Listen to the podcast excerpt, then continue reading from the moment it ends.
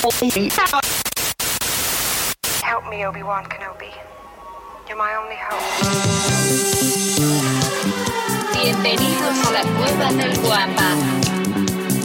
Aquí solo se habla de Star Wars.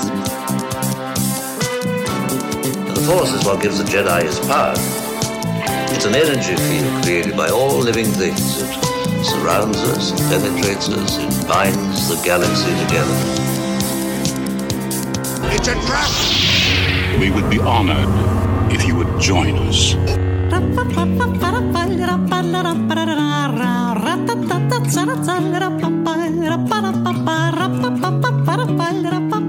¿Qué tal, mis queridos Wampas? Muy buenos días y bienvenidos, bueno, buenas tardes o buenas noches, dependiendo a qué hora nos estés escuchando. Si estás aquí con nosotros, buenos días. Bienvenidos al episodio 245 del podcast Hablando de Star Wars, traído para ustedes por la cueva del Wampa.com, el santuario para todos los coleccionistas y fanáticos de Star Wars. De verdad que los invito a que ingresen a la página y vean todo lo que tienen, además del contenido original y obviamente acceso a los videos, a los podcasts, a artículos, en fin. Está muy, muy entretenida la página. Además, les repito, el inventario de toda la tienda.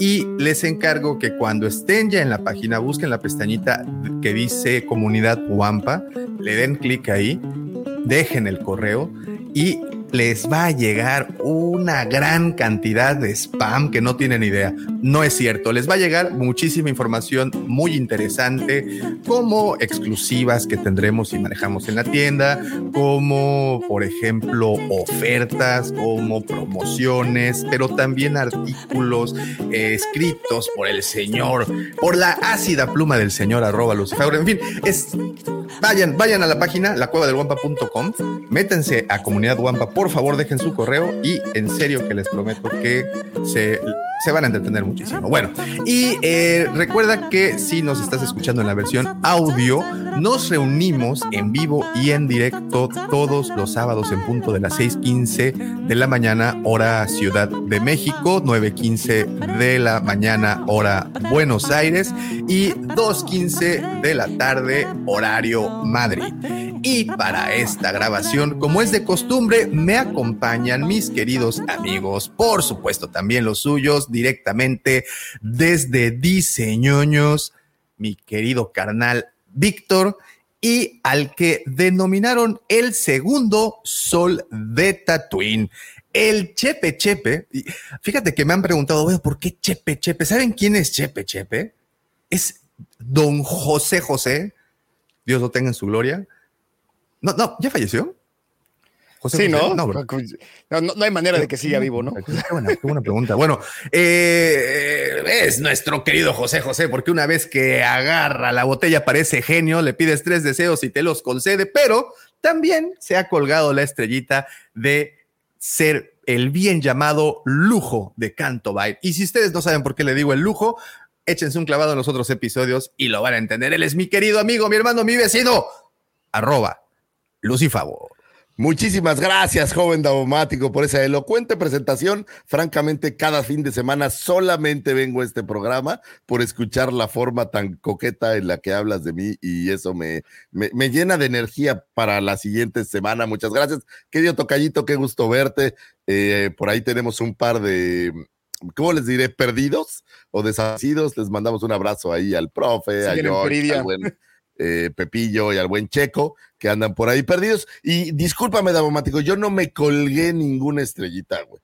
Si soy el lujo de Canto Byte, es porque no cualquiera se puede dar este lujo. Entonces. No, no, no, yo, yo, no digo que, que, que, que, que, tú hayas, este, te la hayas auto, te hayas autoprogramado. Yo, yo hablaba de que se le colgó la medallita, o sea, Así como. Sí, digo, oye, tampoco es que muchos hayan intentado, ¿eh? Entonces, así como que tú digas, ay, ¿cómo, cómo ha rechazado un, la fíjate, verdad? Fíjate que, no que ese es un, un, un, buen consejo que le podemos dar a nuestro querido Guampa Auditorio. Las recomendaciones vayan por la más guapa.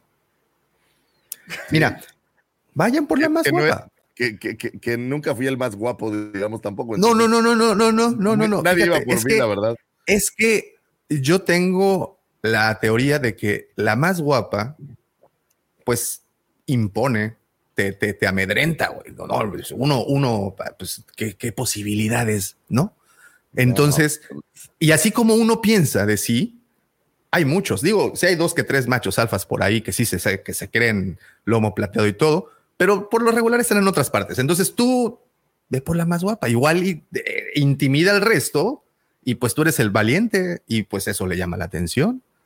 Ah, mira, está interesante. Y le avientas una astroefeméride y acaba de mandarte al diablo, ¿no? Así, en cinco minutos. Trato Así en cinco cerrado. minutos será Yo volar. me fijo en la belleza de adentro, Davo, sí, por favor. Ay, Por por, favor. favor, Sí, tocayo. sí. Eso, eso me suena al bur y no voy a decir ni por qué. El lema del proctólogo dice. Lo mismo dice el proctólogo, yo me fijo Lo en mismo, la belleza está por dentro. Oye, ¿y- y Sí, ¿Se ve la toma así, güey, del proctólogo? Espera, déjame ver si es un poquito. Es horrible, güey. ¿Cuál? Davomático, A ver, ¿estás ahí? ¿cuál Así. proctólogo? ¿Cuál proctólogo? Que me están sacando No, análisis de sangre. Quiero ver tu belleza. y No, no, espérame, no, no, no, ya que estamos hablando de dos cosas completamente diferentes. La belleza interna de Davomático y el proctólogo. Te dice así. Davo, hey, Davo. Hola, hola. ¿Estás ahí? ¿Hay alguien ahí? No- hola, hola, hola. Pinche Killian Murphy, ¿no? En 28 días. Hello, hello. Qué horror. Este programa no tiene absolutamente nada que ver con el proctólogo ni con esto que estás viendo. No. Ojalá. Además, no. ni siquiera era Señora Fernanda Manjarres, por favor, no me escuche decir estas Oye, cosas. Pero lo que sí tiene que ver es que esto entra a la colección de momentos bonitos de la prueba. Y, y pues hablamos de coleccionismo, de, hablando de coleccionista, Claro. de coleccionables caros. Y este es un momento de esos que Hay que atesoren. tomarme un, un segundo, Davo, porque mi mujer se conectó somehow, amor mío. Está, mi mujer va a un viaje. Le echamos todas las porras a Damián para que ganen sus partidos que tienen hoy en Mérida, esposa. Te amo, mándale besos al Pachuco. Y mi mujer va con, con amigas y todo. Ya sabes que, o sea, ellas armaron su megaplan y a mí me dejaron aquí de niñero. Gracias, amor, eh, te amo. Gracias. Besos. Pero bueno. Ahí- Y vienen ahí- escuchando eh, todas las amigas esto que vienes diciendo del proctólogo. Espero, espero que no, es- espero que no hayan escuchado el proctólogo y mucho menos que hayan visto este, el tipo de persona que eres, ¿verdad? la toma, oye, Realmente. la, la toma de las partes, digamos, oscuras de Davomático, porque está horrible. Pero así Eso se ve un de poco. conoci- se ve así un poco. eso es de conocimiento público, que no es te al preocupes. revés, te hacen la Ah, es- endoscopía y por el otro lado te asomas. Así es como funciona. No, pues ya se pusieron bien ex video ustedes. A ver, bueno, ¿en qué estábamos? En, en- en que el programa de hoy va a estar muy interesante, eso se los puedo asegurar, porque como ya lo repetimos y pudiste leer en el título, vamos a platicar de coleccionables caros y el tema surge a raíz de que en la semana George nos hace llegar un artículo en donde mostraban lo que se había pagado, el precio que se había alcanzado a pagar por un artículo en particular de Star Wars. Y la, la- la conversación alrededor era que quién asignaba esos precios, quién decidía y por qué se volvían tan caros ciertas cosas y pues quién era el responsable de eso. Entonces, eh, va a estar muy interesante porque aparte es nuestro mero mole, es lo Y el que nos... está también muy, muy grillero, ¿no? Como para echar mucha. Como para desarrollar, ¿Tú? pues, ¿Tú lo pagaste, Tocayo? ¿Fuiste tú el que lo pagó? Ya dinos la verdad. No, fíjate que no, yo tengo, tengo un dealer muy decente de juguetes. Ay, que, oye, que mi mujer no escuchó el mensaje porque se les fue la señal. No puede. Afortunadamente, A ver, voy a, perdonen que repita, esposa mía, digo que te amo y que Ah, bueno, esa muy bien, parte. que vayan con cuidado en la carretera y que digo que vas chacoteando con tus amigas y yo aquí de niñera, ok, ok, está bien. Ah, no, yo, yo pensé que afortunadamente no había escuchado la parte ¿Cuál? la eh, de Tuano. incómoda. La parte en la que hablamos de Tuano. Ay, eso no lo debía decir así, puf. No, no nos Este, bajan por no eso. era, no era tan, tan, tan directo. Ah, En no. fin. En fin, no, por fin. favor. Oigan, y si ustedes siguen aquí con nosotros, pues les quiero agradecer, ¿no? Porque de verdad, de este tipo de introducciones, como la que platicábamos hace un momento, pues obviamente en lugar de invitarlos, los corre. Pero Hablaremos de gracias. colacionismo, dice. De cola- de coleccionista. Ya, Isco, qué gacho, ¿eh? Oye, ¿le puedes poner el frijolito a la lotería del, del- del podcast? Porque pues ya, de alguna u otra manera, hablamos del recto. Entonces, pues, en fin. sí, Ya, muy- bueno, Palomita, palomita. listo, bueno, entonces ya No, no, no, esa palomita, no te equivoques, no hablamos del recto, hablamos de tu recto, que es muy diferente. Ya, ah, Sí, o sea, no de cualquier. Ya, ya, ya. diferente. Mira lo que- de, de algo que te doy la razón es que sí es de diferente. la colección de Lucifagor. Esa yo creo que, híjole, yo creo que ni tú te lo sabes, ¿verdad? El costo de tu colección, Tocayito. Yo creo que no es el momento ni el lugar para platicar. Mira, mi esposa nos viene oyendo en carretera y puedes, puedes generar un choque, ¿sabes? Entonces, prefiero dejarlo, este... Pero no Mira. estaba buscando el número, estaba Aguas, preguntando ¿eh? Aguas. y él se lo sabía. Si tú tienes un estimado en tu cabeza. Tengo un estimado en Excel que es mejor todavía. Entonces, Ah, sí, sí tengo un estimado. Me gustan los No, números, es- entonces sí, sí tengo un estimado, pero no, Sería demasiada no, no es algo que voy a revelar aquí porque... Obviamente, porque- obviamente, nadie lo lejos- espera, pero Oye, lejos de todos los temas, mi esposa nos está oyendo y merece respeto y no dar ese dato. Te amo, esposa. Sí, o sea, de esta plática puede surgir que sea la última vez que vamos a Lucifagor aquí temprano. Entonces, O la última vez que yo compré algo, ¿sabes? Entonces, este...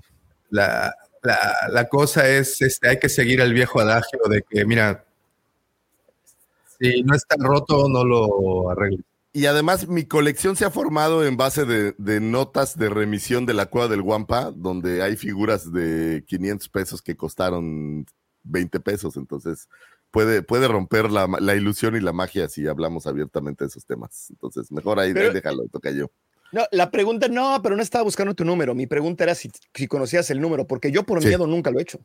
Yo por miedo nunca lo he hecho. O sea, de vez en cuando empiezo a hacer cuentas mentales, me doy cuenta y digo, no soy un idiota, no, ya párale. No, no, no, no, no, no, no, no, no, no, ¿para qué me, para qué me torturo, mano? Es que yo, yo ya pasé esa frontera, yo ya dije, soy un idiota, pero pues ya no puedo, ya, ya tienes que seguir, o sea, ya, ya llegaste hasta este punto, go the whole mile, o sea, ya por qué te detienes, ¿no? Ese es el problema, Pues pero sí, sí tengo el dato y, y- ¿sabes qué? Me, me gusta, me gustan Excel, los números y este tipo de cosas, entonces hace mucho tiempo que llevo datos de todo lo que tengo, o sea, tengo muy bien identificado qué tengo y tengo cuánto me costó y en casi todos los casos cuánto cuesta más o menos hoy. Y pues Oye. sí tengo más o menos el dato, ¿no? Y eso no te hace comprar más, porque siento que a mí el, el ver un agujero en la colección, decir, esta es la, esta es la colección completa, pero sabes que, híjole, no, pues tengo que llenar ese huequito de Excel y modo que se quede vacío, o sea, Sí, sí, eso no te, de cuenta como que que no te empuja.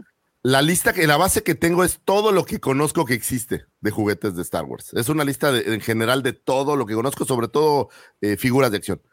Y cuando veo una parte que no está pintada de verde, o sea, que ya está en la colección, sí, me, me, me- me salta el ojito así de, ya te gastaste todo lo que te gastaste y todavía no llegas. Pero bueno, dejemos eso para el tema de, de Daumático. Tema va a decir que estamos, que, que rompimos otra vez la escaleta y que nunca seguimos sus reglas, ya sabes cómo es Daumático. ¿no? Pues Sí, ya no sí. tanto. Oye, mira, mira, ya, este, lo, lo malo de bajar tus películas en región 4 es la traducción luego, mira. Ahora sí viene lo chido. Ahora sí viene lo chido. Sí, tiene, tiene el tipo Anakin de paisano, ¿eh? sin duda alguna. ¿De, de dónde la bajaste, Davo? De Griller TV. ¿Qué pedo, güey? seguro, sí. No, no, a ver, espérate, discúlpame, pero Griller, primero, que, querido guapo auditorio, buenas madrugadas. Hoy, sábado 11 de noviembre. Segundo, en Griller TV encuentras todas las películas en su idioma original. Exacto. Las digo, más pues, difíciles. La- las, las que más difíciles he, he conseguido son las de. Son las remasterizadas, pero del, del corte original. Sí, de, de las que salieron por YouPorn, ¿no? Esas que. Exactamente, güey. Esas meras. güey. La- las remasterizadas de Duro y Parejo en la casita del pecado y estas son duras de Sí. conseguir. El regreso del lado oscuro y cosas de esas, güey. Sí, claro. Blancanieves y las siete manos y esas son muy difíciles de conseguir. Sí. Y- y entonces me pregunto por qué luego la gente se cuestiona, bueno, y este podcast no se trata de Star Wars o se trata de la O sea, tus vida primeros íntima. 15 minutos ya hablaste de tu recto, hablaste de películas. Güey, ha sido un está mejor mal. que Cinemax, la neta, un bueno, Sí. en fin. Oye, mira, dice Cinemax, ¿cuándo, güey? Las noches de este, antes de las 12 Cinema de la Golden noche. Choice presenta Antes. Noches de Pasión. Evidentemente, antes de las 12 de la noche. Dice Emiliano, ¿cómo estás, Emiliano? No sabía que hacían directos tan temprano. Me he chutado como 20 videos de estos dos días. Gracias por todos. Saludos. No, gracias a ti, Emiliano. Imagínate chutarte como 20 videos Bienvenido al Sí, sábado bien. Emiliano. Te puedo dar una buena eh, recomendación. Puedes prepararte una cubita como algunos hacen o, o seguírtela, ¿no? O sea, no- a- ayer en la noche te seguiste y ya te amaneciste echando el trago con nosotros. Entonces, bienvenido seas. Oye, este, Ari, comenta, comenta Sarita un meme que por cierto estuvieron circulando estos días. Es bien curiosa las relaciones al principio y sale la chava de- en el meme diciendo, ay, qué bonitas figuras, te sabes todos los, te sabes todos los nombres. Y esas preguntas, que digo, a mí nunca me las han hecho, ¿no? Pero pues supongo que debe de pasar. Este, ahorita les vamos a pasar ese meme, Sarita. Está, está buenísimo ese meme. Está muy bueno, está muy, muy bueno. Este, y pues bueno, eh, también aprovechando y retomando o tratando de retomar el curso de este show, eh, quiero agradecerles a todas las personas que ya hacen el grandísimo favor de seguirnos a través de nuestras diferentes redes sociales. Y si aún no lo haces, búscanos como la cueva del Guampa. Guampa se escribe con G de Guerra de las Galaxias. Estamos en todas ellas subiendo contenido exclusivo, contenido divertido, muy entretenido, informativo y pues bueno, que síguenos, síguenos, está, está muy interesante. Y aprovecho para invitarte a que ingreses a cualquiera de nuestros dos grupos. Uno de ellos es el grupo de WhatsApp que tenemos, se llama Legión Wampa, en donde todos los días del año se discuten temas de fantasía, horror, ciencia ficción, obviamente Star Wars, coleccionismo, etcétera, cómics, de todo, hay de todo, un tráfico intenso de memes, de stickers y todo tipo de lecturas. Les recomiendo mucho, la verdad es que si ustedes eh, quieren entrar a un grupo que en serio, en serio, echan lo que se le conoce como la ñoñería a unos grados, es una espiral descendente que te pierdes, Sudan como si fueras a través, atrás de, ese web. conejo blanco, ¿sabes? De, de Palicia. Es como si te ¿Cuál? metiera. es- O el de es- O el de Matrix. Alicia o de Matrix, porque Exactamente, el de. Matrix, güey. Eh, híjole, Espérate, pues ¿y el de Matrix cuál- está más divertido. Pero. cuál de Hablando dos? de hoyos, ¿qué pasó? Ay, pues es que el tema inició con los proctólogos y bueno, eh, este, no, de- pues, no lo dejamos ir, ¿verdad? Oye, güey, lo entendí como tres minutos después, toca yo, güey. mi, mi ratita en la cabeza así como de... Chal. Eso pasa, pasa. Eh, y bueno, les recomiendo mucho. Se llama Legión Wampa y para ingresar, lo que tienes que hacer es enviarnos un mensaje a cualquiera de nuestras redes, un mensaje directo, un mensaje privado, obviamente, para que te podamos compartir el enlace que te llevará hasta ese grupo Legión Wampa, grupo de WhatsApp. Pero si lo tuyo es más Facebook y te gusta ver fotografías de coleccionables, platicar con otros coleccionistas y evidentemente también platicar de la saga, tenemos Nación Correcto. Wampa, este grupo, o, o- sí. No, fíjate, ahí sí, no, ahí no sí, no. Ah, qué mal. Ah, no, ahí no, ahí no. Ah, no. Este, no, ay, no. bueno, ese se llama Nación Wampa, así lo buscas. Tienes que contestar un par de preguntitas, nada más verificando que no seas una cuenta fraudulenta y con eso estás inside. Y bueno, ya, ahora sí, pasamos. Es como cuando el piloto ya pone eh, piloto automático. Y señores, platicábamos de los coleccionables y el gravísimo problema, porque hace un momento el señor Lucifagor eh, eh, tocó un tema bastante escabroso que es el llevar un conteo del valor de la colección. Ah, que no es precisamente eh, llevas el conteo por el valor, tú llevas el conteo por tener esta, este inventario de las figuras que tienes, ¿no? Pero pues Sobre todo por lo que decía el tocayo, ¿no? Cuando ves una que te falta, ¿sabes qué? Llega un punto donde estás en una tienda o estás en un sitio web o algo y la neta no sabes si hay figuras que sí o no. Sí, ya se te va la hebra. Sí, sí, eso, ya me pasa también. Entonces, entonces Yo, ahí lo es que donde por está general, lo que yo hago por default es no comprarla. Y un par de veces me he arrepentido, pero por lo general, ¿quieres que te diga algo? Pero ¿sabes qué sí me ha pasado? revés, Te voy a decir, tío. ¿sabes qué sí me ha pasado? Y, y un par de veces ya, es agarrar algo que juraba que no tenía y de repente, ay, la madre ya la tengo.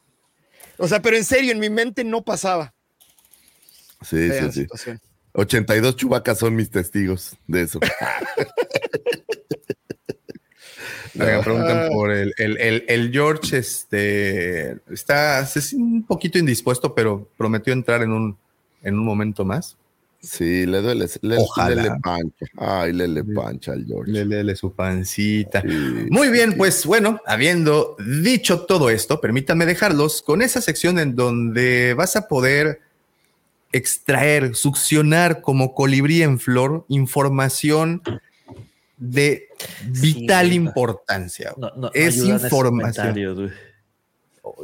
Que dice, eh, dice el, el doc, Alzheimer se le dice Me declaro, me declaro parte del don. Jaime, llegó don. Jaime. Güey, ¿no te Dame pasa que te dicen tu, tu- señora esposa hablando de, oye, por favor ve a la tienda y tráeme esto, esto, esto y esto? Y normalmente sería algo que debiera recordar, pero para cuando llegas a la tienda ya no lo recuerdas. Es muy triste. ¿Sabes qué? Siempre me acuerdo del número de cosas y es horroroso porque siempre se me olvida uno o dos. Y digo, sabía que eran cinco. Sabían que eran cinco. Empiezo a caminar por toda la pinche tienda, así como rezándole a Este, Dios, como este, dice este, Davo. este. Jóvenes, jóvenes, a ver, a ver, de veras, de veras. ¿Tienen este dispositivo? Se llama Nah, el smartphone, güey. es Ay, amateurs, no, Pepillo, no, por favor, o Güey, sea, chécate esto, papá. de- Mira, pinche Alexa, güey, mamalón. Ahí tú le vas diciendo a Alexa para que precisamente por lo mismo yo aplico esta. Soy una. Oye, el una problema es cuando se te olvida el teléfono. Cabra ciega, sorda y muda, güey. Cabra ciega, sorda, muda y tonta en medio de un desierto que, que necesita indicaciones para ver a dónde ir, como en la película tiene- este de la de. Iba a decir algo horrible de un Hamish que tienes al lado, está, pero mejor ahí güey. le. Aquí, está, güey. Ahí está, mira. Lista de compras. Aquí. Todo lo que O sea, necesitas, agarras güey. un pedazo de papel y una pluma, se puede, o sea, maneras hay. Nadie dijo que maneras no hubiera, Pepe. Eso, pero la es- cosa es, que, eso, pues, pero pues, ¿para qué? eso no está bien, Pepe, la verdad. O sea, macho que se respeta no hace la lista del súper en el celular. Claro que no, por supuesto que no. Ay, yo no la hago en el celular, güey. Yo le digo a Alexa, Alexa, bueno, le dice- peor. Peor aún todavía, Mucho peor, o sea, tache. Mucho peor. No, yo no necesito acordarme. Bueno, pero lo allá ustedes les que lleva, lle- allá ustedes que les guste la vida de masoquistas, güey. No, no Pero al final nos acordamos. Y si no, siempre ahí está la del final de dicen. No, al siempre final puedes regresar dices, "Ay, no a la había". tienda dos veces, ¿no? O sea, no, No, pasa no, no, nada. te preguntan, oye, ¿y el jabón? Sí, No de había que, oye, aquí ya traje el, pal- el pal- ya traje lo que pediste. Ah, trajiste el pan molido. Y acá uno de que palmolive o Oye, Sí. este ya no se llama Hablando de Star Wars, entonces les doy la bienvenida a Hablando de Crisis de la Mediana Edad. Esto es Oye, Davomático, perdónanos por tratar de, de sacar nuestras eh, tristezas y las preocupaciones. polillas. Gallo, La polillas, escaleta, las la polillas. escaleta, por favor. Ok, ¿sí? ok. Pues es que nadie se acuerda de la Escaleta. Tocayo. Pues, ¿qué quieres que suceda? Es que no la puse en la lista de Alexa, güey, por eso. Claro. está. Ay, es tu culpa. Sí, sí, sí, sí, sí, sí. Ok, ok, vamos a. ¿qué? A ver, Davomático. Oye, ya, ya sí, ok, Davo, ¿qué sigue? Ándale, ándale, ándale. Ándale, ok, ya me callo, güey. Sí, Ok, ya, ok, pues bueno, ok, ok, ok, ok, sigue esto, sigue. Estas son las astroefemérides traídas para ustedes por el señor Lucifagor.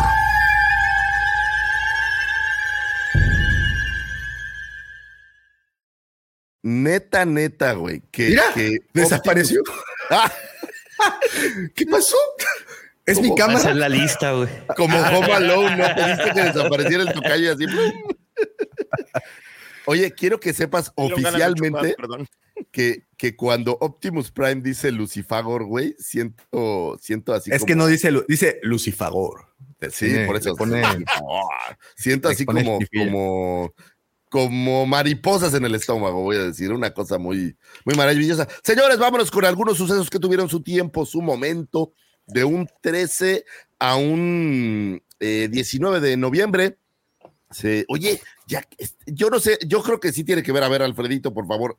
Yo no sé si tiene que ver con mi edad, pero los años se me están yendo rápido como pocas cosas. Este año, de veras, fue en un abrir y cerrar de ojos, ya se acabó, ya valió más, ya se acabó Halloween, ya se acabó el 15 de septiembre, ya vamos de bajadita, güey, o sea, en las tiendas ya casi quitan lo de Navidad y ya van a empezar a poner lo de Reyes, o sea, de verdad, está cañón. Y hay cosas del amor y la amistad en Soriano. No, no, es que Hay es una teoría ya. de eso, ¿no? Que mientras más grande eres, el porcentaje de años que has vivido es mucho más grande en- a comparación del- de, lo que dura un año. Entonces, cuando tienes dos años, pues el 50% de tu vida es un año.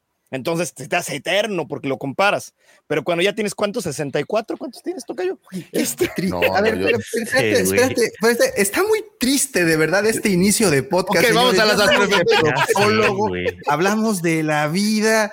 Señores, Hacer Oye, Davo, listas, los, güey. los Pues invito. sigue jugando, Davomático. Ok, Es ok, ok. Ya Sábado vamos en la mañana, es la algarabía, el fin de semana, sábado Ok. de chicharra, Lucifagor. Entonces, ahí te va, vamos de regreso. A ver, pon el Optimus Prime otra vez. A ver, otra, pon otra vez. Toma dos. Toma dos, toma dos. Estas son las astroefemérides traídas para ustedes por el señor Lucifagor.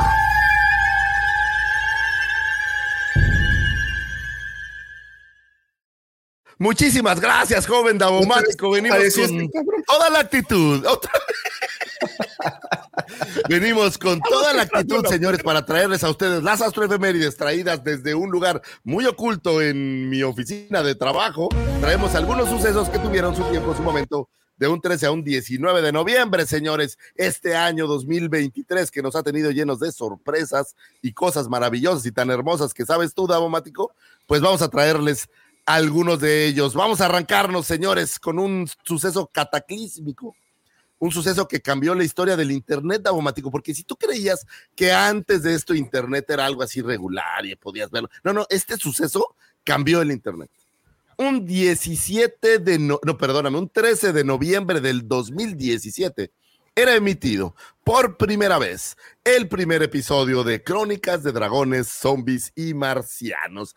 Aquel, voy a decir, digamos, es como el, el abuelo de la cueva del Guampa Davomático, pudiéramos pensar. Es No, como, el, como, como el papá putativo. Ándale, como el papá adoptivo, señores, lanzaba el joven Davomático el primer episodio en el que hablábamos de cosas extrañas de la internet sósfera. Adelante, Pepillo. ¿El Pepe?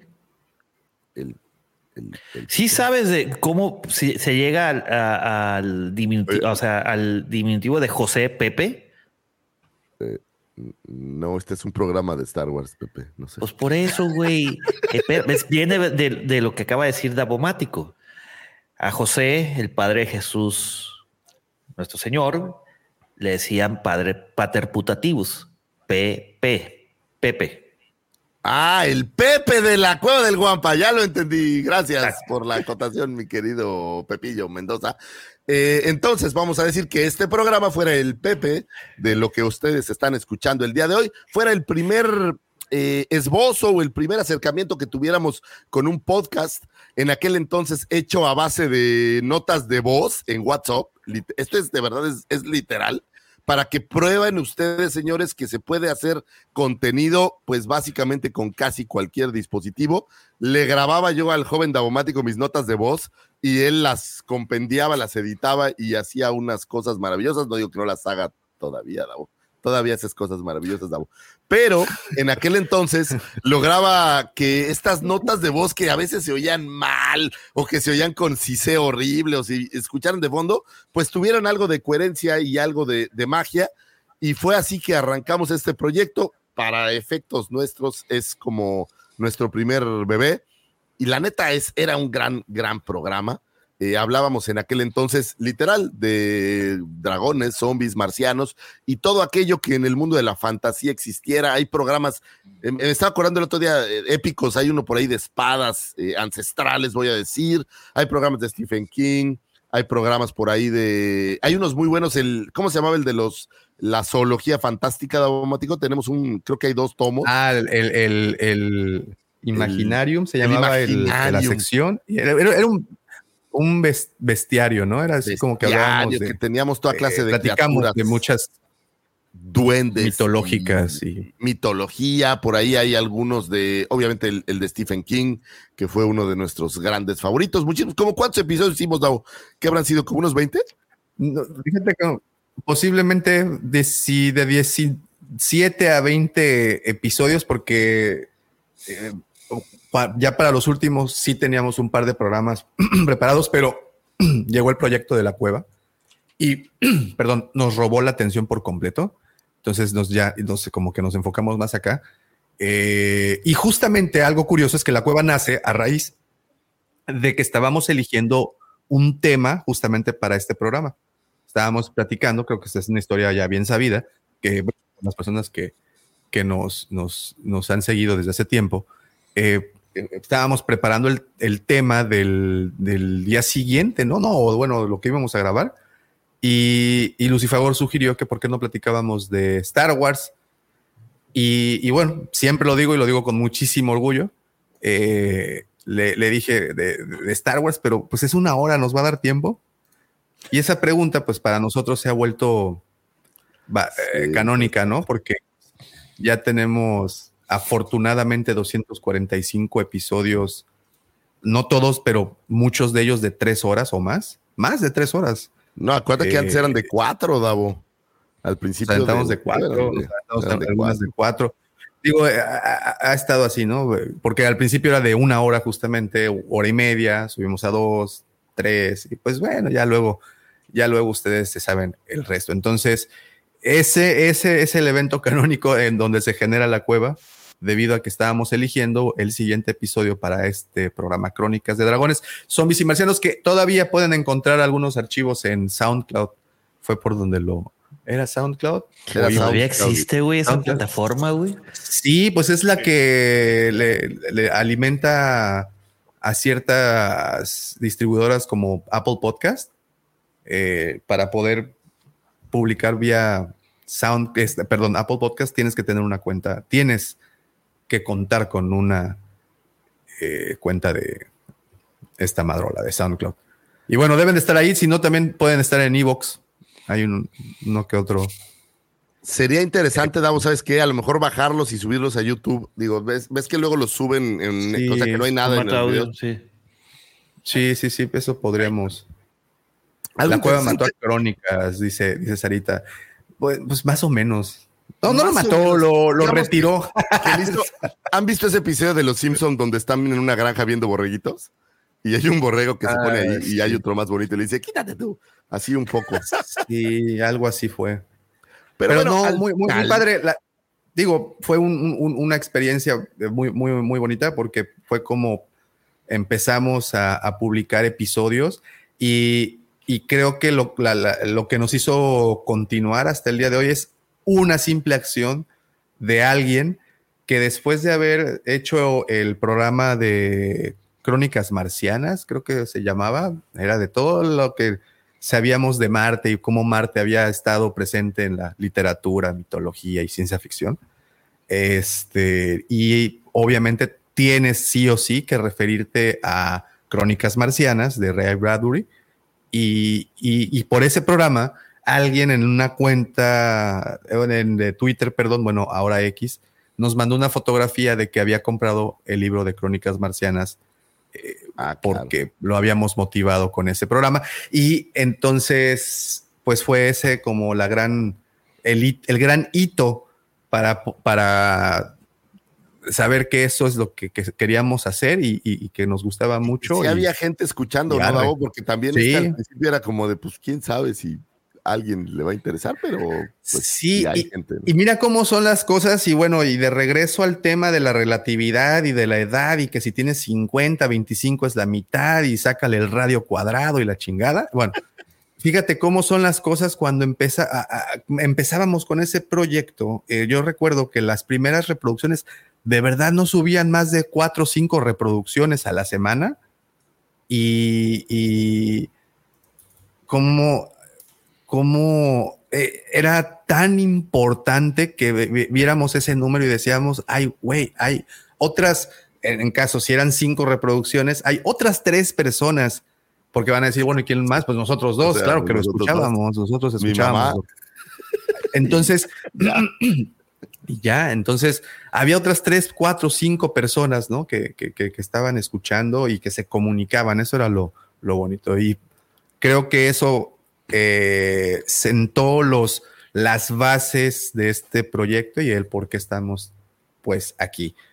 Dice el doctor Alfredito, híjole, estas, estas interpretaciones del Doc luego me dan miedo. Dice el doctor Alfredito, si conozco bien a Davo, él no ha resumido las crónicas. ¿Resumido? Eh, me supongo que dice o resumido, ¿no? Porque no está satisfecho con el resultado técnico de las mismas. ¿Me equivoco? Pues eh, sí, sí, Doc, es, fe- efectivamente están bien gachitas. Hay No, unas que son- sí de plano son no muy se artesanales, o sea, tienes que apreciar lo artesanal, o- se hacía de verdad con una tecnología muy básica y no Precaria. era así como muy precario, o sea, literal notas de voz unidas en, en el programita este Ojo, de- y, y no por esto estamos diciendo o tratando de, de- de darles a entender que la tecnología en ese momento estaba limitada. No, perdón, en ese momento había unos programas, los mismos que existen ahorita, y versiones muy buenas y han existido para editar audio, para grabar. Todo, todo existía. Nosotros no sabíamos, esa No, no, es la eh, cosa. es que el, el- el tema era un tema técnico personal, ¿no? Pero Sí, bueno, o sea, no- nosotros no sabíamos que había micrófonos que se podían utilizar, que había programas para grabar ciertas cosas. Pero bueno, salió y, y- y- y nació esto y está padrísimo y pues muchas felicidades para nosotros porque pues ya de esto hace seis años, wow, Sí, ya es un qué ratito. rápido. ya es un ratito estar por acá. Y bueno, pues si tienen oportunidad de echarles un ojillo por mera curiosidad, hay un par. Yo les recomendaría, estaba acordándome de ese de futuros distópicos. Me parece que era un, es- ese estaba, estaba bueno. Está por ahí el de, bueno. el de, bueno, el de Julio Verne creo que es el, el mejor de todos o el que más, eh, con más cariño recuerdo. Pero bueno, pues hay un par ahí que están muy buenos. Ah, no, el de Stephen King también está, está bueno. Si tienen oportunidad, si quieren matar un rato de tiempo que no tengan nada más que hacer. Oye, que estás viendo tu octavo partido de fútbol americano de la semana, pues a lo mejor puedes verlo mientras escuchas crónicas, no lo sé, ¿no? Agarrar un momento y echarle un ojo. Para nosotros es un, es un orgullo, ¿no? Que fuera la semilla que arrancaría todo este gran proyecto que ahora tenemos. Y la neta, era muy divertido. Y Deja cada, la liga. Deja cada la vez liga. que hablamos de esto, siempre decimos que deberíamos de retomar un poco crónicas y volver a hablar un poco de, de ellos, ya con, digamos, con la versión de nosotros actual, que, que ha cambiado un poco, aunque ese programa era un poco más como de, me parece que estaba más hecho para no en vivo, sino estaba hecho con puras notas como de, de información, como notas informativas. Entonces hacerlo en vivo le daría un giro bastante coquetón y podríamos hablar de todas las demás, oye, de todas las demás cosas aparte de Star Wars que nos gusta, que mira, son, que son varias, ¿no? Hay, hay un par de cosas interesantes por ahí. Entonces ahí está una recomendación para su fin de semana. Ojo, no creo que sus esposas vayan a disfrutarlo porque está ñoñerre. Oye, mira, está, ya, ya lo localicé porque estaba perdido en el limbo. Eh, está en Evox. Ya no está en, en, en SoundCloud. Sound- en SoundCloud. Nada más quiero ver que sí funcione porque luego están las ligas, pero ya caducan. Y dicen, eh, ¿qué pasa? Oye, Lucifer, pues buenas noticias. Siguen existiendo. Sí. A ver, espera. Me voy a meter de una vez y voy a taguear eso. ¡Oh, sí! Sí están y está el intro y toda la cosa. A ver, ahí les voy a, ahí les voy a mandar la liga. Bueno, este, mejor, mejor les comparto porque luego ven mis, ven lo que estoy viendo y No, no queremos, no queremos ver eso. no, no, no es que no fuera nada impro, pero bueno, aquí está, miren. Crónicas de dragones zombies, crónicas de fantasmas. Sí se alcanza a ver, ¿verdad? No. no. ¿En serio? Está ¿No pensando. ven la pantalla? Está pensando, está en- Oh, sí. El circulito. Ya, ya, ya. Es que sí tengo internet un poco. Un saludo a los, a los guampas mayores, mis señores padres andan por ahí, nos andan viendo. Saludos, padres, besos. Ahí está. Ah, volumen 1, mira qué tal, ¿eh? Futuros distópicos, Julio Verne. Mira, Fahrenheit wow. 451 y Uh, qué- 4 de George Orwell, mira. Maravilloso. Oye, pero la película no- está bien chafa, güey. ¿Tú la viste? La de Fahrenheit. Nunca la Nunca vi. le he visto nada, más conozco el libro, nada se le Sí. reí. de ¿La original? No, no, no. Hubo una reciente, creo que por HBO. Ah, no, la, la original. No, la original también ¿Qué está es? bien culera. La- sale Michael B. Jordan, creo.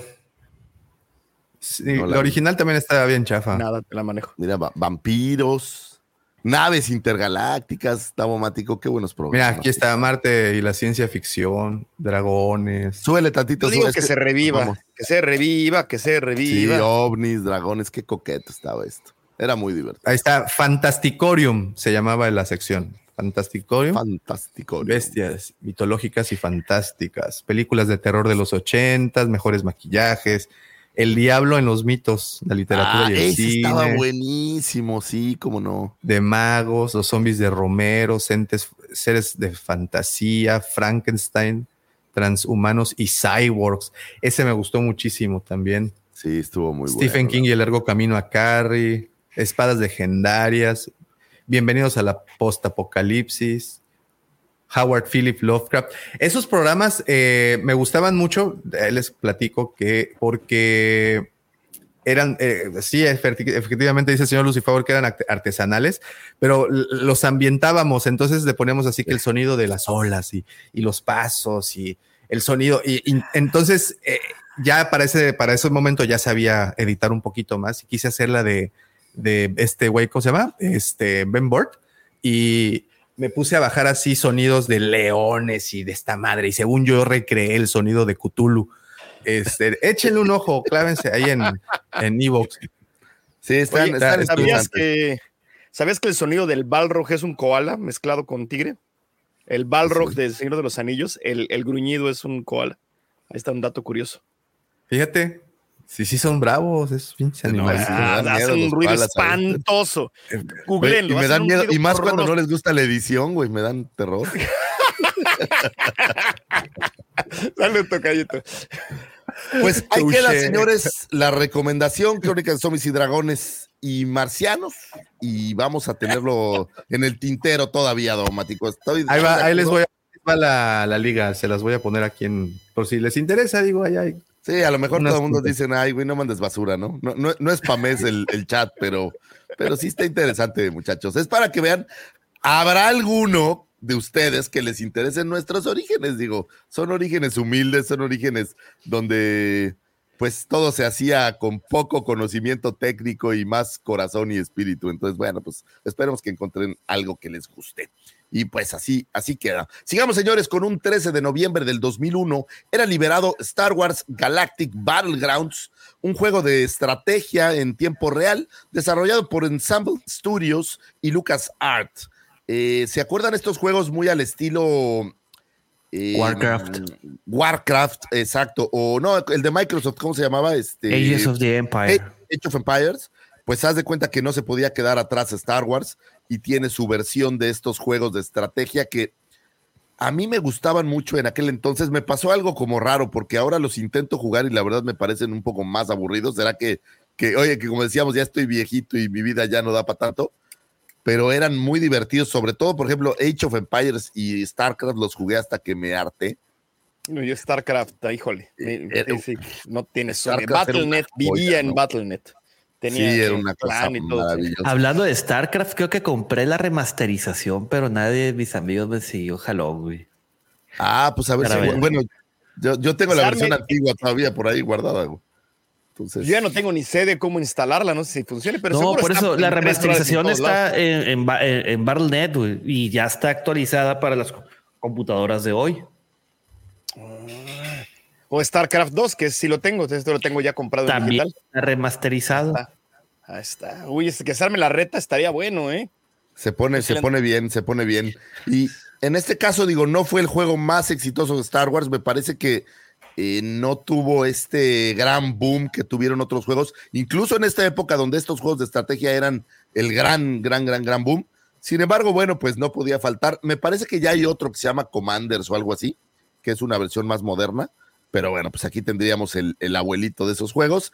Y pues siempre es divertido comandar ejércitos de, pues del imperio, ¿no? Siempre es una cosa maravillosa, o de la república, o de eh, los rebeldes. Entonces, pues ahí queda como recomendación. Lo puedes, en, en Battle.net lo que decía eh, para StarCraft, pero yo no sé si Galactic Battlegrounds esté disponible a lo mejor en Steam o en- a lo mejor en una de estas plataformas que Está amalgaman en Xbox, ¿eh? juegos. Ah, mira, pues en Xbox, éntrenle. Sí, ahí está la venta. Debe costar como 70 pesos. Más o menos. Sí, es lo que cuesta es- el. Ah, pues ahí está. Si les gustan los juegos de estrategia y mezclado con Star Wars, pues creo que es una buena adición a su, eh, digamos que acervo cultural de videojuegos Star Warsianos.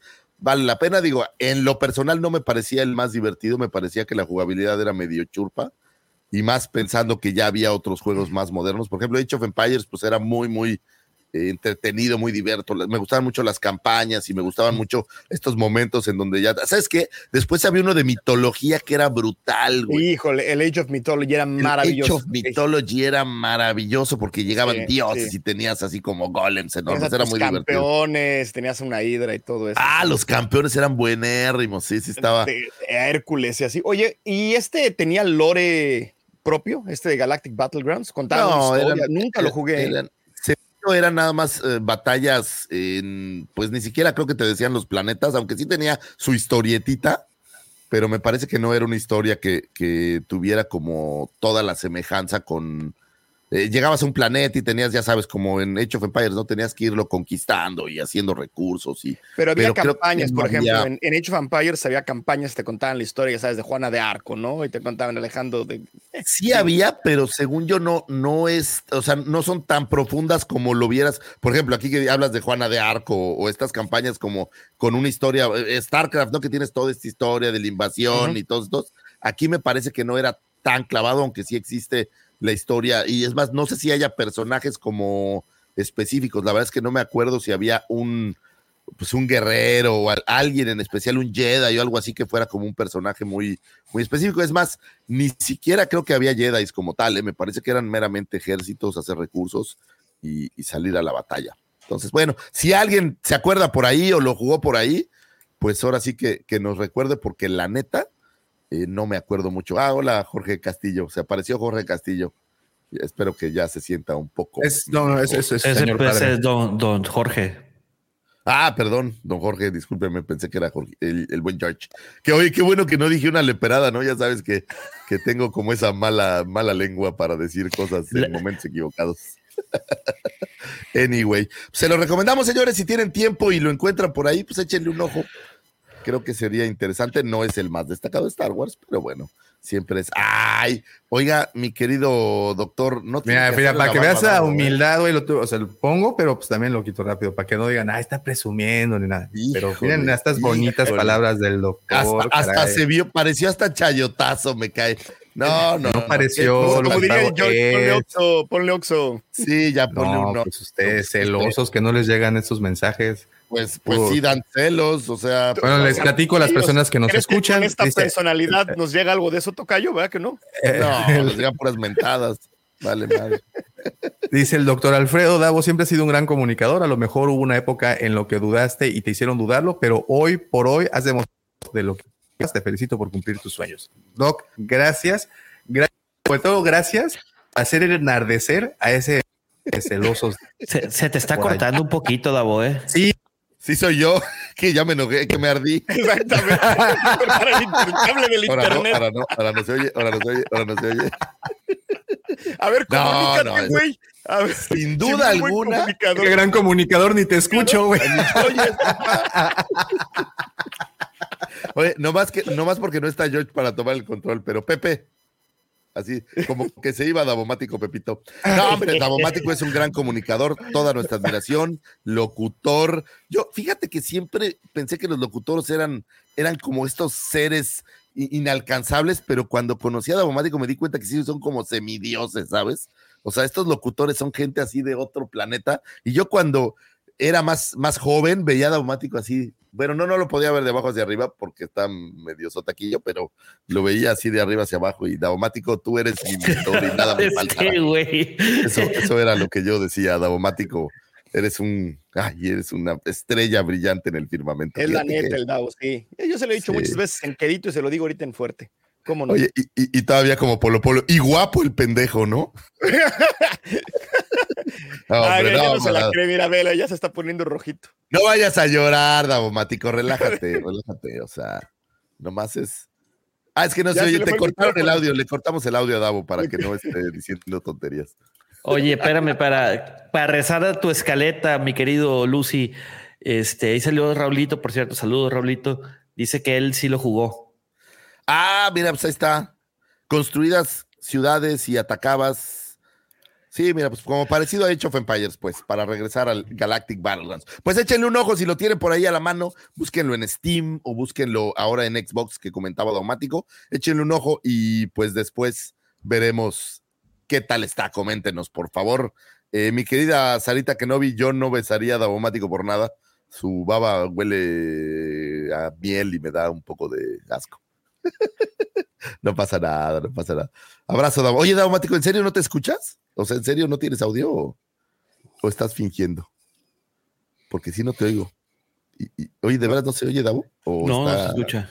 Que ahorita Que ahorita viene- regresa, dice. Ah, que ahorita regresa. O sea, oye, fue tal el grado del comentario de Alfred que Davomático salió a llorar a una esquina. Anyway, señores, sigamos con las astroefemérides. Vámonos con un 15 de noviembre del 2016. Era lanzado Catalyst a Rogue One Novel.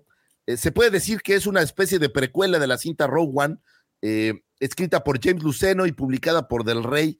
Eh, una novela que nos narra durante las guerras clon, la República trabaja en la creación de una estación de batalla del tamaño de una pues gran luna.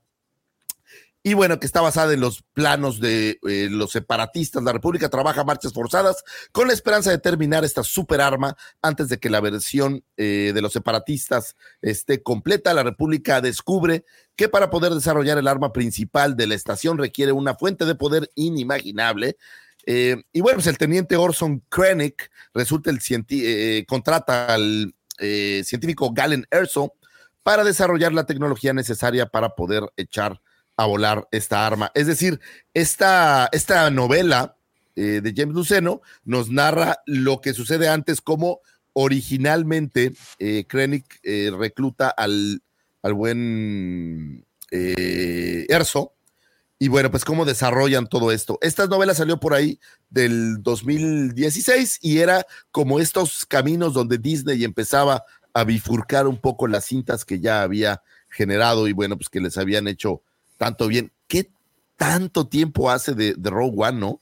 Me parece que tiene, o sea, la siento más cercana, justo lo que hablamos del tiempo, pero ya tiene bastante tiempo. Me parece que sería interesante eh, volver a tener otro spin-off por ahí perdido en algún lado y no solamente las cintas eh, de las que hemos hablado ya o de las que se ha escuchado. Me parece que sería padre ver algún otro spin-off antes de que todo esto sucediera. Quién sabe, a lo mejor ahora que se arreglaron, pues nos den alguna buena sorpresa. Yo no la he leído, muchachos. ¿Alguno de ustedes lo ha leído esta, esta novela? No te la manejo. Yo no, esa no. Oye, Pues ¿ya me, ya me se ve que fue un. Ya te escuchas, ya, Ya. te escuchas, Davo. Ya puedes. No, este, yo no la he escuchado, yo no la he escuchado, yo no la he leído, pero es de las de los grandes pendientes, ¿eh? Porque creo que una, James Luceno, garantía. Dos, creo que ahonda en temas interesantes que, bueno, explican más adelante en la película, ¿no? Entonces sí, sí quiero leerla, es de esas que... Sí, te, te debe explicar un poco esta relación entre Erso y, y Krennic y todo este rollo de seguramente cómo, cómo se escapa, ¿no? Y bueno, pues sabemos que Rogue One arranca justo cuando llegan a buscar de nuevo a Jyn Erso, entonces a, a Galen perdón. Y entonces seguramente te habla de esta parte previa, ¿no? De cómo se pierde, cómo se escapa eh, y pues cómo lo encuentran y demás. Entonces, pues creo que vale, vale la pena echarle un ojo. Si alguien por ahí en el auditorio ya lo leyó también, pues que nos cuente a ver si le gustó. No he tenido la oportunidad de hacerlo. Y de hecho, eh, así de popular es que nadie de los que está aquí la ha leído, ¿no? Entonces, pues digo, a lo mejor hace falta. Sergio, creo que sí la, sí la, Checo sí, creo que sí la ha leído, güey. Sí, Checo y el profe y, y George ya, ya las leyeron. George es, sí. el, es el que está como al pendiente de casi todo, ¿no? Es como el, el que le Ya ves que le decían gusano de biblioteca. Sí, le- no, George lee bastante. Mis respetos para Sí. el buen George. Entonces, ¿sabes qué? Y no solo el leer, sino la memoria. O sea, la verdad es que a mí se me olvidan un chorro de No, cosas de ahorita novelas. es momento Y del George chayotazo tiene al una George. memoria sabrosa. Ridículo. Pero algo que yo le admiro es de que esté promoviendo tanto la lectura, tanto en sus videos, cuando anda por acá, en el grupo de WhatsApp, en el grupo de Facebook. eh, constantemente es alguien que promueve la lectura, que, que te vende las cosas para que las, o sea, sí te sabe vender la lectura. Y eso es algo que le, le he admirado mucho a él y a toda su familia, ¿eh? Todos son sé que también lectores. Este, eh, si no me equivoco, Julieta y, y- y Leo. Sí, son lectores asiduos y de verdad Sí. que un orgullo, señores. Si quieren que el mundo cambie, hay que hacerlo leyendo. Creo que es una de las herramientas que tenemos para echarlo a volar. Leer es chido, es correcto, mi querido Joao. Saludos por ahí también al Ryan Ryan que se conectó. Y bueno, pues échenle un ojo a esta novela y cuéntenos si les gustó o no. Un 15 de noviembre del 2019 era lanzado Star Wars Jedi Fallen Order, videojuego en tercera persona, eh, que es canónico, desarrollado por Respawn Entertainment y distribuido, distribuido, por EA Entertainment, nos cuentan las andanzas de cinco años después de los eventos de la revancha de los Sith del joven Padawan Cal Kestis, sobreviviente de la Orden 66, quien debe seguir las pistas dejadas por el maestro Yaro Talpa para encontrar un holocrón que contiene los nombres de todos los niños sensibles a la fuerza de la galaxia, ayudado por Sere Yunda y eh, Gris Detrius, y escapando eh, a bordo de la nave de Gris, el la Mantis, que creo que se volvió también una de estas naves icónicas al paso de, del tiempo, debe eh, confrontar a los inquisidores de Vader para evitar que el holocrón caiga en las terribles manos del imperio. Eh, fuera el segundo juego mejor vendido eh, los siguientes 12 meses después de su lanzamiento, solo eh, detrás de Call of Duty Modern Warfare, eh, la versión lanzada de aquel entonces. Para julio del 2021, cerca de 20 millones de jugadores habían disfrutado ya de Jedi Fallen Order. Pues era muy claro que era un gran éxito este juego, por lo cual pues obviamente ya vimos que se anunció en aquel entonces eh, Jedi Survivor, ahora ya tuvimos oportunidad de jugar Jedi Survivor y me parece que estaba por ahí nominado algunas, algunas cuestiones, o sea, quiere decir que sigue siendo un gran videojuego y por ahí entiendo que hay una versión 3 que está cocinándose, digamos. Así de bueno resultó ser este heredero por ahí de, de Force Unleashed. Dime, Pepito. Oye, ayer fueron los eh, este, los Golden Joystick Awards eh, de por parte de Intel y fíjate que no ganó nada, güey. Ah, no, pero ¿El estuvo nominado. el de Survivor? El de Survivor, pero sí. ¿Quién ganó? No vi, pero uh, ¿quién, quién El le ganó? mejor juego, el juego del año fue Baldur's Gate 3. Es que está muy perro. Y en de, de- sí está muy perro, güey. Eh, yo nada más he, vi- he visto como cuatro horas en la casa de un amigo y eh, bo- no quiero descarrilar el, el tema, pero sí, sí, o sea, se siente como juego. Habla, estábamos hablando de como de la época de los, de los videojuegos de PC de los 2000 y de los 90 que echaban todo al asador, ¿no? O sea, estamos hablando de cosas como, pues antes del Skyrim, ¿no? ¿Cómo se llama este? El, el, el de. Ay, se me fue el nombre. ¿Elder Scrolls? No. El Elder Scrolls, pero el 2, no, el 3, el de Morrowind ¿Oblivion? que te dejaban hacer, no, no, no, antes de Oblivion todavía, uno antes, el de Morrowind, que te dejaban hacer lo que quisieras, que todo, o sea, tenías como libertad total, y este tiene muchísimo ese, esa parte, o sea, en serio, sí le echaron mucho cariño, mucho, mucho. No lo he jugado bien, sabes que no lo he comprado por miedo, porque, es- porque ya me pierden. Oye, el 2019 fue de esos años enormes para Star Wars, pero poco comentado. Fíjate, tuviste a finales, a diciembre, el lanzamiento, bueno, el estreno de episodio 9. Tuviste en noviembre el lanzamiento de Jedi Fallen Order y una semana antes o dos tenías el lanzamiento de la primera temporada del Mandalorian. O sea, el 2019 Estuvo estuvo rompió, nutridito. porque aparte, digo, entre el Como Mandalorian y Disney Plus, ¿no?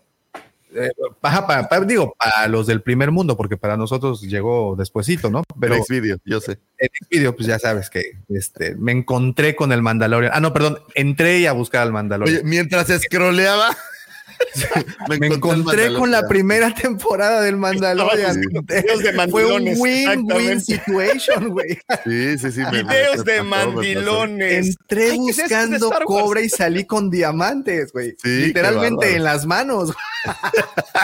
No, las manos ya estaban antes, ¿no? Me Estaban todas frosty. No, ya, guácala. Qué horror, qué bueno, horror. este, ¿en qué estábamos? En que entonces a finales del 2019 fue un gran, gran, gran año para Star Wars.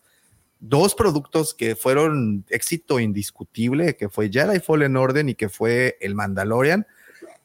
No sé, estos números no se los manejo con la claridad que ustedes tienen al episodio 9, qué tal le haya ido en taquilla. No creo que le haya ido mal.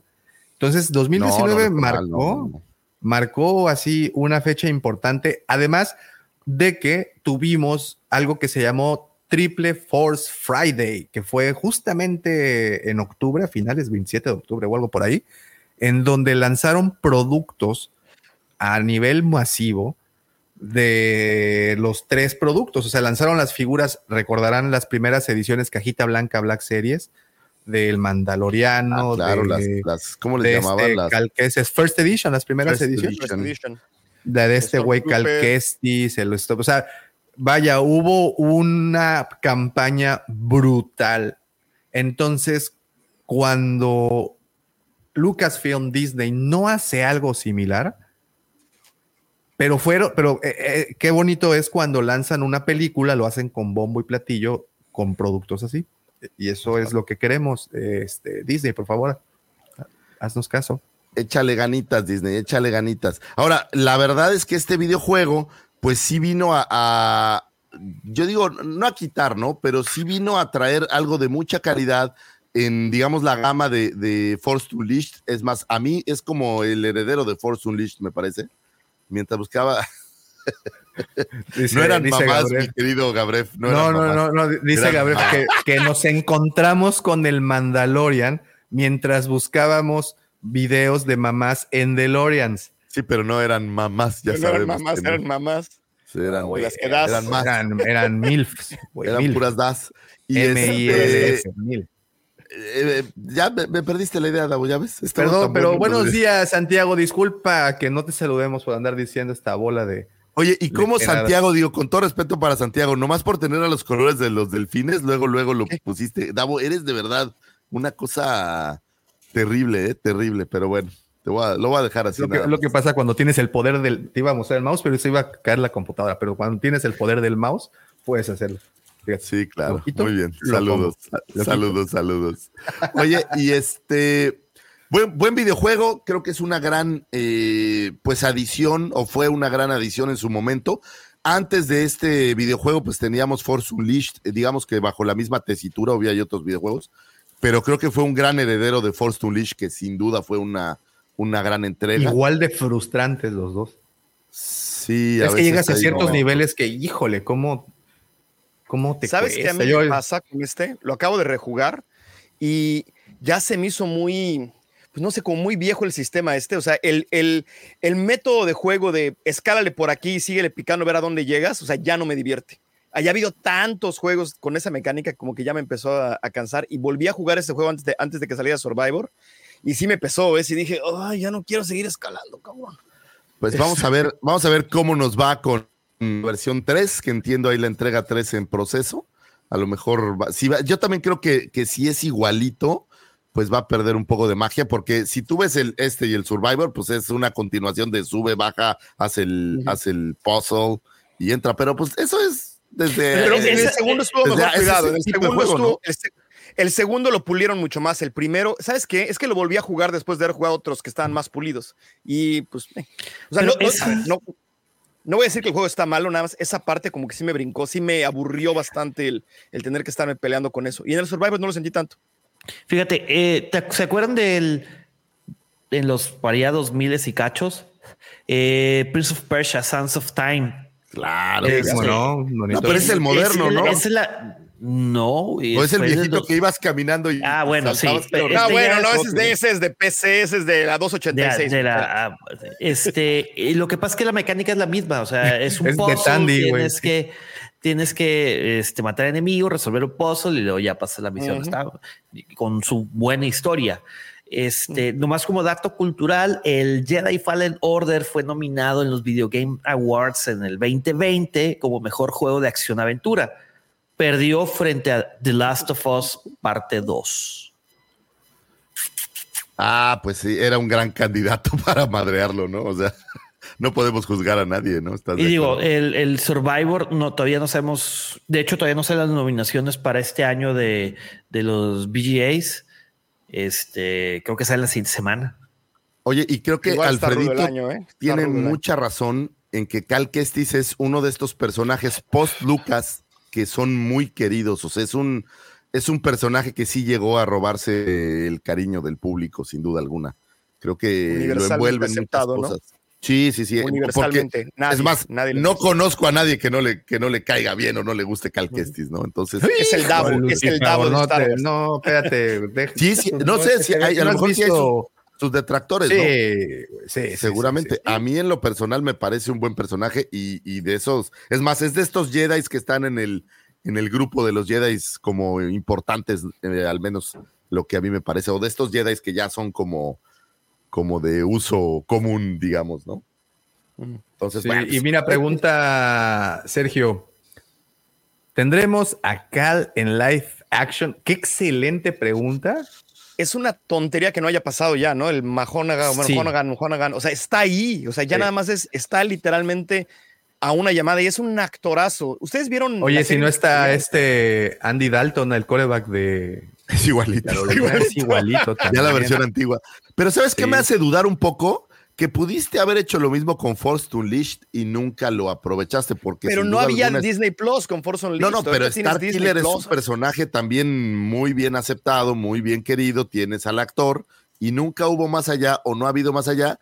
Me parece que a lo mejor eso le va a pasar a, a Cal Kestis. No sé por qué, espero que estar súper equivocado. Pero yo creo Oye, que, y, o sea, y Cal Kestis, poseedor de las figuras más caras de Black Series también, ¿eh? No, bueno. En la primera versión, las primeras dos versiones, ah, ya, ya, ya, ya, sí. la- la- al menos la versión fueron- caja blanca. no, pues, wow. Fueron, no, además, esas- la bronca es que además fueron exclusivas de este, ¿cómo se llama? La- las de que venden los videojuegos en, en Estados Unidos. Este, no, eh, no de GameStop, ¿no? De, de, Games, de GameStop, fueron exclusivas de ahí. No, al pero es- creo que aquí en. Liverpool las andaban vendiendo y, o sea, Ah, ya bueno, después pues, se hizo un relajo aquí en. Sí, pero Siempre, busca, busca la primera, la first edition de Cal Kestis y, y- y date un susto. ¿Es más cara que el mando blanco? ¿El mando No. de caja blanca? No, el mando es el más caro. Pues solo esos Pero- dos, ¿no? Porque la, la que es El resto hermana, se vendió segunda hermana, esa no- sí. No, ni no el Jaguar, ni la Rey, ni este. No, No, me acuerdo quién más. Digo, pobrecita El Rey, porque Storm- aparte un me encanta. Pero era Hubo un, un colado que no me acuerdo, Plo Koon o alguien así por ahí. ¿Esta, Davo? No. Esa, pero la, la de caja blanca dices, ¿no? No, pero esa también, las dos. Ah, sí, No está, sí, las dos. La- eh, esa, mira. Bueno, ¿qué les parece si de- mejor de eso lo platicamos? Ah, bueno, al ratito lo platicamos. eh, Sigamos para no entorpecer la escaleta. A ver, mira, mira, mira, esta pregunta me, me pregunta a mí, pero pues obviamente para todos nosotros. Si se pregunta para Lord Dao, Fallen Order sucede en paralelo a Kenobi. Si no en paralelo, muy, muy cerquita, es- ¿no? los, los tiempos son muy cercanos, sí, sí, sí. Machean. Pero en Mira, algún dice- momento están en el mismo planeta. Estaba pensando en Fallen Order, nunca vas a Tatooine, nunca vas a nada de esto, ¿verdad? En, en- Ojo, No. Fallen Order es cinco años después de del Episodio- El- la orden la orden 66. 66. de la Orden 66, episodio 3. Entonces, ¿cuántos años después? es Bueno? Kenobi, ¿No más? eh, Luke tenía Como como seis años. 10 años, ¿no? Más o menos, como 10 añitos. Sí. Entonces, Según Luke yo era estaba 10 bien años, ¿no? Por alguna razón. O- bien chavito, ¿no? Tenía como estaba- 9, 10 años ahí. Bueno, la niña, ¿cuánto Luke. tiene? Lea tiene como. Pues por eso, como unos siete, 9, ¿no? 10 años, ¿no? Sí. Sí, sí. Entonces, más o menos por ahí sucede. Oh, Eh. Dice el doctor Alfredito, Cal no se verá en live action porque aunque es canónico, en teoría no lo es de facto. Cal en live action mostraría las deficiencias narrativas profundas de Star Wars de Disney. nunca los Sí, he pues tenido. creo que co- coincido, coincido con, con el Alto, buen- dice el señor Raúl. Momento, ¿vieron el boxer de Lord Griller? No, eh, pero no te preocupes. lo A ver, regreso No es video. boxers, güey. Es mi Uh. pijama, güey. Ah, Sí, sí, la vimos. Oye, sí, pues, ah, mira. Puro Raulito. American Eagle, papá. oye, Raulito, quiero que sepas que yo quería olvidarlo. Gracias por traerlo de regreso. Quería dejarlo en mi, así en el back de mi memoria y no traerlo nunca, pero gracias por traerlo, Raulito Barriaga. ¿Qué, Anyway. güey? Es válido. No, no, está bien, no te estoy criticando. Yo estoy desnudo de la camisa para abajo, entonces no pasa nada. O sea, no, no, no, no tengo por qué. Nomás no te pares, tocayo, digo. Sí, no, no, no, por eso nunca me paro. Sí, no, no. Entonces, eh, mm, Red Harvest, eh, le voy a decir a Sarita, Red Harvest. Preguntaba a Sarita cuáles eran las novelas favoritas. Hoy en día puedo decir en mi Hace, caso Red hace como una hora. sí. Bueno, pues es, es que vi que alguien contestó, discúlpame, y me quedé con la idea de que contestarle a Sarita, bro. Pero, oye, Davo, ¿me perdonas? Dark Plagueis, Dark Plagueis, Dark, Plagueis. Ah. Oye, un- una pregunta. ¿Ustedes creen que Cal Kestis esté muerto para la época del Mandalorian? Digo, por la Obvio pregunta de. Sara.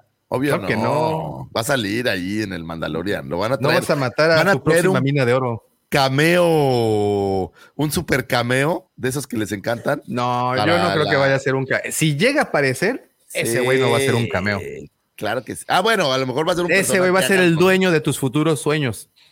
O, Sí pesos con más figuras de la misma, ¿no? Sí, Porque, claro. híjoles, ¿cómo le hace? ¿Cómo reciclan No, figuras? bueno, ya va a salir con barba, con matehuala, ya acá ya. Oye, ahora, el y fíjate, la madre, güey. este salto que hicieron de la caracterización del personaje de Fallen Order a Survivor, sí jaló bien, ¿no? O sea, como que sí le dio un toque así más, como que más experto, como que ha aprendido cosas, como que ya ha crecido. De este morro que se ve aquí en la portada a la versión nueva ya como más adulta.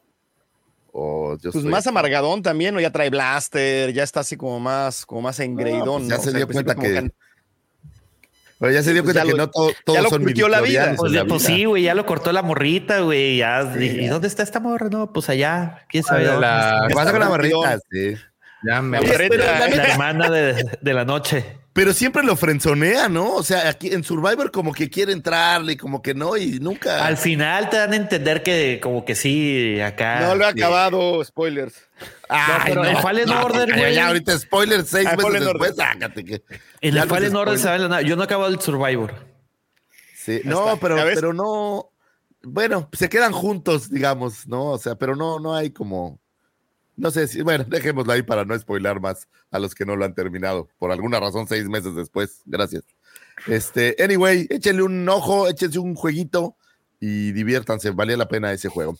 Un 17 de noviembre de 1952 nace Dwayne Dunham, eh, es editor asistente para Star Wars A New Hope y El Imperio Contraataca, editor del regreso del Jedi y eh, Star Wars eh, a Jedi, la fabricación de una saga.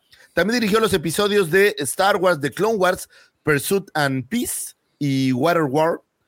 Durante la preproducción del episodio 5, el diseñador de producción Norman Reynolds le pidió a Dunham que se probara por primera vez en la armadura prototipo de Boba Fett, lo cual lo dejaría en los anales del tiempo como ese primer Boba Fett, así el primero, primero, primero, primerito. Fíjense, cuando la armadura de Boba Fett era blanca, que en teoría iba a ser como un super Stormtrooper en aquel momento, y después le dieron ahí el giro que ya conocemos, pero fuera él el primer portador de esta linda armadura, la primera prueba.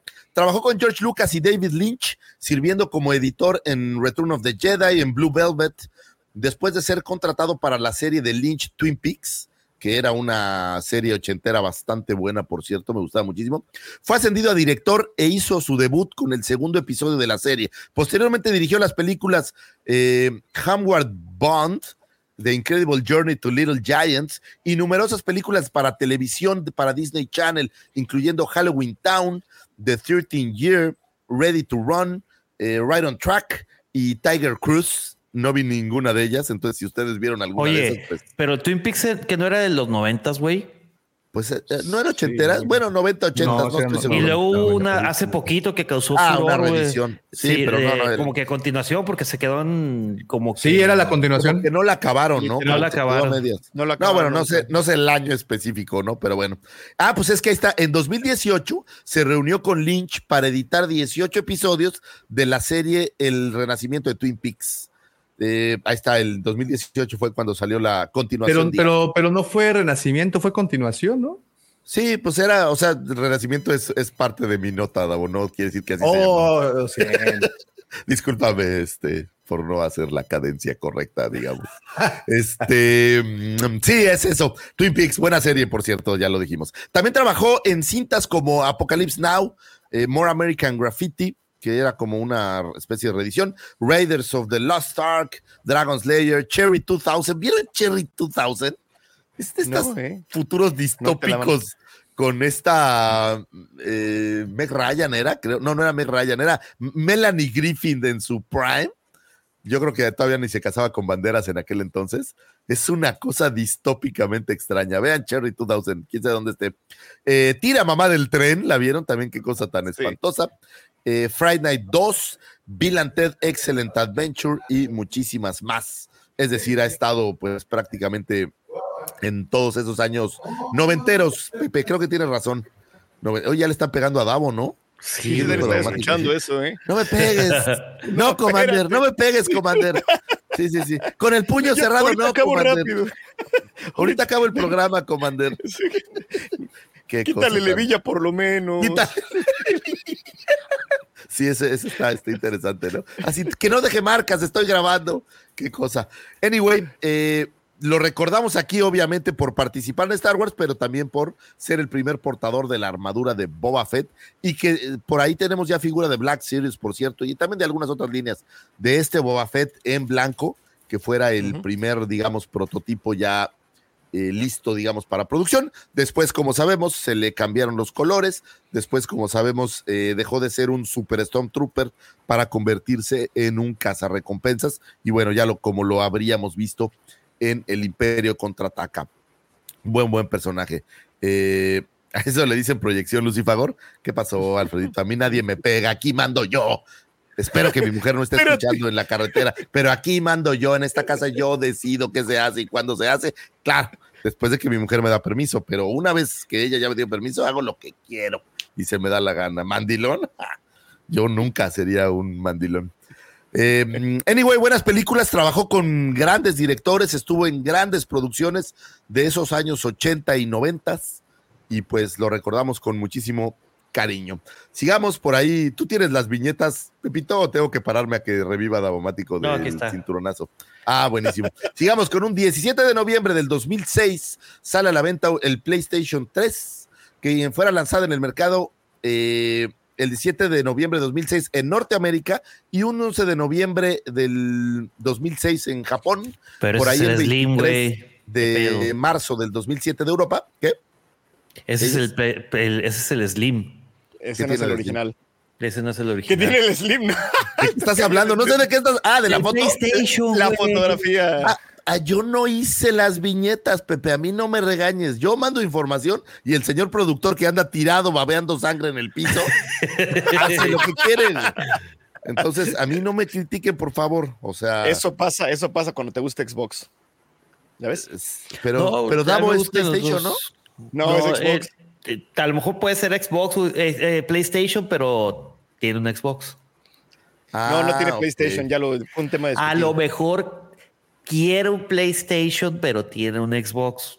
Eso Pero sí, ¿por qué yo, creo- yo un creo que si todos los que tienen Xbox quieren un PlayStation, ¿no? Yo no Porque quiero un PlayStation. No, no, yo no quiero un PlayStation. Mira, en mi casa, que es, que es su casa, para evitar esos pedos, hay una consola de cada tipo y se chingó. Ya. Ay, Pero ¿para qué quieres. Xbox si tienes PC? Esa es mi, esa es mi pregunta.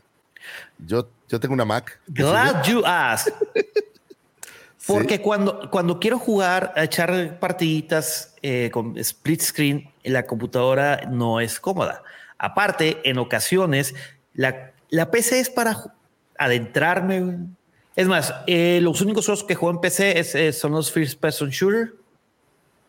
No hay otra forma de jugar los F- FPS. Oye, pero ¿juegas con control en la PC o en la PC ya usas el? Ay, Herejía, no, hermano, herejía. No sé, güey, no sé. Yo no juego en la PC, discúlpenme. Pero yo no juego. FPS. Yo no juego FPS, entonces yo sí juego con control, porque a mí no me gustan los FPS. Perdón, ahí está, todavía más herejía. Este, pero No, sí, mira, los juegos de Xbox los juego en, los juego en PC. O sea, ¿nadie Tengo- juega en PC con, con control? Yo sí, aquí tengo un control de PlayStation 4 que es el que uso, mira. Mira, a ver, Ahí Está, pero ¿qué tiene de Yo malo? ¿Por qué Pepillo hace drama? No, porque los, los FPS, los First Person Shooters, todo el mundo los juega con, con mouse. Esa es la herejía, porque es muy difícil Ah. jugarlos con, con... Con control. No, no, no es difícil, sino el mouse te da una precisión casi inmediata, güey. Es más difícil por eso, más difícil. O sea, se, se ah, pues complica. como, como yo ni juego esos porque me mareo, este, no me, no me importa, la verdad. No, pero espérate, antes, antes de que, de que digan que por presumir, mi querido Pepe, este, el, el Xbox me lo regalé en, el, en una Navidad. Me lo pero- regalé, se era muy mal, güey. O sea, eso Pues me lo sí, cabrón, regalé. era Navidad. Me lo No, regalé pero porque tenía escucha, mucha lana. ¿Qué? No, no, no. Me costó tres mil pesos en Amazon, güey. Estaba en- 3,000 mientras en. Estados Ah, güey, cuesta nueve, güey. ¿Qué pedo, güey? No, no, Oye, no. ¿tu, tu capa de vinil toca yo, güey? ¿Cómo? Mi capa de vinil. Me, me hice una a mi tamaño, güey. Jaguar. y- y- Exactamente, tu Jaguar Y el, capa de y vinil. el PlayStation me lo regaló Andy. Ah, muy. Sí, pero los otros siete PlayStation previos, ¿qué? Ah, bueno, el O sea, PlayStation 3, el PlayStation 4 me lo regalaron también, me lo, este, un A ver, les quiero preguntar algo porque el esto me PlayStation 3 me lo regaló mi tía. ¿Qué Este, hacen con las consolas viejas? Yo las vendo. Yo, lo- yo la- no, yo las tengo todas. Yo, allá arriba están todas y todas están conectadas y en todas se puede jugar y tengo todos mis juegos. O sea, tienes, guardas todas las consolas, o sea, aunque nunca las Todas las que, consolas, digo, hasta las de México. pregunto- Tengo desde mi Nintendo. Lo tengo. Tengo mi ¿En Nintendo, serio? tengo, tengo mi Sega Genesis, tengo todos. Neta, Y- fuiste y de México esos, los- los únicos ¿Sí? que tenía el Genesis, güey. Oye, el Genesis era la neta. Está muy ¿qué te chido, güey. eh. Yo, no, no, no. eh, eh, era muy chido. No, no, no, no, me tenía Altered Beast, estaba chido. Oye, Altered. Beast era una maravilla. Sony creo que El era Mortal. Kombat, para empezar, salió con sangre, papá. Ese No, estaba güey. bueno, ese Mortal Kombat, sin duda alguna. Pero como aquí estamos hablando del PS3, que Davomático hizo mala viñeta, hay que reafirmarlo. Davomático se equivocó y puso un dispositivo que no era el No de hay que este- salió en la fecha, vaya. esta nota. No, no era. Oye, dilo espérate, bien, no lo eh, defiendas. No lo defiendas, Pepe. a que le peguen más duro. Ahorita O sea, va a que sonar. le peguen ¡Ay! duro. ¿No era la foto? Oye, vas a ver la mano No, con pero- sangre pero- así pero- no, no, este, ¿cómo le hago para cambiar aquí este pedo, güey? No, no sé, pero no te Este, preocupes. Espérame. Entonces saliera. mm, es la tercera consola de, para PlayStation de Sony y la, eh, la quinta y última consola de Sony en ser diseñada por Ken Kutaragi, quien quiera que sea. Pepe, ¿quién es Ken Kutaragi? Seguro tú sí sabes, No. ¿no? Bueno, pues fuera el güey te que diseñaría este PlayStation 3, eh, que buscaba, bueno, pues darle un llegue a su competidor más cercano. Era. ¿Quién Wii de Nintendo en aquel entonces? Ponte ahí el micrófono, güey. Se te escucha medio chafa, güey. Sí. Me cortaste. Ok. Por lo mientras, Sarita. Y llegó Davomático y se le hizo así a Lucy, güey. ¿Qué estabas diciendo de nuestro temerario líder? ¿Que qué? Yo, no, ¿Qué? nada. Que si No, yo no dije del nada. cinturón, que a ver, a ¿Yo? ver, a ver, órale. Yo no dije nada, ¿verdad? Que, No, que Davo traía unas manchas de sangre acá en, la, en, el ojo, güey, la madre, güey. Oye, Davo, es que no queremos ser intrusivos en tu vida privada, pero escuchamos Es lo que es el- el algunos gritos y asumimos que te estaban dando cinturonazos. Sí, Decías, no, en la cara no, en la cara no. asumieron bien. Pero no Ahora- hablemos de eso, ¿va? No, mejor vamos a hablar de tu error, Davomático, porque Pepe Es que el psicólogo dijo que no. No, no. El doctor dijo Aquí que no. Pepe vino a decirnos que te equivocaste en la foto de qué consola pusiste y creo que tienes que pedir Ahí disculpas. dice PlayStation 3, pero sí tiene razón porque esta fue el- como la tercera versión que salió de la Ya consola. ves, el Slim. Entonces pide La, disculpas. la- la primera, por eso dije, pero pido disculpas porque la primera era como charoleada. Era, o sea, ¿te estaba- equivocaste, Davo? ¿Es lo Mira. que estás diciendo? Es que no había bonitas fotos del otro, Luciano. O sea, pero te ¿no te equivocaste o sí te equivocaste? Me confundo. Sí, sí me equivoqué. Sí, ah, sí. muy bien. Ok. Lo Señores, aquí se van a dar cuenta que aunque Davomático es un semidios, también a veces comete. Es falso. Sí, ¿no? También a veces. Anyway, eh, bueno, pues PlayStation, Pepe dice que es mejor PlayStation que Xbox. Davo, Davo, ¿tú qué tienes? ¿Xbox o PlayStation? Yo tengo Xbox, pero sí coincido. Play- PlayStation me gusta más solo por una cosa, porque tiene God of War. Ah, yo ¿Qué más quieres? sexy. Es Ahí está, ahí consola está, ahí está, sexy. ya pusiste el correcto. Y, y además tengo muy bonitos recuerdos esa porque fue, eh, digamos que ya en la era adulta de post 30, o co- creo que tenía, estaba cumpliendo 30 años justo cuando fui a Costco, porque acababan de abrir además Costco aquí en Cancún, y me compré la consola y me compré eh, un sistema de sonido. Discúlpame, espérame, espérame, discúlpame. se- Hace cuenta que estaba haciendo lo que Pepe estaba, está haciendo ahora. Bueno, ¿Salir en calzones o qué? no, no, no, no. O sea, tener el, Agarra, el- el- el- el- el- el- el, este, el, el poner su equipo así chingón. Ah, sí, está, eso está Eso lo-. Pero La- además, la- ese, ese ladraba, ese en México querían como 15 mil pesos. Estaba, estaba así ridícula. Pues es que igual que el PlayStation 5, güey, está, está hirviendo. Y te voy a decir algo. ¿Qué cuesta un PlayStation 5? El, el PlayStation 3 creo que ya empezó con los de Blu-ray, ¿no? Sí. Sí, De hecho, era, el- era, el- Era era el muy- reproductor de de Era más barato comprar un PlayStation 3 que comprar un reproductor de Blu-ray.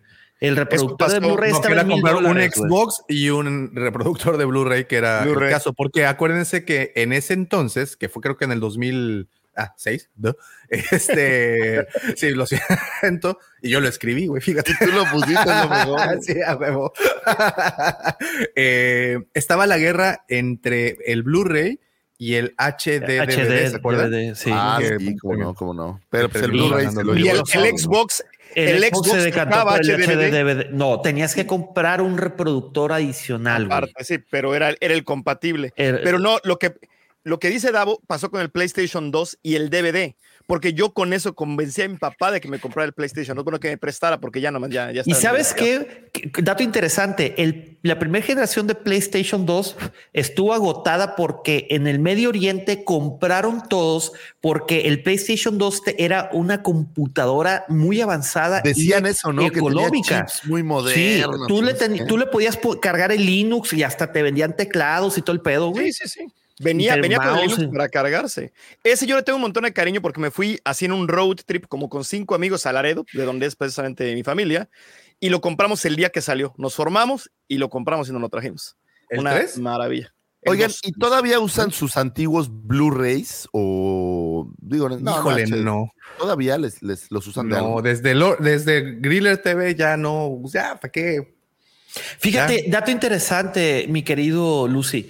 Eh, yo me compré este Blu-rays no para usarlos, güey, sino para como acervo, Sí, como- como de colección. Yo los compro como como de colección. colección, sí. Yo los, igual que los, igual que los videojuegos, hay, hay videojuegos que tengo tres veces porque los compro en diferentes o porque está bonita la caja. Tal cual. Porque el no Skyrim no se, abre. creo, por ejemplo, yo, este, cuando An- eh, Andy me regaló el Play, me dijo, oye, pues es que hay dos modelos, güey. Y yo, pues, el de Blu-ray. ¿Cómo dice Blu-ray? ¿Se ¿Qué usa es todavía? ¿Qué es ¿Qué eso? es ¿Qué es eso? eso, Blu-ray? Ah, por- el otro Este- día estaba sacando películas antiguas, bueno, antiguas es un decir, en Blu-ray, en Blu-ray, pero que no he vuelto a poner en. Pues. La neta, un sí. más, o sea, sí, mucho tiempo. ¿Se Si acuerdan eres- cuál fue su primera película Blu-ray? ¿Blu-ray o, Eh, o- o en disco? Blu-ray. No, Blu-ray. no, Blu-ray, Blu-ray. Eh, ahí la tengo. Es un, fue un concierto. No. La mía fue la de. Un la concierto que me compró mi buen brother Frankie que vive en Frankfurt. Era es A ver, a ver, a ver, a ver, a ver, a ver, a ver, hold on. ¿Cómo se llama tu brother? eh, Frankie, Frank se llama. Frankie y vive en. En Frankfurt. Él es Está alemán, inventando este güey. güey. Está inventando. No, cabrón, es- escucha. Lo que ¿El pasa es Frankie que es de una- Frankfurt?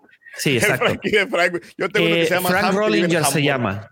Eh, él, eh, bueno, a mí me gusta mucho una banda alemana que se llama Revolverheld y salió un MTV Unplugged que solamente lo vendían en Alemania güey, y me lo mandó así eh, súper carnalazo, me lo mandó. güey. No seas mamón. Luego, luego ya salió este. Luego salió en iTunes de Alemania, saqué una cuenta de Alemania y compré. Pero si tú ves el concierto de iTunes en 4K y ves el Blu-ray, el Blu-ray tiene muchísima más definición, güey. muchísima lejos más. Ya, Pepe, saliste en calzones, güey. ¿Quién va a creer eso de Alemania, por favor? O sea, El, el- mi amigo el Frankie Ahí que vengo. vive en Frankfurt. te los mandó Oh, Frank. no, no, no, no, no, no, no, espérate, no, Y ya, sí espérate, te creo, sí te gracias, creo. güey. Ay, Mis ojos, mis ojos. Lo va a buscar además. no. Yo, si la memoria no me falla, Davomático, creo que fue El Señor de los Anillos. En Blu-ray. Peliculón para tenerle En Blu-ray. Blu-ray no, salió en DVD como 10 años antes. ¿A poco lo compraste otra vez? No, lo tenías. Pero el- tengo, tengo Blu-ray, tengo DVD, tengo como cuatro ediciones de los libros. ¿Te las muestro? Tiene, tiene hasta el Laserdisc. No, no creo. Que el no. No, lo tengo aquí. Ah, Yo el tengo-. Tengo el tuve Laserdisc de The Stand de Stephen King. Es el único Laserdisc que tengo. Oh, Pero, está y, en dónde, oye, y fíjate lo que iba a decir, ¿en dónde tocas los láser? Híjole. Porque compré ¿No el Laserdisc acuerdan de esos modulares? ¿No se acuerdan de esos modulares que eran como del tamaño del refrigerador, güey? Que Sí, tenían para Los dos, dos cassettes, el, el, el rack de la radio AM/FM. Sí, Y el- el- si eras cabrón, güey, si eras cabrón, su Laserdisc, güey. Que esa fue una tecnología de finales de los 80, ¿no? que no no Fue pasó a de Philips, Philips, ¿no? si mal no me acuerdo. Era carísima. Sí, Philips sacó la primera. Pues eran del tamaño de un long play, ¿no? O sea, eran así. Sí, sí, eran del tamaño de. Y le dabas no, vuelta también. Y Ahora, como artículos coleccionables, el, el, el Laserdisc de Blade Runner es de los más caros que existen hoy en día. No te baja de 1500, 2000 dólares. O sea, sí se volvieron artículos coleccionables canijísimos. Oficialmente te puedo decir que yo nunca vi una película en Laserdisc. O sea, nunca vi la Yo tampoco. Laserdisc Yo no, yo sí, tampoco. un- un aunque sí vi un disco, nunca, nunca tuve la Mi- un, tengo un ¿Se primo que de- tenía un láser disc y, y vimos ahí la de Indiana Jones y la última cruzada, güey. ¿Se acuerdan No, que había una tecnología que se llama mini disc? Que eran como. Sí, antes de- era de Sony. Y también eran Sí, de sí, sí. Sony, también igual. Pero ¿Te ese era cuál solo fue? audio, ¿eh? El minidisc. Sí, ya- ese era puro audio, ya sé, claro, sí, sí. Sí, pero un, un- un amigo lo Eh, Vic. ¿Cuál fue tu primera película de Blu-ray? Digo, ya. Es que me quedé pensando, tema, pero estoy pensando en Blu-ray, pero en el de 4K, ya sabes. Ese eh, fue el de, el de Civil War, de Captain America. Pero el primer Blu-ray, eh, primer Blu-ray, no me acuerdo. El mío fue Iron Man, la primera película de Iron Man, que justamente fue también por el 2008 que, que salió. Entonces, fue mi regalo de, de 30. Cuando cumplí 30 me compré el. No te hagas, fue la serie completa de Red Shoes Diaries. No, había salido Time. todavía, lastimosamente no había salido. Aunque déjenme decirles una cosa, y esto es real. El Blu-ray y el 4K, y bueno, obviamente toda la tecnología mm, de ultra nitidez, no fue un tema que se llevara bien con la industria, ¿no? Por, ¿eh? No, Eh, al principio, de hecho, muchas actrices decían que preferían que los las siguieran grabando con el sistema tradicional, porque así no se les nota- notaba las imperfecciones en su. No, pero hoy en día ya limpian todo con un programa y vámonos, ¿no? Ya te dejan, pero hasta tú te verías guapo, Davo. O sea, ustedes creen que Eh. Davo siempre es guapo, pero no, No, Davo arregla esto. me photoshopeo antes. sí. Tiene un filtro. Le Muy bien, señores, pues yo nunca he tenido, ahora sí, este, yo nunca, nunca he tenido más allá de un PlayStation 1 eh, y lo dejé. Por eso niegas, espérate. porque no lo conoce. PlayStation 1, güey, cambió la industria del videojuego, güey. Fue lo más genial. Está bien, yo solo estoy diciendo que nunca he tenido más allá, o sea, yo no soy rico como los que compran todas las ahorita, Y yo solo he tenido la Este vato, güey, que paga como dos bolas, güey, por entrar al cine, güey. que, Ah, perdón, eso es lo que cuesta la, la entrada, no, normal. No, güey, ahí existe otras salas también que es para el pop. Ay, no es cierto que existen otras salas, güey. Eso no te lo cree nadie. Que existen otras salas. Puro VIP, güey, la chingada este, güey. ¿Ya ves? ¿Verdad que no? Que Ya no en todas las salas te dan tu cobijita acá y te puedes acostar y la chingada. No, güey. Las, champaña, ¿no? las salas de cine no son en las que te llevan volando a otro país. Sí, ¿no? Que te ponen tu película y te- Y que cuando te aburres de la película le pones un mapita con el avión. Esa, esa, esa, la- esas son las que yo he visto. No sé las demás. Igual te llevan champaña. Exacto. Es- No seas mamón. Ahí está. Se la ganó a pulso. A pulso. Pues, sí, ok, sí discúlpeme. Bueno, pues. PlayStation. Ah, ok, pues dile. Ese fue el lanzamiento del, ex- del Xbox 3, iba a decir, del PlayStation 3.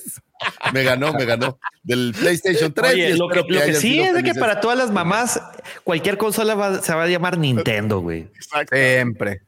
Siempre. Vete a jugar siempre. Nintendo. Ya págase Ok. Nintendo. Sí, mi mamá los llama Nintendo también, pero bueno. Eh, sigamos, señores, con un 17 de septiembre, de, ah, de noviembre, ¿cuál septiembre? 17 de septiembre de todos los años, eh, desde 2019 se celebra el Día Mundial del Niño Prematuro, una fecha que eh, desea poner de manifiesto el alto riesgo de la mortalidad que tiene traer bebés al mundo prematuros. Se trata de prevenir eh, pero también ayudar a niños y a sus familias. Y si traigo esto a colación, es porque mi señora esposa preciosa de la vida y del amor, ella fue niña prematura, ella nació de seis meses y es lo más hermoso que hay en la vida y me vale madres, es mi esposa y pongo su eh, chayotazo desde aquí, aunque, oye, aunque seguro ya no nos está oyendo, mi mujer la perdemos como a los cinco minutos, pero bueno, lo dejo aquí de, precedente. Si alguno de ustedes habla con mi esposa en algún momento en la, en la Guampacón o en algún evento, díganle que escucharon esta astroefeméride, por favor.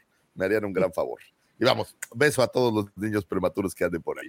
Un Yo soy 17 de noviembre. ¿Tú eres ochomecino? Sí. Pepe, ¿eres ochomecino? ¿O realmente eres de nueve meses, pero apareces de ocho? Ya sabes. No, cabrón, soy de chomecino, de chomecino, güey. Válgame la chingada. Así tenía una prima, ¿no? Que le decía que era mi prima Tania, le mando un beso grande, que decía que ella era siete mesina. Lo raro es que era una siete mesina de nueve meses, ¿no? Entonces, como que algo raro había pasado en la boda, digamos. Anyway, sigamos, señores, con un 17 de noviembre se celebra el Día de la Vida. Era una fiesta de tra- eh, tradicional Wookiee que celebraba la familia eh, la alegría y la armonía, valores y principios de la cultura Wookiee. Tradicionalmente celebrado en el árbol de la vida, en un boscoso mundo nata- eh, conocido como Kashyyyk. Eh, las celebraciones fueron celebradas, eso está muy bien de mi parte, las celebraciones fueron celebradas, acuérdense de este momento, por personas de todas las eh, de toda la galaxia, eh, en tiempos oscuros donde el imperio galáctico reinaba. Este día de la vida, bueno, pues lo recordamos con mucho cariño, derivado del el Holiday Special, que es nuestra siguiente. La voy a decir junta para evitar temas. Un 17 de noviembre del 78 se, se estrenaba el Holiday Special, eh, justamente donde vendría el Día de la Vida o donde debería representar el Día de la Vida. Y qué mejor forma de celebrar esto que con una figura de Black Series del Día de la Vida, ¿no, Davomático? Finalmente, Así fíjate lo que voy a decir, güey. Finalmente nos dieron un chubaca del Día de la Vida, o sea, finalmente le hacen mención al infame Holiday Special y eso debe de tener alguna.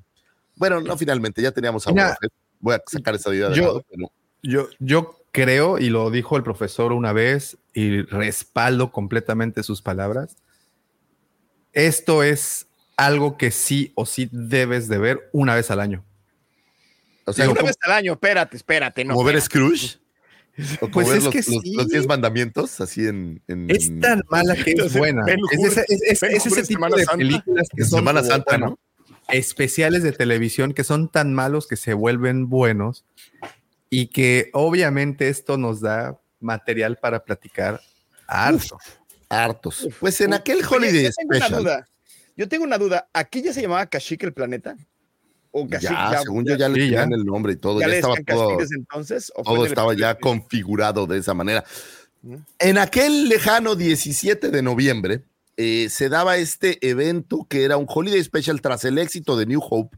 Decidieron lanzar en, en Navidad este especial navideño que en aquel entonces me parece que eran muy populares hacer especiales de Navidad de cualquier cosa, ¿no?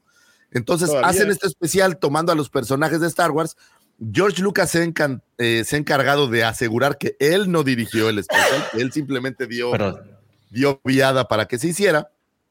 Y honestamente, pues es tan malo que resulta gracioso, aunque pienso que sí hay algunas cosas muy rescatables, como el corto del Faithful Wookiee, que es donde vemos por primera vez a Boba Fett en la historia, digamos, o el personaje, aunque es una pequeña caricatura. Fuera de eso, la clase de cocina de Malabuk y Al abuelito viendo el abuelito viendo porno. ¿Sabes qué me, me perturba por las noches? O sea, ¿por qué usa una túnica eh, este los no, eso lo molesto, lo molesto. O sea, lo molesto. normalmente los Wookiees están desnudos para todos lados. Es ceremonial, Lucifer.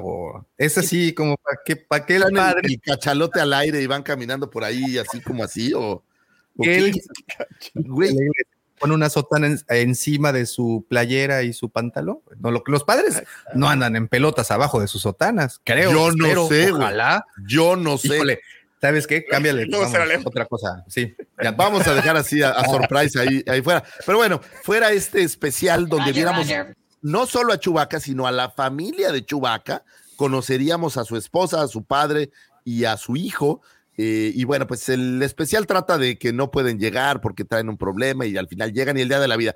Básicamente el día de la vida en Star Wars pudiéramos pensar que es algo muy similar o al Día de Acción de Gracias o a Navidad, ¿no? Dependiendo a lo mejor de, de, tus creencias personales. Pero bueno, sería como la versión de, de Navidad en Star Wars, pudiéramos decir, y pues se volvió como una cosa especial celebrarlo y entonces ahora los 17 de noviembre pues lo recordamos con cariño.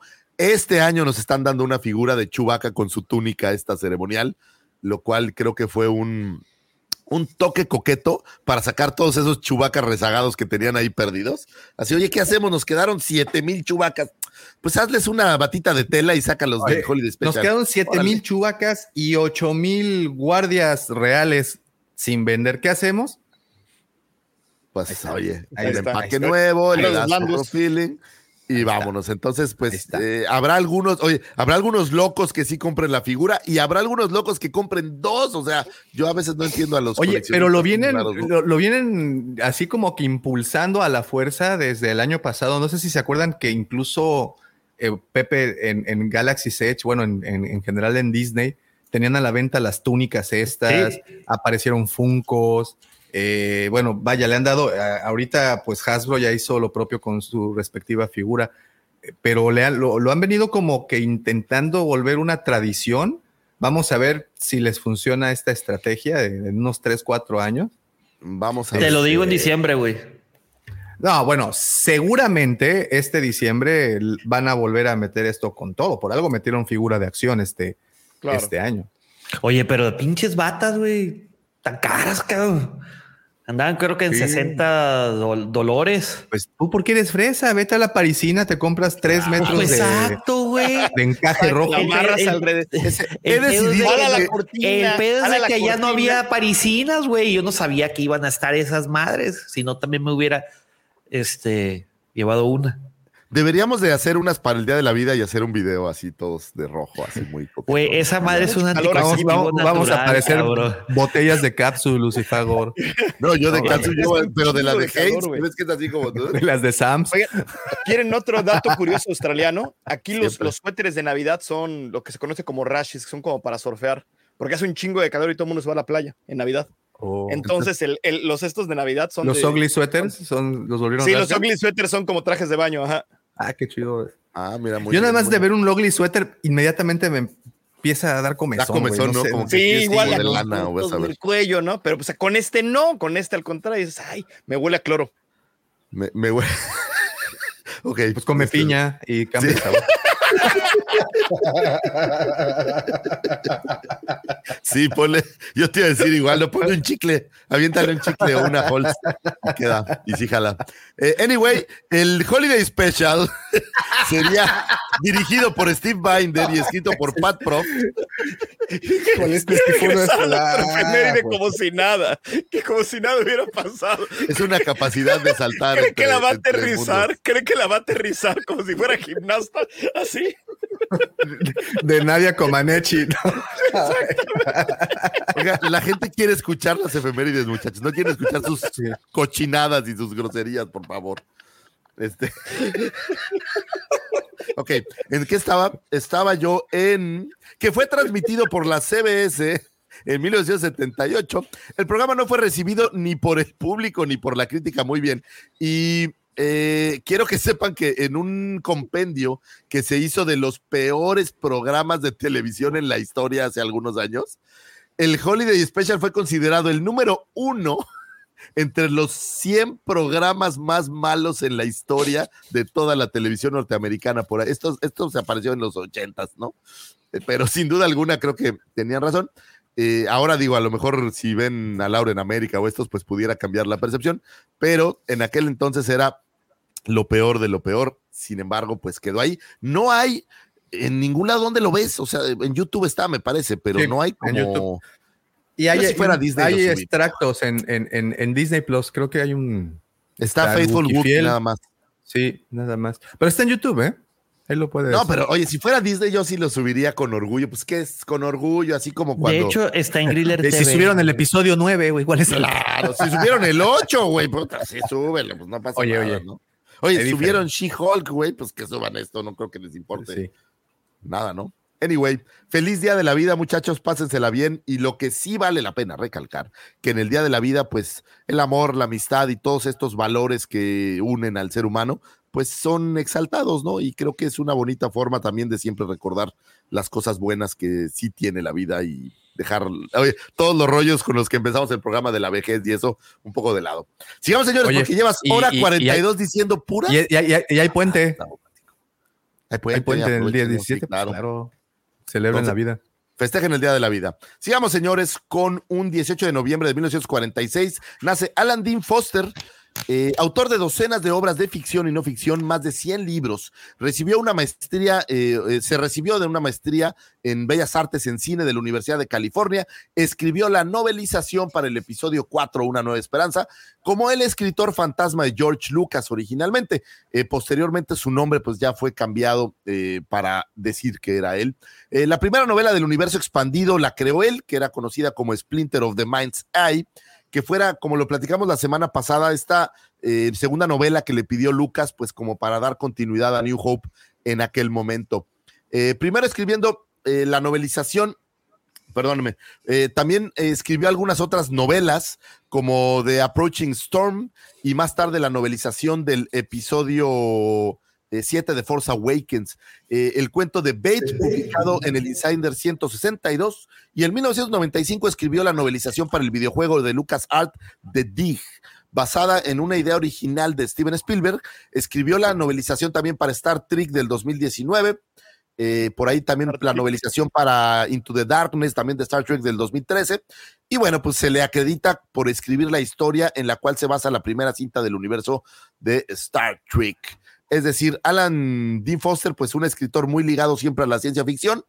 Eh, curiosamente estudió ciencias eh, en, cine, estudió cine, y pues eh, fue así que decidieron darle la creación de esta novelización. Ya lo platicamos, justamente traíamos la nota la semana pasada de cómo esta novelización pues tuvo, curiosamente le dieron el guion y le dijeron pues con este guion escribe la historia y obviamente pues tiene estas diferencias que tuvieron en aquel entonces pues prácticamente las tres novelizaciones de las tres cintas eh, originales de Star Wars. Eh, yo nunca he leído, fíjate que ahora, después de decirlo como por tres semanas seguidas, tengo ganas de leer Splinter of the Mindset. A lo mejor tiene alguna cosa ahí curiosa, coqueta, porque era la continuación, pero él no sabía en qué continuaba, ¿no?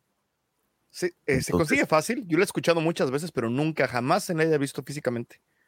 Y, ah, no sé si está en español, también habría que buscarla, ¿no? Digo, ya al tener tanto tiempo, pues quién sabe si las tradujeran. Quién sabe, yo creo que sí debe estar por ahí, a lo mejor sí vale la pena echarle un, un ojillo. Eh, digo, yo les recomendaría las novelizaciones, tanto del episodio 1 como de, de la, bueno, de todas las tres originales cintas, las consigues y las consigues en español y están, están buenas, están... eh, ¿Sabes, ¿sabes son cuál está muy buena. Tocayo? Acabo de terminar. Eh, Mandalorian. La ¿sí? novelización no es mala, ¿eh? Le, le empezó a leer mi hijo y como que yo le empecé a checar y dije, ay, están muy bien las descripciones, está muy bien la cadencia. La verdad es que eh, bastante, bastante bien. Ah, pues la- yo, es más, hasta pensé que no había salido nunca. Me quedé como con no, la sí, idea sí, que está, había está, quedado está. ahí como No atorada. sé si hay en español, ¿eh? Pero hay temporada 1 y temporada 2. Hay. Pues hay que buscarla, señores. Vale, vale la pena echarle una leidita a estas novelizaciones. No sé si ahora qué, qué tan común es novelizar las, las películas. En aquel entonces era un clásico, pero hoy en día no sé qué tan, tan común es hacerlo. O no sé si, si aplica para todas las películas, ¿no? Tal vez habrá algunas que lo valgan, habrá otras que tal vez no lo requieran. Fíjate, estaba leyendo la historia de Tiburón, de Joss, eh, y, y- se ve que esto fue como un fenómeno que ocurrió durante la década del 70, sobre todo después de la segunda mitad de los 70, del 74, 75, en donde se dio este fenómeno en donde eh, estaban buscando productores, estaban buscando historias nuevas que, traer. Las editoriales entonces lo que solían hacer, no sé si sea algo que aún practiquen, pero solían eh, los editores leer la novela y a veces antes de publicarla las enviaban con cierta gente de las productoras y eh, decidían entonces comprar sí o no los derechos. Fue algo que le pasó a Stephen King, por ejemplo, y fue gracias a eso que, su, que tuvo su, su gran éxito. Pero Eh, ojo, esto es diferente porque una cosa es hacer una película basada en la novela y otra cosa es hacer la película y después sacar la novela basada en la película, ¿no? Eso es lo que, le- las- lo que llaman novelización, ¿no? Que, Y- que- Como Harry y Potter todas- y como el Señor de los sí. Anillos, que escribieron el libro después, ¿no? De la película. así es. No, no es cierto. Ándale, métete, métete en ese pantano y nadie te va a sacar. así Oye, es. Sí, sí. eh, pero bueno, sí, sí, Este cierto, tienes razón. güey. Ti- Tienes razón. Y bueno, y, y en Star Wars en particular, pues novelizaron prácticamente No, todo. pues ¿no? todas, según yo, todas están novelizadas. Eh, Y soy honesto, a mí no me tres gustó. Em, episodios. Yo, yo empecé la. del Alan D. Foster hace la del uno. 7, güey. Curiosamente el ¿Ah, en mismo. serio? Fíjate. Sí. Yo dije hace un segundo, güey. No, no, no, es que estaba. es que estaba Es que yo también pensando en estaba. tus palabras. estaba- Estaba pensando en tus palabras. y Está- estaba perdido en, en- en- en- en lo guapo que te ves hoy, Tocayito. Oye, recuer- ¿recuerdan las clases de hipnosis que tomamos para ignorar a Lucifagor? Están haciendo efecto. Sí sirven. Sí, están novelizadas. Este, Bueno, no sé si, si el pero 9 no- y el 8. Eh, lo que te iba a decir es que a mí no me gustaron mucho las novelizaciones porque es básicamente una transcripción de lo que estás viendo en la pantalla al, a- al libro. Entonces, a mí no, pre- yo prefiero ver- la otra, la otra versión. En el- y esto del mismo episodio 1, ¿eh? Está la novelización del episodio 1 y está la novela del episodio 1. Son dos cosas completamente distintas. Y en la novela del episodio 1 tiene más de detallitos y cosas que pues ya en la película obviamente pues no se vieron, ¿no? Son dos cosas.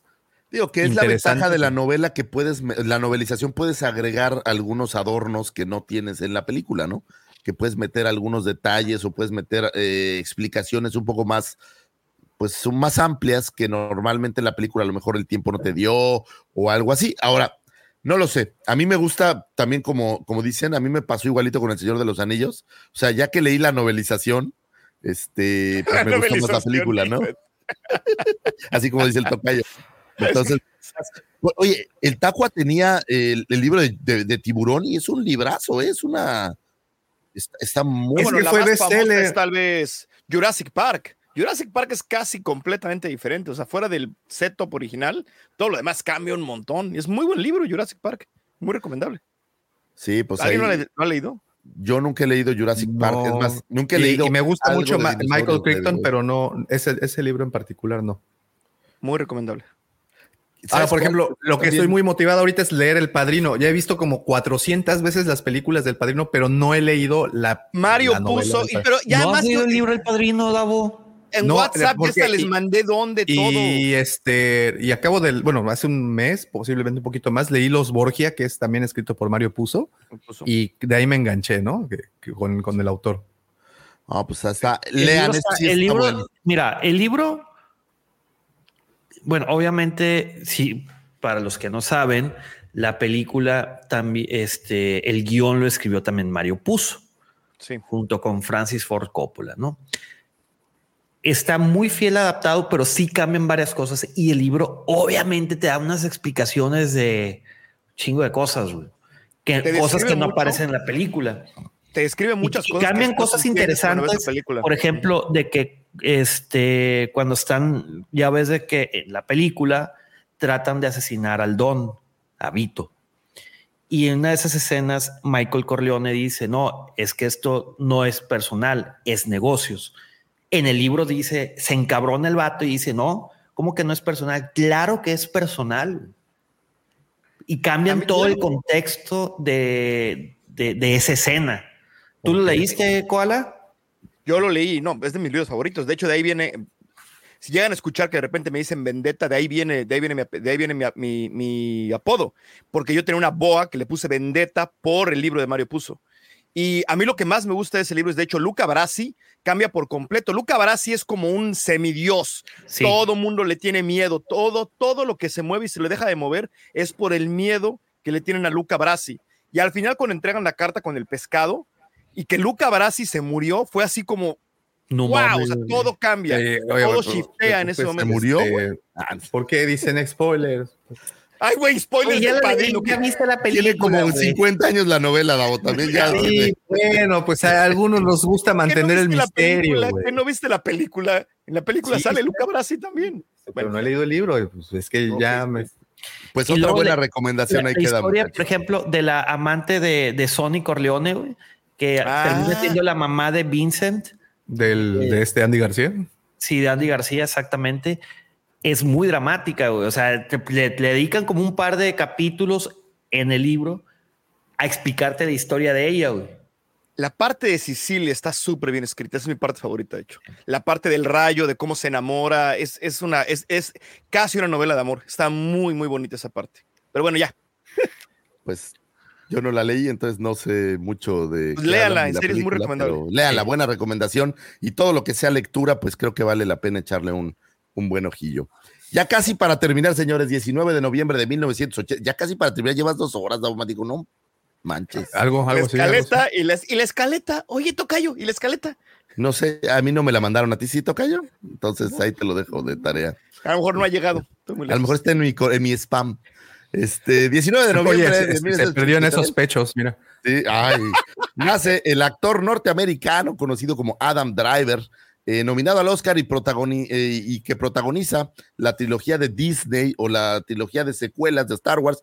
Aparece en The Force Awakens, en The Last Jedi y en Rise of Skywalker, haciendo el papel del villanazo Kylo Ren. La participación de Adam Driver en la franquicia de Star Wars se anunció por primera vez un 29 de abril del 2014, cuando fue nombrado miembro del reparto de Star Wars el episodio 7, El despertar de la fuerza. Por su actuación en The Force Awakens como el antagonista Kylo Ren, Driver fue elegido como el mejor villano de eh, ese año para los MTV Movie Awards. ¿Todavía existen los MTV Movie Awards? No, Pues al parecer creo. sí, güey.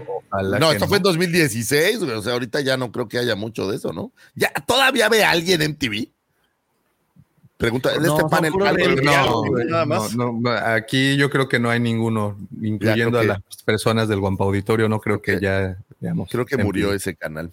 Eh, en entrevista ha dicho que eh, tiende a evitar mirar sus propias actuaciones, es decir, hace su película y no la ve. Driver repitió su papel de Kylo Ren en las siguientes películas eh, eh, The Rise of Skywalker y el episodio 8, y en- ahí es donde podemos ver estos brutales, pectorales, bien rasurados, Davomático. Era bien lampiño Kylo Ren, ¿va?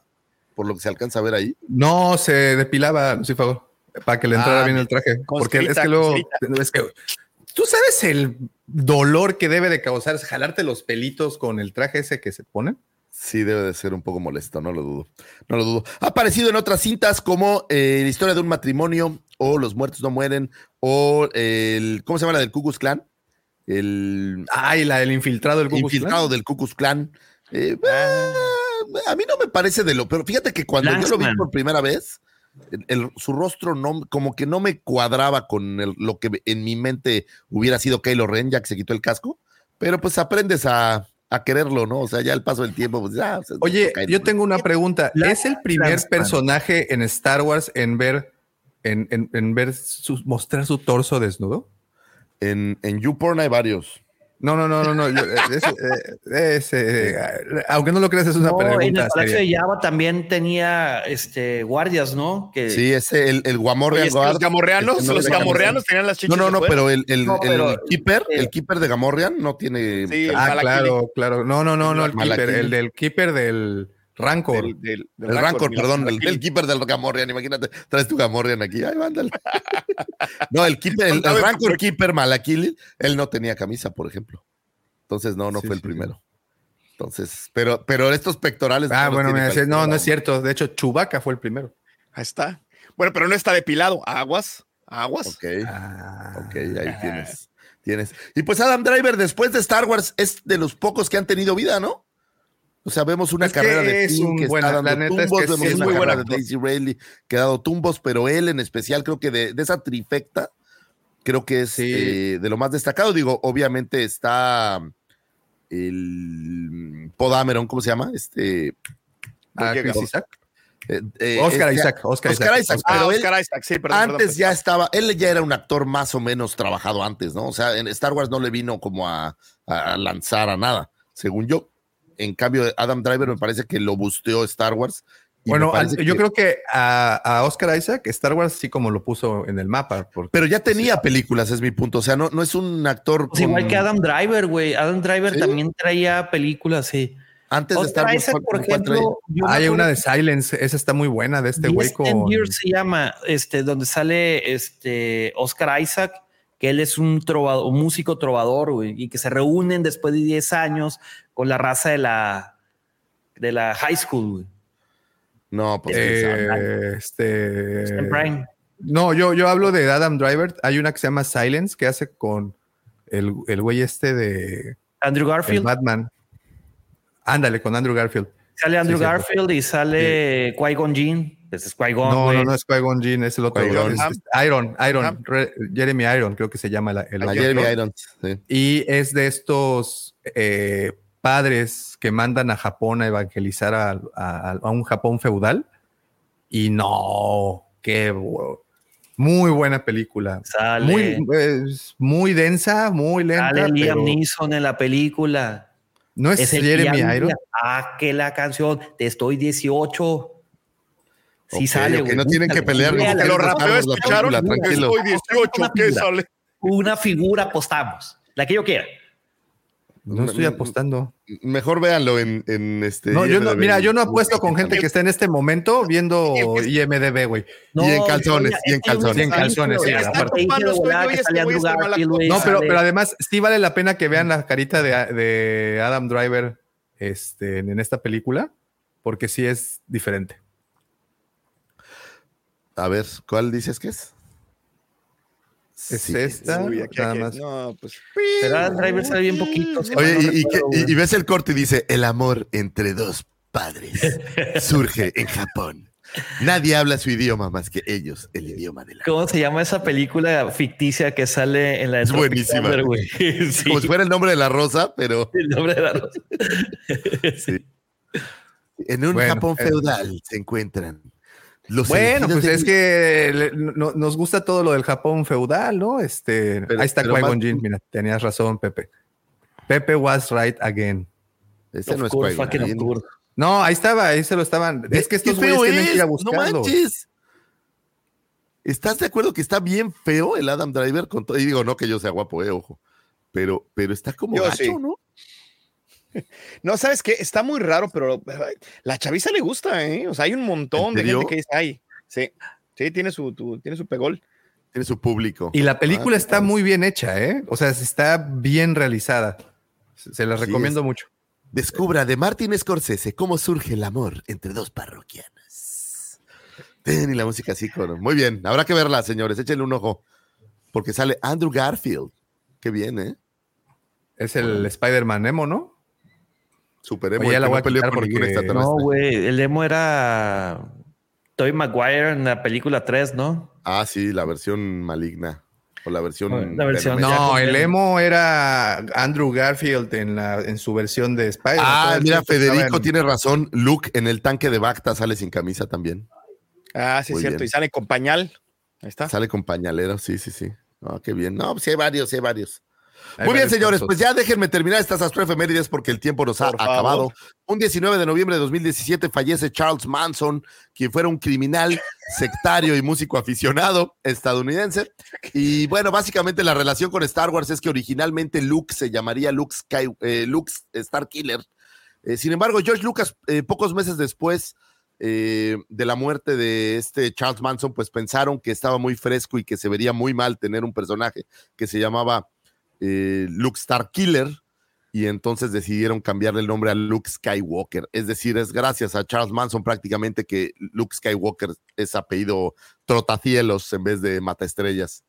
Cosa interesante. Señores, con esto cierro, se acabó. Estas fueron las astroefemérides. Espero que hayan encontrado información útil y valiosa para iniciar su fin de semana, para comenzar su, eh, digamos que su sabadito alegre, si van a ver el fútbol, que tu equipo perdió ayer y no te da tristeza porque sabías que era una basura, cosas así, pues puedes sacarlas con conversaciones más Star Warsianas que eh, de deportes, digamos. Entonces, señores, estas fueron las astroefemérides. Gracias. Muchísimas gracias, señor Lucifagor, por brindarnos información tan valiosa, de manera tan puntual, verídica y sobre todo entretenida. Muchísimas gracias. Y también aprovecho para agradecerle a todos los que están en el chat. Gracias por estar comentando, gracias por estar conectados. También agradezco a los que nos están viendo y no comentan.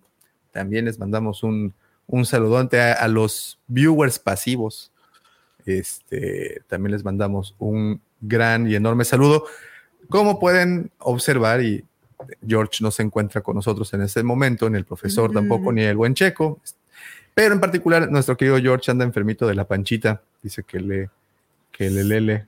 ¿Qué, Y, qué- qué eh, pregunta es esa? Mira, se la va a mandar ahí a- al buen Sergio. Dice Lord Lucy, ¿cuál es su equipo de la NFL? Raider Nation. Somos Raider Nation, aunque no sea la mejor es- escuadra recientemente, pero tenemos fe. Tenemos fe. Somos Raiders, somos Raiders. Ah, mira, sí es cierto, dice Raulito que acaba de salir el Adam Driver interpretando Ah, a es cierto, es cierto. Es cierto, es cierto. No, The tiene House varias, varias películas. O sea, él se ha mantenido ocupado, ¿no? Trabajando. Sí, esa, una que me gusta mucho, esa de los muertos no mueren. Está muy ¿Cómo me chistosa. reí? güey? ¿Cómo me Está reí con esa chistosa. película? Pues Oye, ahí está. las. Sigue insistiendo. La ¿Tuvo escena de? Lucky Logan en de, cuando está en la cárcel, que están pidiendo el siguiente libro de, este, de Game of Thrones. Dice, no, es que tenemos un problema, les podemos, quieren hacer un- una, ¿cómo se llama? Una revuelta. Este, y los internos este, hacen una serie de manifestaciones, ciertas cosas y, y eh, el guardián ahí de- del reclusorio dice, a ver, espérense, les podemos cumplir todo este pedo, nomás de que hay un tema, que este, George R. R. Martin no ha sacado el, el siguiente libro del Señor de los Anillos, de, perdón, el Señor de los Anillos, de, de Juego de Tronos. Quiero ver si están poniendo atención. Y uno de ellos, de, de los internos, dice, no, pero es que yo escuché que alguien ya está viendo los episodios nuevos de en HBO donde ya este, están hablando de ese libro y se hace un desmadre en la cárcel porque pues no le llevan el libro. ¿No lo vieron, Lucky Logan? No. No. Así, ni siquiera, ni siquiera me acuerdo eh, cómo, eh, de qué tenía de colación al principio. Nam Driver, güey. Perdón. Adam Driver.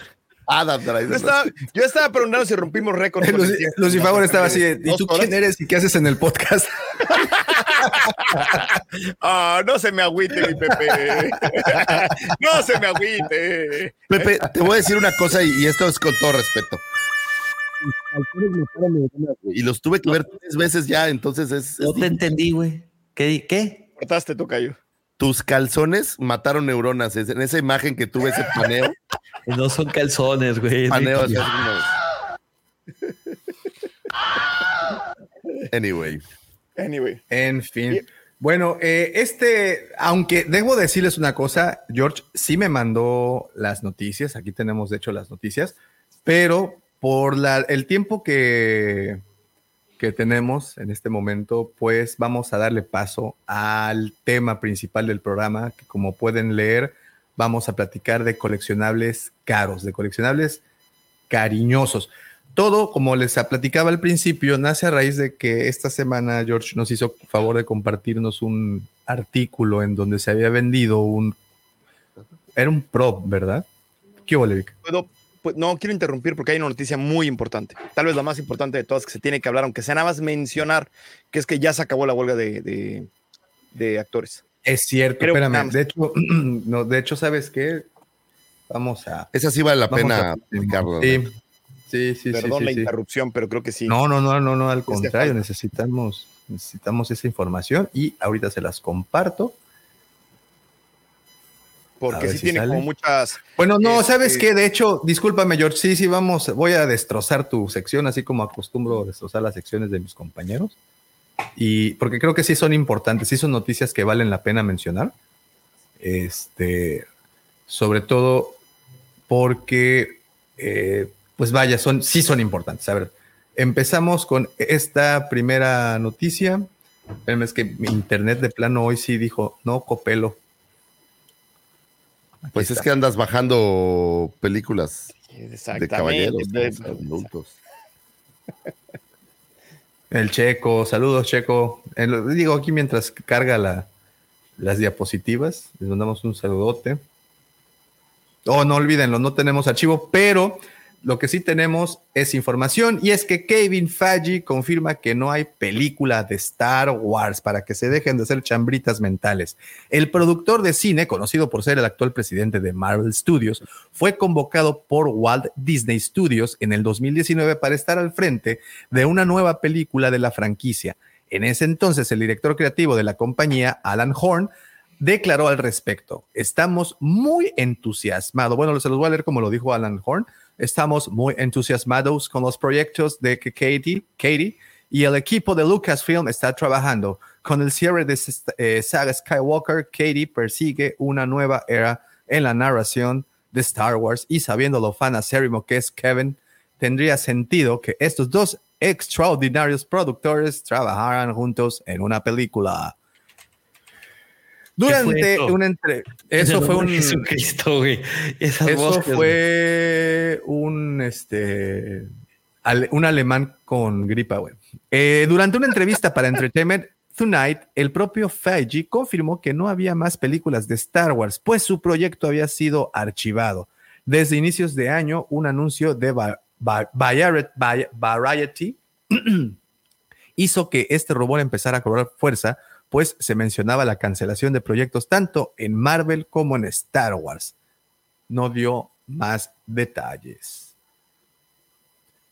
Pues es que eso ya se sabía desde hace mucho, ¿no? Que, pues, digo, No. nosotros queríamos, nosotros pretendíamos, teníamos toda la ten- intención de lo que así fuera. que lo tienen que congelar un rato, sobre todo porque ahorita tras bambalinas hay un problema muy fuerte, que es con que creo que lo mencioné hace como dos podcasts acerca de Nelson Peltz, que en febrero del 2000, bueno, de este año precisamente, estaba comprando acciones y empezando lo que se conoce como un proxy war, que era pues, esencialmente eh, este, bueno, en aquel entonces Chapek, ahorita Iger, intentando ganar, pues, bueno, para no meterme en broncas, eh, ganar poder eh, dentro del mismo Disney. Empezaron a bajar las acciones, empezó a comprar un montón y ahorita lo que acaba de pasar esta semana es que había otro como inversionista muy importante que se llama Ike Perlmutter, perdón, no tengo que leer, eh, que también tenía gran parte de acciones. Se juntaron los dos, ahorita están intentando como hacer un coup d'etat a Disney, pero lo más importante, no, todo eso es, o sea, business as usual, pero lo más importante es que este cuate,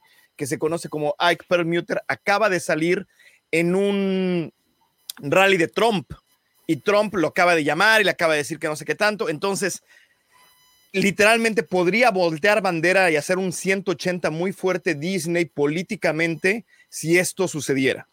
O sea, de ser de extrema izquierda podría pasar a ser de extrema derecha, o sea, literalmente con bendición de Trump y todo, lo cual está bastante interesante, o sea, punto y aparte de lo que llega a suceder, está, o sea, están ahí, está, está fuerte.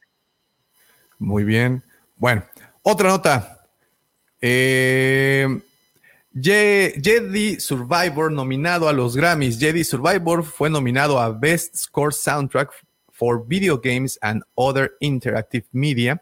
A través de su cuenta de X, Star Wars felicitó a Stephen Barton y Gordy Happ por la nominación a este premio que recién el año pasado incluyó los videojuegos dentro de sus premiaciones.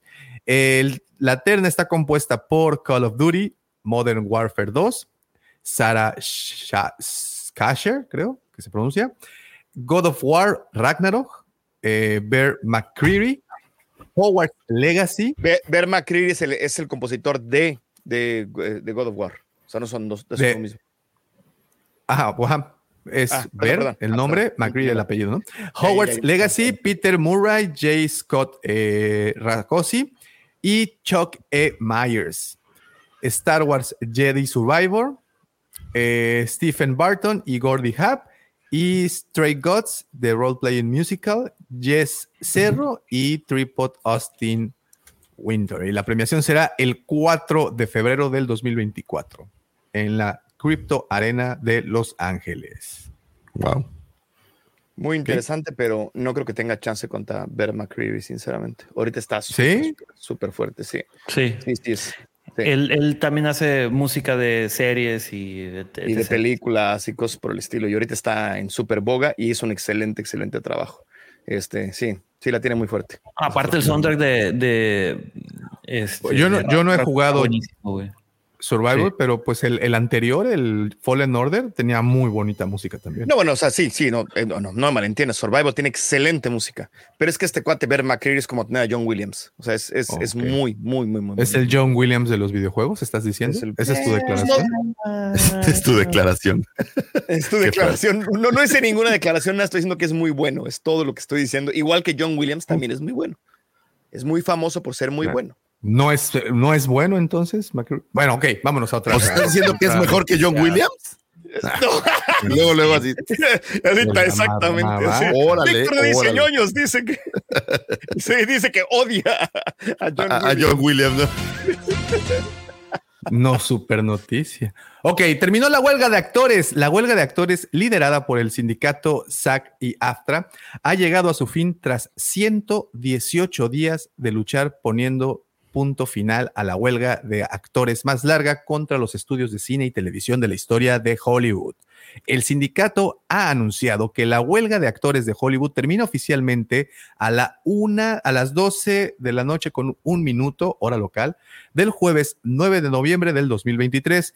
Las dos partes pasaron los últimos días dando los toques finales al acuerdo que ha eh, supuesto llegar a, a acuerdos por primera vez para regular la inteligencia artificial y un aumento salarial histórico. El acuerdo hará que la mayoría de los mínimos aumenten a un 7%, 2% por encima de los aumentos recibidos por los guionistas en la reciente huelga de la WGAE. El acuerdo también incluye un bono de participación en streaming, según un correo electrónico enviado a los miembros de la SAC de la Zagarpa, te iba a decir SAC. Sí, eso es otra cosa. ¿Será que esta, esta huelga sea la primer gran batalla entre el ser humano y la inteligencia artificial. No, de hecho, la primera gran batalla entre el ser humano y la inteligencia artificial, Lucifago, la tuve el miércoles con esta computadora que, hijo, la, me hizo llorar al final. No, pero ganó. piénsalo, piénsalo de esta manera, güey. Esta es la primera vez, al menos que yo escucho, que alguien se trata de defender de lo que sea que pueda hacer la inteligencia artificial. Es decir, claro. ellos, los, los actores se querían defender de que utilizaran inteligencia artificial para generar actuaciones y entonces el trabajo del actor, digamos, en físico, iba a ser irrelevante. ¿Será Pero, la ¿Fue primera por vez? inteligencia artificial realmente o fue porque querían más dinero de Netflix y de los streams? No, no, no, lo que les preocupaba es que lo reemplazaran. Eh, sí había como esta, esta Pero eso era mucho para los extras, ¿eh? El- el- es- eso era mucho para los extras. O Eh, sea, está eh, bien, hay digo yo, no van a reemplazar a lo mejor a- a los grandes estrellas, pero, pero esa batalla estaba ahí. Mi, mi pregunta es, y Sí, digo, a lo mejor sí. se escucha muy filosófico, pero ¿será la primera vez que alguien se tiene que defender de lo que sea que puede hacer la inteligencia artificial? como o sea, concepto, a lo mejor sí. Es- concepto, No, no, no, es, Es que sí, es futuro, ¿eh? histórico. Sí, Sí, o sea, es esto es- te estás defendiendo de las computadoras y estás tomando tus medidas para hacerlo. Sí, es histórico y, y- y- y- en, unos años vas a tener al sindicato de contadores y el sindicato de administradores. Estaba escuchando un podcast del podcast de Joe Rogan y este cuate está convencido de que el mejor gobierno que pudiera tener un país vendría de, la- de una inteligencia artificial. Podría ser. Hay una lista buenérrima, por ahí búsquenla, de los, de los 10 primeros, este, de los 10 primeros eh, como eh, profesiones que se van a desaparecer gracias a la inteligencia, gracias a la inteligencia artificial. Y el número 3 son doctores. O sea, médico general, no cirujanos, no especialistas, pero doctores como médico general. O sea, porque no hay manera que un doctor, si le pones todas las cosas, bueno, no quiero decir no hay manera porque desconozco, perdón, si ofendo a alguien, pero sí es muy efectivo porque es muy bueno haciendo eso que dice Davo. O sea, como analizando estadísticas y dando un resultado. Y afortunadamente los youtubers no aparecen en esa lista, entonces Ay, pasa- no, Davo, están Davo, seguros, ¿en qué mundo muchachos. vives? Están en todos lados las inteligencias artificiales. ¿No los has visto? Sí, ya. Hay un chorro de inteligencia artificial. ya. Dos o tres Hay ocasiones he elegido tema gracias a ChatGPT. Vic. No, no, no, no, ya hay canales completos corridos por inteligencia artificial. La, la escaleta Con- ya la hace ChatGPT. Fíjate, ahí está, ya ves. Entonces, no te ofendas tú que se, que se enoje el, que se enoje Sí, güey, prefieres que me ofenda yo que se ofenda una inteligencia artificial y la tome contra ti. Creo que eso sería un poquito más grave. Ahora, yo creo que la inteligencia artificial y todo esto va a crear diferentes formas de trabajar o va a crear nuevas, nuevos trabajos como algunos otros avances, pero creo que va a traer un desempleo interesante al principio. ¿eh? O sea, Como, una época de como iconoclastas, nana de inteligencia artificial, ¿acaso? No, exacto. No ve lo que dice Joao Puente, me duele en el, me duele en el alma, pero es cierto. Es muy cierto. Los diseñadores gráficos, desafortunadamente, creo que van a ser los primeros que se van a ir también. Eh, en cosas muy No, básicas. de hecho, mira, o los sea, arquitectos fueron los primeros que se fueron. No, bueno, pues ya, ya cualquiera hace un programa en AutoCAD ¿no? hoy en día. Y ahora ya que le digas a la computadora, pues quiero estos tres parámetros. No, pero fíjate, esto que les comenté hace un rato, y, y- y los invito a analizarlo porque sí está bastante temeroso este punto. Ser gobernados por una inteligencia artificial, no darle pie al error humano a las decisiones que puedan tomar los mandatarios de un país.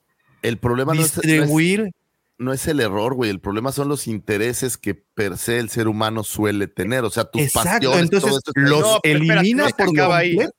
Sí, Lo pero con eso también, eh, vamos a empezar una plática gigantesca aquí, pero por ejemplo, una de las cosas que se han encontrado mucho con la inteligencia artificial, pasó con la de Microsoft, no me acuerdo cómo se llamaba, es que se encontraron que era increíblemente racista, porque si juzgas todo sin absolutamente nada de empatía y todo cero, cero por cero y uno por uno, pues entonces vas a decir, esta persona no vale la pena, esta persona sí vale la pena, porque no tienes ese nivel humano. Y ahí es donde también hay unas broncas gigantescas. Yo O sea, no pensaba que porque no distinguía el color cuando pasaba el escáner. Te aseguro que lo, distingue mejor que tú.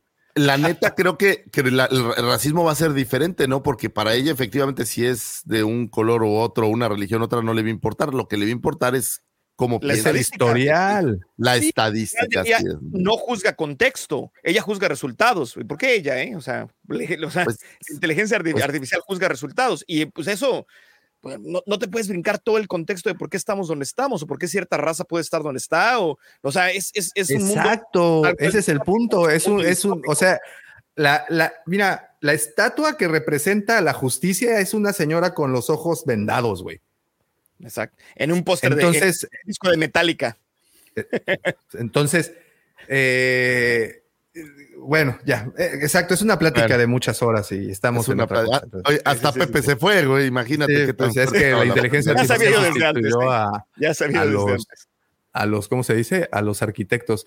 Anthony Daniels subasta varios artículos de Star Wars. Anthony Daniels, el actor británico que interpretó a C-3PO en la saga de Star Wars, podrá, pondrá en venta una colección personal de trajes, accesorios y guiones de la franquicia, artículos especiales que incluyen que inclusive que podrían costar millones de dólares. Entre ellos se encuentra un icónico objeto que podría ser considerado una de las reliquias para los fans de la Guerra de las Galaxias y ya está a la venta. 2000 C3PO. No, yo creo que es- ah, se va a poner él mismo a la venta, güey. Oye, ¿cómo se ve que las convenciones ya no dejan, güey? no, pues No, ya te sea, tienes se- que hay, que sacar, hay que sacar lo que quedó, venta de garage. ¿Qué haces cuando Sí. necesitas unos billetitos para la peda? Venta de garage. A ver, mira, a ver, pásate esos calcetines y voy a decir que los usé durante la filmación debajo del Esa es la ventaja que tienen estas personalidades. Pueden decir lo que sea. A esta y camisa les, va- sudada, y les vas a creer, güey. pues ¿qué ¿no? vas a hacer? O sea, ni Les modo. vas a creer. Digo, tiene la firma y todo. Tiene la. te- Anthony Daniels es, digo, sin duda es una gran personalidad de Star Wars y todo lo demás, pero tiene el, el arrastre, su firma como la que tendría un Harrison Ford. no. No creo. ah, o sea, no, no, porque, porque además creo que Harrison Ford casi no da autógrafos. Es así como muy raro. Y además, este güey, pues, pues de eso hizo su carrera, de vender Hay sus muchísimos autógrafos. Por eso Sí. te digo, o sea, no, no es lo mismo que subaste cosas de él a que subastaras, por ejemplo, de Carrie Fisher, ¿no? Creo que de ahí hay Exacto, sí, ya, ya es un de- poquito más raro. Sí, sí, sí, digo, hasta en, hasta en eso hay niveles, Lucifer. Hasta, Hasta en eso hay niveles. niveles. Yo, por ejemplo, no compraría este casco de Citripio, la verdad, con toda honestidad. ¿no? Fíjate, dice que Daniels se asoció junto a la casa de subastas británica Prop Store. Les recomiendo seguir esa cuenta de, de Instagram porque suben es una unas ridiculez. cosas. Sí, pero Sí. es una ridícula. Están súper inflados los precios. Es pura. O sea, Pues es que ese- ahí vamos, ahí vamos, a ver cuánto nos queda, si terminando las noticias nos queda tiempo. Eh, algunos recuerdos que aún conservaba de las grabaciones, según un informe que aún conservaba los que se chingó de las filmaciones, más bien. Según un informe de la BBC, la colección incluye un famoso casco dorado del C-3PO que el actor lució durante el episodio Una Nueva Esperanza de 1977, el cual tiene un elevado costo en dólares. Anthony Daniels dijo que eh, rescató algunas de estas piezas. Rescató. Rescató. Algunas de Eso suena- estas- sí. Ah, eso suena- voy- Eso suena que me metí con mi mochilita al set, güey, y me llevé. Claro, Te y vendo salió, este llena, tornillito llena. que rescaté del halcón milenario. Yo quiero rescatar unas cosas de la casa de Lucifagor, ¿eh? Porque. Ándasle. Exacto. Eh, Híjole. dice, de hecho, dijo, Anthony Daniels dijo que rescató algunas de estas piezas del halcón milenario después de que intentara hacer una hoguera en la parte trasera de los estudios Elstree cuando terminó la producción de el episodio. Supongo que era lo que Oye, terminaba. ¿sí la- está coqueto el videito de, de ese C3PO? ¿De cuál? Es que lo estoy viendo aquí en este. En Instagram, ahorita que dijiste. Damn, no puedo hacerlo. Damn, ¿qué es eso? Soy muy pepino. Es que mira, sale ahí Anthony Daniels hablándote del casco y platicándote. Que te- Mira, mira, mira, mira, mira, mira lo que te ofrece el doctor Alfredito hablando de coleccionables. Te vendo unos coleccionables del grupo Jeans, y favor, aún conservan olor. ¿De a cómo? ¿Están enmarcados? Son este. Oye, ¿están enmarcados o marcados? Ay, no, daumático. Con rajita de canela. Güey, Güey, todavía huelen así. Ay, Y te están escuchando, Lucifago. No, esposa, mi esposa está en la carretera, puedo hablar de lo que quiera ahorita. Ajá, seguro, güey. Acuérdate que después de Valladolid la señal regresa muy bien, ¿eh? Sí, está cañón. Este, Porque todo México es territorio. bueno, Oye, pero ¿no Alfredito, una man- mándame el detalle. Yo le entro coleccionables de jeans. Colección. ¿Cuánto pagarías por un. Por- a ver, a ver, quiero esa una. ¿Cuánto Corazón pagarías no por, miente, por corazón. unos jeans de una de las de jeans? Eh, no sé. pues, Sudado. es que des- Así que usó en el, en el Foro Sol. Bueno, es cierto, porque no Híjole. existía el Foro Sol para ese entonces. Híjole. Que usó en su Este- última presentación en Televisa en San Ángel. Sí, sí, no, no, por favor no preguntes eso porque, porque creo que hay cosas que no tienen precio, ¿sabes? Entonces, no vale Venderías tu pena. colección completa. Pues no la colección Tu completa, pero a lo mejor el, el Yagua de capa de vinil o un, Un no Jack sé, un- ahora que me llegó, no quiero presumir ni nada, pero me llegó un este Squidhead eh, bata burgundy, como le llaman, o capa roja, entonces pudiera ser algo así, pero nada. Lili Ledi? nada. Eh, sí, entonces ahí. A ver, pregunta para Sí. Ustedes Ah, dos. Eso lo muchachos. dije, lo pensé. Eh, Dice, a ver, ¿qué dice? Doña Carmen, ¿qué? Dice Joao, Doña Carmen también le entra al juego y pone a la venta sus bikinis. Sí, pero es que ellos Sí, pero sabes que inútiles. lo que a sí, todos. no, lo que pasa es que esos, esas subastas llegan las personas de los circos porque a aprieta veces para pues, afuera. Oye, en vez de carpas- que aprieta así, aprieta para afuera. Y está todo guango. No, hombre, no, no. Por favor, no hablen así, doña Carmen. Ella, ella hizo a Davo hombre y creo que eso, eso tiene mérito. nos ha hecho hombres a toda una generación. De Cancún, Oye, es orgulloso. Sí, no, pues, pues, ta- estamos cortados por la misma tijera y hemos caminado la misma. Oye, si no, pregúntale a brecha. Pepe, al Simba, a todos. güey. Eh, todos caminaron por la misma brecha. Ay, ay, ay. Sí, no, si hacen un estudio de genética, perdemos. Nos declaran hermanos. Oye, ok. El caso muy interesante que acabas de mencionar, el cara de calamar, el hombre calamar, Squidhead, o este, ¿cómo se llama? Tarok, no, este el Tasek. personaje. Tasek, Tesek, ¿no? Este, eh, con capa marrón, Lili Ledi. Fíjense, este coleccionable, en su momento, incluso alguien que hubiera visto una figura Kenner previamente, él hubiera dicho, esta figura está mal, porque pues se imprimió con otro color la capa, y es que es culpa de la juguetera mexicana que no siguió los patrones y que hicieron básicamente lo que quisieron. Entonces le pusieron una capa de otro color, esta figura no sirve. Eso es alguien ahí del 1983 diciendo, el niño Lucifago recibiendo a Squidhead en Navidad y lo ve y dice, no, este no sirve, papá, pues tiene la capa de otro color y pa, y lo tira. Este Y no ahí lo se queda. quiero. Ahí se queda ahí tirado debajo de- de- de- del sillón. Nadie le hizo caso a ese Squidhead. 40 años después, alguien dice, esto es una rareza. Esta figura es una variante. Esta figura vale mucho. Fíjate, entonces, lo que en un principio se, se, se catalogó como un fallo, como una figura er- errada, hoy se cotiza. güey. Pero Sí, ¿quién claro. decide? Pues el primer punto es, es porque se vuelve única o se vuelve mucho menos, eh, hay menos versiones de, y obviamente es más deseable como coleccionista. El tema aquí como coleccionista es, quiero algo que no todo mundo tenga. Esa no, es o la sea, quiero juntar la colección, pero si quiero que mi colección sea verdaderamente especial, pues quiero tener algo que no cualquiera puede tener, ¿no? Digo, eh, no quiero algo así, que ¿eh? lo haga más especial, quiero algo que lo haga como, Eh, como mágico. ¿Ese, ese para ti es el tuétano del coleccionismo? no, no, no.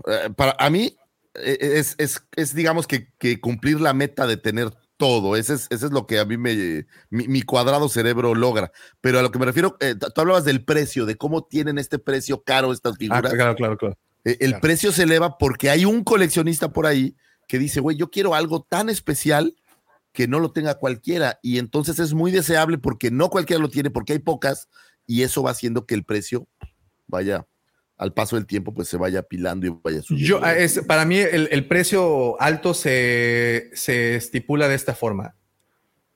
Yo tengo algo que tú quieres, pero yo no te lo quiero vender. ¿Me lo quieres comprar? Entonces vas a pagar lo que yo te pido.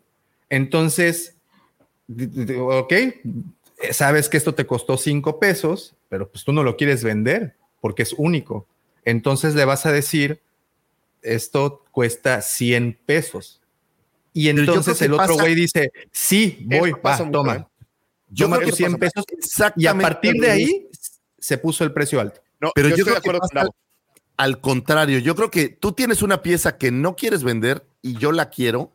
Entonces yo empiezo a jugar este juego de ver hasta dónde se vuelve una oferta irre.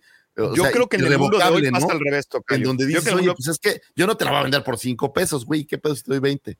No, güey. Y si te doy 100, ay, güey, como que ya has de empezar a decir, puta, esto ya está poniendo, ya es serio, ¿no? Y si te doy el doble, el triple, y creo que ahí es donde, hasta que te rompen, ¿no? Y hasta que dices, güey, es que esto, pues tengo Pero que ¿sabes qué pasa? Ahorita en el mundo de hoy en día, en, en eBay, muchísima gente tiene estas piezas y dice, pues mira, me gusta, pero la voy a poner, voy a pedir 700 dólares. Si me los dan, la vendo. A lo mejor hasta me compro otra igual. Y si no, pues, pues, ahí se queda en mi colección. eBay no me cuesta nada, ahí lo dejo y tan tan. Y muchísima gente hace eso. Y eso nada más empuja los precios para arriba. Sí, hasta ahí- que llega el loco que sí lo paga.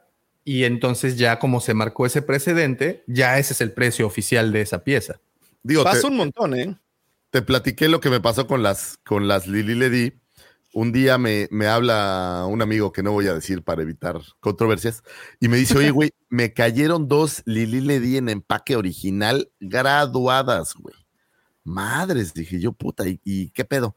Y me dice, pues las traigo en 22 y en 18, ¿no? Y en mi mente ¿Cuáles dije, no mames, 22 mil pesos se me hizo. Obviamente dije, es un chingo de billete, pero es una le, le- le di graduada en caja, güey. Dije, güey, pues, pues, pues, deja ver, junto, vemos qué hacemos, ¿no? Y el día le digo, va. No es magnate, güey. 22 mil baros, güey. Estaba a punto de pagarlos, güey. Espérate, güey, espérate. Entonces le digo al güey, bueno, va, güey, ¿cómo le hacemos? Pues, pues no tengo toda la lana, pero pues, ¿qué pasa si te doy la mitad y luego te doy la mitad y no sé qué, ¿no? Órale, y ya se cuenta que estábamos a punto de cerrar el deal, literal, ir, ir por las figuras, y me dice, oye, güey, ¿me los vas a dar en pesos o en dólares, güey? Y yo me quedé así, a ver, espérame, hay algo que no entendí, güey. ¿Estás diciéndome que son 22 mil dólares? Sí, güey. ¿Qué?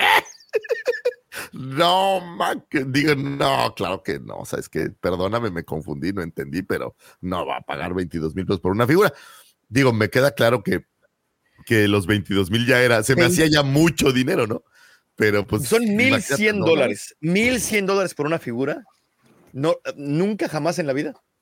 Sí, no, 1100 dólares. Sí. Pues 1100 dólares son 22 mil pesos. Ah, perdón. No, no, no, eran güey, 22 no, mil ya, ya entendí, ya entendí, o sea, perdón. Sí, ya, medio ya, millón ya. de pesos por una figura, dije, ¡fua! No, pues no le llegué, Perdón, la verdad. Y las tuve que No me dejar ir. pegues. Sí, pues. Y lo peor Madre es que luego le pregunté, oye, güey, ¿y qué pedo? ¿La sacaste? Y me dice, sí, güey, después de que me dijiste como a las dos semanas salieron. Dije, ah, pues sí hay mercado, ¿no? O sea, siempre hay, siempre hay mercado. A ver, Pues, y- pero ese mercado, Lucifagor, sobre todo platicando de, de- de- de figuras Kenner o Lili Ledi, yo creo que está a- va a desaparecer.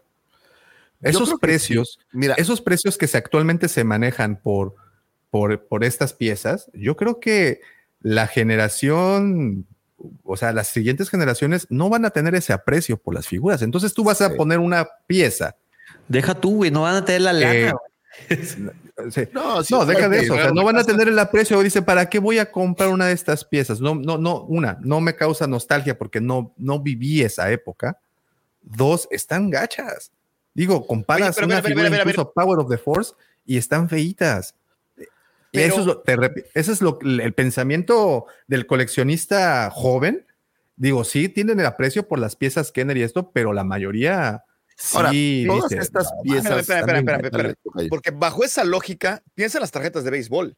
Hay una del, eh, creo que cuesta 7 millones de dólares, que es, no me acuerdo de qué beisbolista cuando fue en su temporada de novato, no me acuerdo cuál es. Baby cuesta Ruth. 7. No, no es Baby Ruth, no, no, no, no, eso es un Ah, o sea, ser conocido. Joe Damayo o alguien por ahí, ¿no? uno de Mm. ellos, y cuesta 7 millones de dólares. Eh, ¿Cuántos años después? Estamos hablando casi 85 años después. Sí, pero yo, pero es algo diferente, es un artículo distinto. Pero, o sea, Se- y, sí, sí. El- el- el- la propiedad sigue ahí y la gente sigue interesada y, y No, siguen sí. involucrados. Entonces, Pero- más bien aquí la cosa es, sí, la gente sigue, sigue interesada en Star Wars en 30 años, yo creo que van a conservar el valor o van a subir o van a bajar, no sé, pero, o sea, la- la- la- la- el interés va a estar ahí. La cosa aquí más bien, lo que nos deberíamos preguntar es, ¿el interés en Star Wars sigue ahí o va a seguir ahí por 10, 15 o 20 años? Esa sería la pregunta, porque si nadie le interesa Star Wars, nadie va a pagar eso. Pero entonces, si nos ponemos muy apocalípticos y combinamos las dos razones, o sea, lo que estás diciendo de que si el interés continúa, lo cual sí creo que puede irse diluyendo, eh, y va junto con pegado el interés por este tipo de coleccionables. Entonces, sí, yo creo que en un futuro, sea, aún más, yo creo que en un futuro el valor de estas figuras no va a haber alguien que quiera pagarlo. Van a ser casas de, de- de museo y los vas a ver exhibidos en, en- en- en colecciones y son muy bonitas, pero Ahora, lo no va a haber gente- yo Ese negocio se va a caer, pues. Gracias justamente a lo que decías de eBay o de estas, eh, voy a decir redes para revender, yo creo, y gracias a las cantidades de producción que se hacen hoy en día, las figuras modernas de hoy en día en 80 años nunca van a valer lo que valen las figuras antiguas, eh, digamos que se hicieron menos y que los tirajes tenían errores y estas cosas. O sea, un Black Series de hoy jamás se va a revaluar eh, como No, se revalúa a lo mejor déjame- justamente este Yagua o esas figuras No, diferentes. perdón. Porque hoy en día en eBay, de entrada hay todo. O sea, que tú digas que ya no lo puedes encontrar como antes, hay todo. La figura que me digas. Eventualmente estuvo por ahí, aquel Blix del que hemos hablado algunas veces, que es mi santo grial. Cada dos meses suben uno y bajan uno y lo ves por ahí en, en Mercado Libre incluso o en eBay. Entonces, estas figuras nuevas, yo no creo que se vayan a revaluar al nivel que lo han hecho las figuras antiguas, ¿no? Entonces, yo creo que ahí es donde el coleccionista creo que va a empezar a, a- a mutar, Davo, y estoy de acuerdo, y la gente va a seguir coleccionando lo viejo, pero lo nuevo creo que, creo que va a ir perdiendo el interés de- del público conforme van, se va moviendo, ¿no?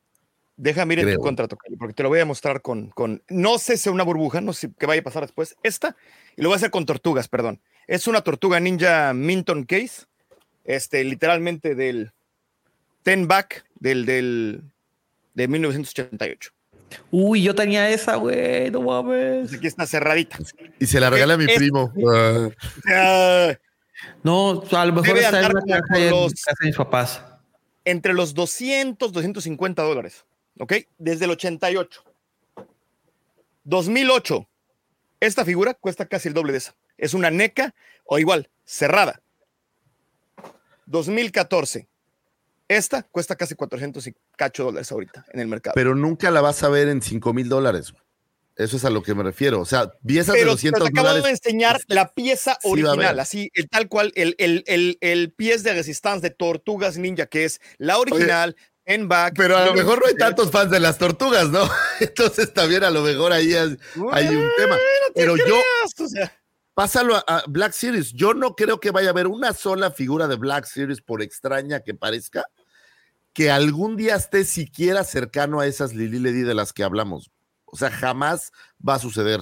No creo que vaya a haber una sola Black Series fuera de su caja que vaya a compararse a un Jack Face de, de aquel no entonces. entiendo. O sea, hay una de ¿no? Tortugas, bueno, hay varias tortugas que cuestan 5 o 7 mil dólares. Sí las hay, claro que existen. Y, y- y no hay ninguna moderna que cueste eso. Es un reverendo hecho. Hay un 4-pack moderno que cuesta 2 mil. Ah, no, acabo de hacer un video. Me encontré, espérate, ahí te va esta. ¿eh? A ver, ¿cuál es el santo grial de las tortugas ninja? Espérate, espérate. Me acabo de encontrar cuatro Funcos. Cuatro Funcos. Funcos. 2.750 dólares. Ah, no, pues sí hay caros. Y O sea, son no, del no estoy diciendo que- 2016. que no los ¿Australianos o americanos? Australianos, australianos. ¿Y a sea, cuánto está el- la paridad? Como 1900 y cacho. Digo, el video. tal cual. 150 Fui de espaldas porque es- estaba en una convención y dije, ¿what? Cada una son cuatro. Cada individual cuesta como 800 dólares, lo cual hace de las piezas más caras de tortugas de todos. Mira, LGP, LGP nos podría dar una lección de ida y vuelta con respecto a todo lo, lo Kenner, eh, porque él es gran fanático de coleccionar Kenner y en, en un par de ocasiones que hemos tenido oportunidad de platicar, eh, he visto parte de lo que tiene en su colección y, y- y wow. Y, y me, me interesaría saber tu opinión, LGP. ¿Tú qué crees que dicte el valor y crees que de las figuras antiguas y si crees que ese valor en algún punto se vaya a diluir, diluir y se, y se termine por perder. Y la siguiente pregunta, y muy interesante también, es que si algún coleccionable moderno tendrá ese valor algún día. Por ejemplo, tengo tres Black Series que se me vienen a, a la mente que, que, guay, y si están caras. O sea, tienes a una cara Dune que no te baja el valor de una Black Series de ese, de ese, de ¿Pero esa, cuánto de esa es? pieza. ¿200, 500 dólares? Esa, esa que tiene Víctor en la mano, eh, creo que. Acaba de bajar un montón, se desplomó, por cierto. ¿Cuánto, cuánto, cuánto, cuánto llegó a estar? Anda como. No, no, llegó a estar en muchísimo dinero. Ahorita, ahorita creo que andaba como en los 140 dólares o 120 dólares americanos. O sea, sí bajó mucho, pero sí subió. Pero sí llegó a estar en Definitivamente. 200 dólares. No, Güey, llegó a estar tres- más. Las tres caraduns por mil pesos, güey. O sea, ya no. Sí, sí, se sacan. No, pero eso es, ese es, esa es una subasta, no creo que sea el precio final. Pero a ver, a ver, la- las tres Caradun son más de tres, porque yo las tengo todas. Es el, está la de Credit Collection, está la de Retro Collection, está la de Vintage Collection, y luego está la Carbonized y está esta. Son cinco. Mira, 90 dolaritos. Ahí está. ¿Subasta o precio final? No, güey, precio final, güey. Compre Órale. ahora. Llévatela ya. Ok. ¿Qué tal del Ya, emperador en su trono? A no, ver, busca eh, Mando Caja Blanca. Es ahorita. Mando Caja Blanca o este. El, No, no, el emperador en su trono es una de esas cosas que no baja. acaban de hacer un reissue. Va a bajar. Seguro ya bajó. O sea, pero el reissue del emperador, pero ese viene con su trono. Ese es una, es un empaque diferente, una deluxe de las primeras. ¿Cu- ¿Cuánto? cu- No sé, a ver que lo encuentro. Mando caja blanca, 1500 pesos. Y luego el emperador. Oye, se me interesa. ¿Dónde está? Ahí en, en eBay, métete, güey, un chingo, güey. Este. Yo no lo bajaba de 300 dólares, ¿eh? El último que lo vi. No, ¿sabes cuál vi? Que me, que me, que sí. Bueno, no, no, quiero- no quiero decir que me dolió porque lo alcancé a buen precio, pero estaba carísimo. El último que me faltaba para el mural de Mandalorian que tengo de este lado, me faltaba el Remnant Stormtrooper. De hecho, este Davo me estaba echando la mano. Y estaba sobre los 90 o 120 dólares. en Chistoso que, todos ese- lados. que, eh, eh, es muy chistoso que esa pieza en particular haya, se haya, es de las caras de esa wave. Es la más cara de esta, güey. Dos mil pesos el emperador. Pues tampoco está carísimo. ese- 100 dólares. no, o- o, bueno, porque encontró buenos precios, pero el emperador no te suele bajar de tres mil. No, yo acabo de Ahí está, mira lo que dice bot- LGP. La nostalgia sí tiene fecha de expiración. Ah, ¿Qué Toma. frase, mugre el GP te pasaste? ¿eh? ¿Qué frase acabas de dar? ¿Eh? Qué Y frase. tiró el micrófono y se fue así. Se salió con las manos haciéndole Sí, como, como, orangután. Pero Bien, que el GP. creo- Es que es cierto. Coincido totalmente. Y aparte el problema cuál es, que estas eh, generaciones que apreciaban estas figuras, nos estamos haciendo viejos y el problema es que no creo que la siguiente generación, ya no digas apreciar las figuras, yo creo que ya no les interesa coleccionar de la misma manera que a uno les interesa porque ellos viven en on demand, en hoy, el, las cosas las quiero ahora. Entonces, esta parte de ir guardando y eso, digo, al menos en las generaciones que tengo muy cercanas, no Mira. sucede en ninguno. Pepito. Señores, buen auditorio, yo me retiro Pepe. porque tengo junta. Ándale, Pepillo. Nos vemos. Cuídense. Buen fin de semana. Abrazo, Pepito. Bye, Gracias. Pepe. Bonito fin de semana. Mira. Vas a, Tocayo, tantos que globos que luego te precio. mareas. Sin que digas precio, ¿cuál es la pieza más valiosa que tienes? Eh, ¿qué, es? ¿El, el, el, de, de vinil o el, el Blues Snaggletooth? O sea, El, no, el, el Yagua de capa de vinil eh, juega un poco con. Tengo la, la eh, versión original del Mail Away, que Ah. son las cuatro figuras que llegaron en original y todo lo que trae. Y, ¡eh, Tlanepantla! ¡Viva! ¡Vivan mi- mis, mis lares! Abrazo allá, Tlane. Sí, cómo no, Tlane. Yo creo que se juega ahí entre el Yagua de capa de vinil y el. eh, No, me salió más caro ese de Mail Away. Pues, bueno. Eh, que son Kenner, que son ¿El antiguitas. Early Bird? el Early Bird. Tengo un par de, de Lili Ledis, pero no, por ejemplo, el Stormtrooper Lili Ledi, eh, chingue su madre, eh, AFA me costó como 1100 dólares. Eh, pero- pero es que graduado y AFA, todo. pero, pero, pero ahí pagaste por el Pero- AFA. O sea, al final del día, o sea, mira. yo No, pero si vas a comprar un Lili Ledi, pues, y no lo compras AFA, la neta, No, pero, pero, pero, pero Te estás puedes mandar Serafa muchísimo. por 200 o por 200, 300 dólares. Lo haces, Oye, mira, eh, pregunta Sergio Ramos, eh, Se- Sergio Ramos, discúlpame, Este, Sergio Santos. Existen tres tipos de coleccionistas, los tradicionales, los exclusivos y los completistas. Y aquí tienes a ese señor, el vórtice de donde salieron esos de tres todos, ¿no? coleccionistas. Los tres. Eh, tradicional, exclusivo Ahora, y. Curiosamente, la- de las piezas más caras, en, en mi caso, ni siquiera es este. Es una réplica de Blaster de, de Boba Fett. O es lo más caro que tengo así, y no lo compré yo, fue un regalo. Es un póster autografiado por todo el cast de, de New Hope. Acabo de ver como- uno Oye, para- en, el- para- en la, para- la para- en un video. Y me- para Liverpool 15,000 acaba de anunciar ese póster. Ah, pues. Y no te No, voy a decir fui- la cantidad porque es. A- a- al que le compré la cara de un precisamente. Tengo un video presente de cacería donde fui a la casa de uno de los coleccionistas más importantes, un cuate que distribuía para Blockbuster. Y dice que fue a Estados Unidos en, en mediados de los ochentas y tiene un, tenía un póster autografiado. Ahí sale, de hecho, en ese video. Este, precisamente por, está autografiado por Lucas, está autografiado por Carrie Fisher, está autografiado, bueno, o sea, por, por el elenco principal, ¿no? Por Hamill y por este y por Harrison Ford. Y dice que lo ofrecían estás 15,000 hablando. dólares americanos. per- perdón por hacer esta comparación pero, eh, muy ignorante de mi trae parte. como 12 autógrafos, güey. Trae Cass, trae Ben Burt, trae, o sea, está muy, muy perro. O sea, ese es, ese es- fíjate nada más la soberana estupidez que voy a decir ahorita porque ignoro por completo del tema, no conozco de pintores, ignoro por completo. ese sé quién es Picasso, sé quién es, fue Monet, sé quién fue Van Gogh, hasta ahí párale. Frida Kahlo, porque reconozco las cejas esas.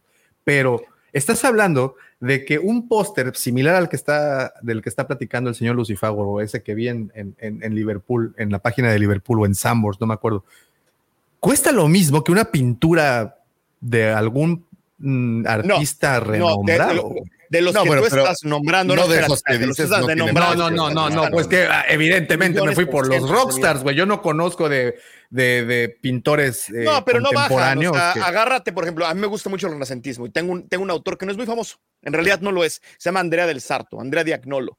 Me gusta muchísimo. En algún momento dije, a lo mejor no es muy famoso. Voy a ver en cuánto anda un Andrea Diagnolo. Que nadie lo conoce, en serio, pero no lo conoce nadie. Nada más yo. Y dije, voy a ver cuánto. Y estaba sobre los qué? Cuatro millones de dólares.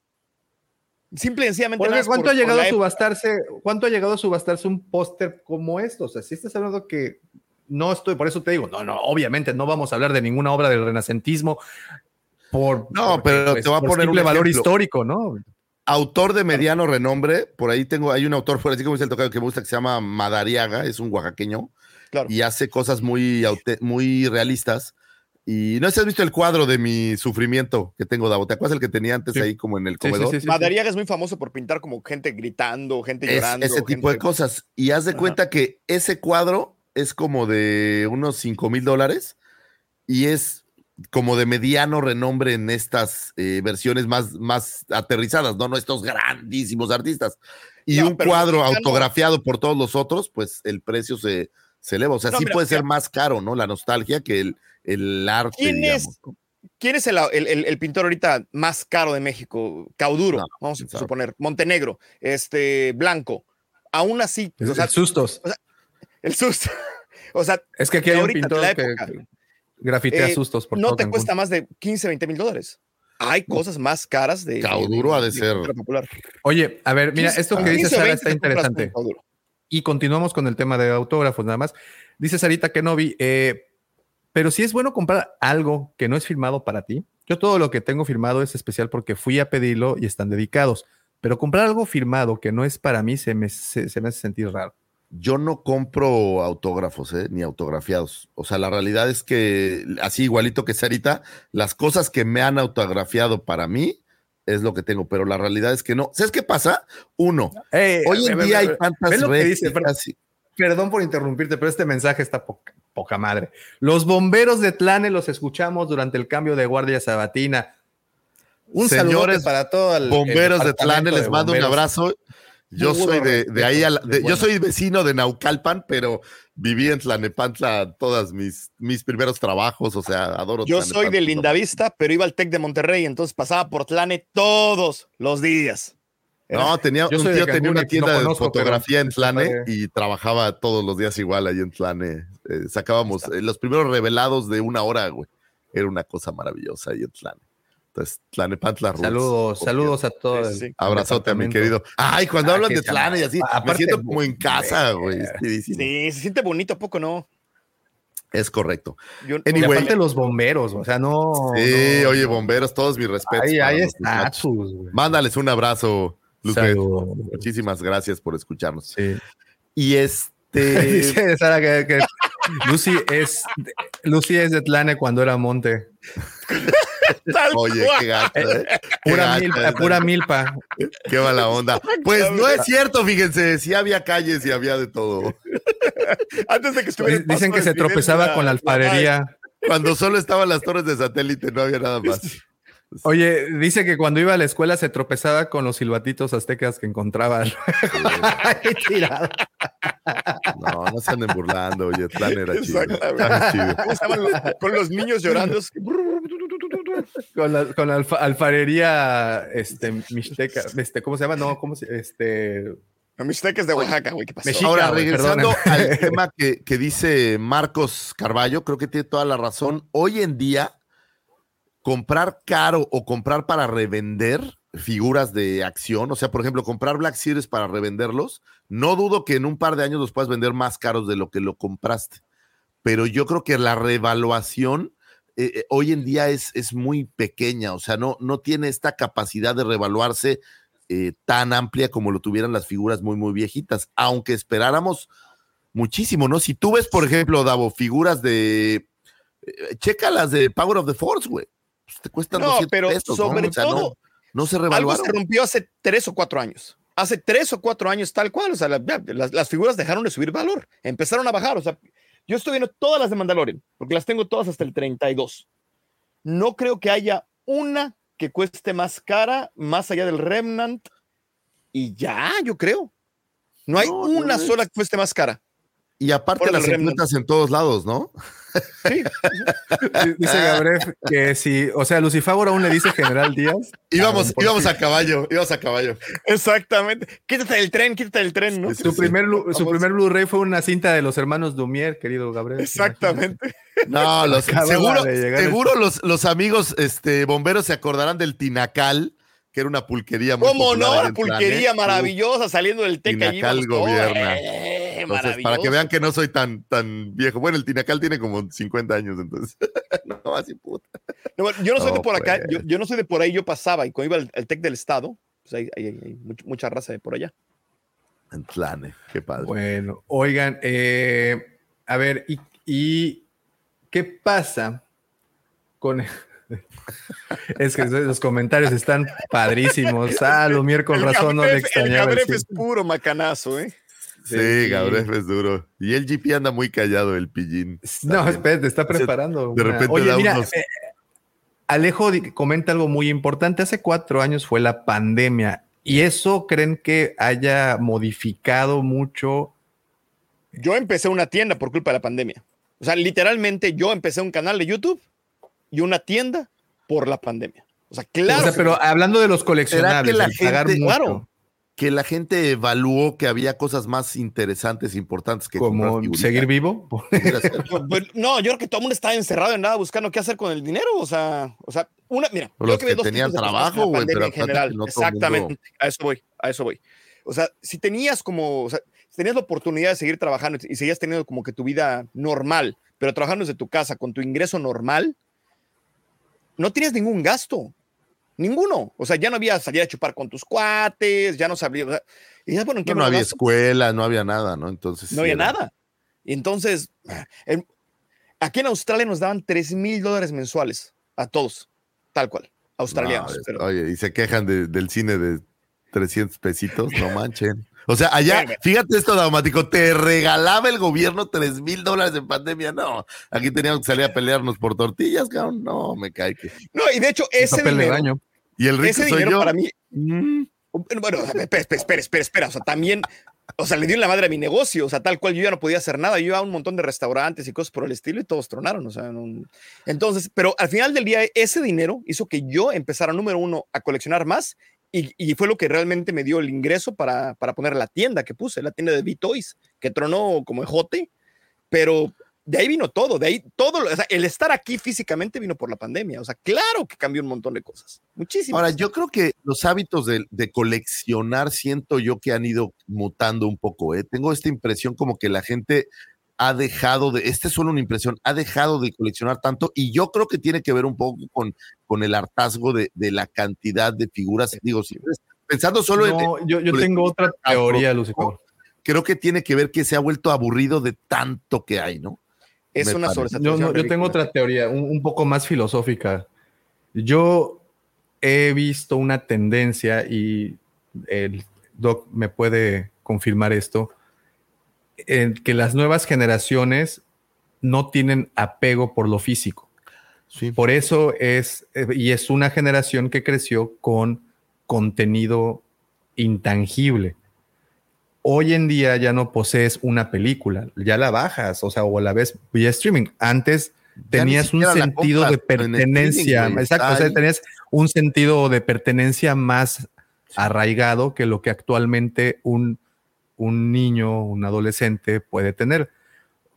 Y está muy chistoso esto, fíjate en Instagram, ¿eh? cuando, cuando recién inició Instagram, los, los que adoptamos esa red en un principio, puta, subíamos todo, güey, hasta la foto de la taza vacía, la subías. Y, que, y eso provocó que la actual generación, por ejemplo, la de tu hija, la de mi hija, de personas de 16, 17 años, no suban nada a su Instagram, no publican fotografías, publican puras historias puras cosas efímeras. Entonces, yo sí veo una tendencia al desapego y, esa, y ese desapego, pues, también te hará alejarte de cosas como figuras de acción. Yo creo que sí es muy parte, pero también hay, hay otra cosa aquí también, que es súper, súper importante, que sí, o sea, cuando empezó a subir muchísimo la demanda, lo primero que hizo, por ejemplo, Hasbro fue subir la oferta. Y lo que decía Lucifer al principio, las cosas empezaron a, dejar de sentir mucho más especiales. O sea, en los que coleccionamos tortugas, lo platicamos todo el tiempo. Antes salía una figura, una figura de tortugas y era, wow, no manches, increíble, qué barbaridad, salía una al año. Y ahorita es- son tantas que aunque las quisieras coleccionar todas, aunque tuvieras el dinero, aunque tuvieras la- todo lo que quieras, la facultad de hacerlo, ya no se siente especial tampoco. O sea, dices, ah, bueno, si me pierdo esta, mañana sale otra y mañana salen 20, o sea, vale gorro. O sea, en realidad ya nada se siente, el FOMO ya no está ahí. La consigo en AliExpress, la consigo en Amazon, no importa, a lo mejor mañana, si no pasado, no va a subir de precio, veo cuando pasa. Y creo que también eso, e- ese patear la lata, también está pasando un montón cuando antes no pasaba. Antes tenías que agarrar al momento que salía porque si no te lo perdías y no hay manera de regresar a ello. Mira, esto que dice John Lennon, por cierto, hoy revivió de. Qué, qué fuerte. Saludos Este, hasta... John Robert León. Pero, León. perdón, León, John Lennon, yo ya ni leer, ciego. Oye, pero ¿cómo es real que se vuelve más valioso? Yo lo veo todos los días.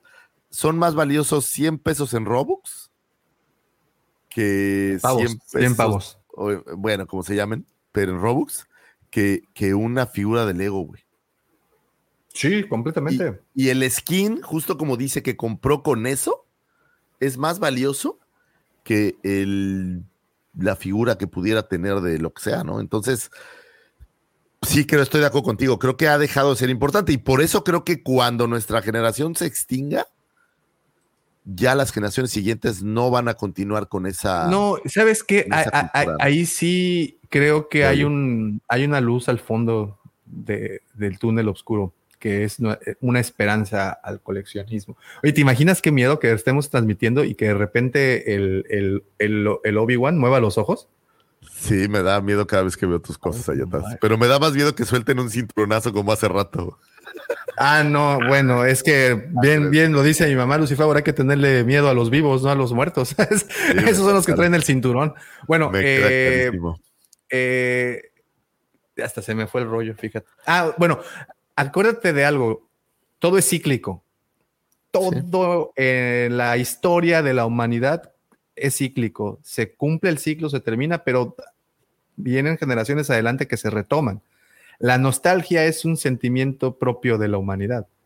Y la nostalgia a lo mejor va a existir en distintas formas, no posiblemente en la que nosotros conocemos el día de hoy, ¿no? Creo yo que, por Entonces, ejemplo, Kenner. Perdón, déjame. Dale, toca. No, dale, no, toca. quiero decir algo, eh, eh, en base a lo que está diciendo Davo, este, ahorita eh, está habiendo un resurgimiento de gente comprando en cosas físicas porque ya se empezó a notar en muchos aspectos que lo efímero de las cosas, entonces de repente si querías jugar, no sé, este, Scott Pilgrim, ya sea que ya lo relanzaron, este, de repente tenías juegos o tenías música o tenías, o, o tenías este, películas que ya no puedes ver. Y ahorita hay un, los últimos siete meses empieza a haber un resurgimiento de la gente diciendo, no, ¿sabes qué? Híjole, de Netflix me lo bajan. De tal cosa, este, o sea, yo compro el juego en Steam Claro, y de de- repente mañana deciden no hacerlo. Y ahorita ya empieza a ver ese FOMO otra vez en base a cosas físicas. Como tú bien dices, es un ciclo. Vamos a ver qué pasa en los próximos cinco años. Es imposible saberlo, ¿no? Pero bueno, está interesante. No, y Yo te digo que todo es cíclico porque yo veo, por ejemplo, a los adolescentes actualmente no tienen una, o sea, no tienen de verdad una motivación por un pasatiempo como este. Digo, sí los hay, ¿no? Pero no es como el, No, no es la, eh, no es la eh, regularidad, vamos. no es la tendencia, pues los adolescentes hoy no quieren tener nada, todo lo consiguen desde la nube, como dices, de manera, de manera inmediata. Pero de ahí nos brincamos a niños de 5, 6, 7, 8 años, ahorita están como locos con las tarjetas Pokémon y las están juntando. Y, están, y esto es una fiebre, una fiebre que se va a terminar. ¿Por qué? Pues así son las modas. De repente empiezan y de repente se acaban y nadie se explica por qué. Eso, los, los chamaquitos de 10, 11 o 9 años del día de hoy son los que van a pagar mucho en unos 20, 30 años por las tarjetas que hoy tienen. No, mi Y esposa quería crear un camión de Paw Patrol de mis hijos y le dije, estás loca. A mí mamá me hizo con mis eso, eso con mis tortugas ninja y aún así, mira, todavía me duele. Lo, di- lo digo y todavía, y todavía me salen las lágrimas. O sea, digo, Pero hay no, un no, factor que nunca vas a poder eh, matar y que yo creo que es lo que va a hacer que nunca se revalúen tanto las figuras. Esto es como un cono, Davo. Antes se producían 100 figuras y son muy valiosas. Después, el siguiente año se produjeron 200. Después, siguientes. Hoy en día, esas tarjetas de Pokémon se producen por millares y Sí, puedes pero- encontrar absolutamente todas. Entonces, el punto cuál es, mientras más oferta de la misma tarjeta hay, el valor dudosamente va a subir. Entonces tienes que crear estas tarjetas muy especiales, por ejemplo, las que dibujaba el Puis, que él dibujaba una tarjeta única. Y esto, el problema fue cuando se dibujaron cientos de miles de tarjetas únicas, Claro. pues hasta esas tarjetas únicas dejaron de ser especiales. Entonces es como un cono, ¿no? O sea, primero era así poquito, entonces estas poquitas siempre se van a revaluar. Pero cuando hables el espectro y te das cuenta que han hecho 3.589 chubacas, pues una figura de Chewbacca de la Black Series, pues no es tan especial. Es más especial un Chewbacca porque la caja tiene algo, como el mando en caja blanca, que la figura per se de ese Mandalorian que es igualita en caja negra, ¿no? aquí nada más una cosa. Al final del día lo que también es, pasa un montón es, mientras cuando se empiezan a morir las series, se empiezan a hacer menos y menos y menos y menos. Y cuando empieza a bajar la cantidad, o sea, mira, ahí te doy el ejemplo perfecto. Tanto mi hijo como yo coleccionamos tortugas ninja del 2012. Y la última wave, la del 2017, hay una figura de Super Shredder que ahorita cuesta 200 dólares. Tal cual. ¿Por qué? Porque fue de la última wave, cuando ya nadie estaba viendo, cuando había menos figuras. Eso va a pasar ahorita, va a pasar con Black Series, van a empezar a bajar la producción, se van a empezar a hacer menos, hasta que eventualmente va a, a desaparecer. Piensa en las figuras Toy Biz de Marvel Legends. Piensa, o sea, cuando empieza a pasar el tiempo, se empiezan a, se empiezan a hacer más escasas y una vez más el ciclo que mencionaba Davo. Y yo creo que eso va a pasar en los próximos 3 a 4 años con Black Series. Seguro. Pero No velo, o sea, si tú ves esta, la primera Black Series que se editó, güey, no es tan, tan más cara. Y digo, ya tiene 2000, ¿qué Pero fue? 10, ¿Cuánto ¿no, Davo? tiempo pasó para que una 10 Kenner añitos. costara mil dólares? Piensa en eso. ¿Cuánto tiempo pasó realmente para que una Kenner costara mil dólares? Pero el- 25, vamos a lo 30 mismo. Ya Kenner eh, Luz, pues ya también son muy baratas, porque hay tantas y hay tantas allá afuera en el mercado. O sea, la, la demanda es, es, yo creo que la oferta es mucho más grande. Tú ponle Kenner, eh, figura Kenner en eBay, hay tantas que el valor no sube. O sea, hoy las Kenner las compras por 150 pesos. Y Bueno, depende ya cuál. no o sea, si creo que vaya a quieres, subir. regresamos un Jackface, un Blues Snaggletooth, que pues, esencialmente nada Pero que son cerrada. Pero son figuras cada vez más, eh, o sea, las, la mayoría se vuelven a, vol- a ser más amplias, pero si tú vas y buscas un Jack Face, hoy sí lo encuentras. Hace 15 años era más difícil encontrarlo y tenías que buscar una tienda o algo. Hoy como ya te metes a eBay y lo encuentras, el valor ya no va a dar para mucho más, porque la gente no va a estar preocupada en si mañana no encuentro esta cara Dune. Pero, la- pero hay mucha más gente coleccionando y mucha más gente ocupando este vehículo para, para encontrar sus figuras. O sea, lo, lo regresamos a lo mismo. O sea, antes, ¿cuánta gente estaba buscando un Jack Face? Siquiera Pues sabía era que Jack muy Face. selecto. Hoy, hoy en día tampoco creo que haya muchos, ¿no? No, Yo sé- creo no que sé. muchos más de los que había hace 15 años, ¿no? O sea, o sea si el mercado de está creciendo los es porque la demanda existe. O sea, es una cosa ridícula. A ver, esta pregunta es interesante para el auditorio. ¿Tenemos gente que empezó a coleccionar Kenner después de Black Series, por ejemplo? Ah, eso está interesante. Sería interesante, o sea. Porque una cosa es que hayas sido de esta generación que tenías los Kenner de niño y te seguiste, y otra es que hayas arrancado. eh, El pijín, el pijín. Dice, eh, yo, est- yo est- yo estoy comprando todos los landos que nadie quiere, ¿se volverán griales? Seguro que sí. sobre todo el de, la sonrisa, el de la sonrisa coqueta, mi querido El Pillín. El verde, el verde es del episodio 7. Es el verde, ¿no? Ese lo veo en todos lados. El de la caja verde. O sea, No, ¿Caja verde? O sea, bueno, el, o sea, la caja negra, el normal, pero el que tiene como tonos verdes. Ya sabes que Mandalorian tiene como un dorado y Clone Ah, ok, ya, sí, sí, sí, sí, sí, sí, ya, ya, ya, ya. El verde. El verde lo veo en todos lados. Ya lo vi en 8 dólares australianos. Son como 5. No, pero ese es de-.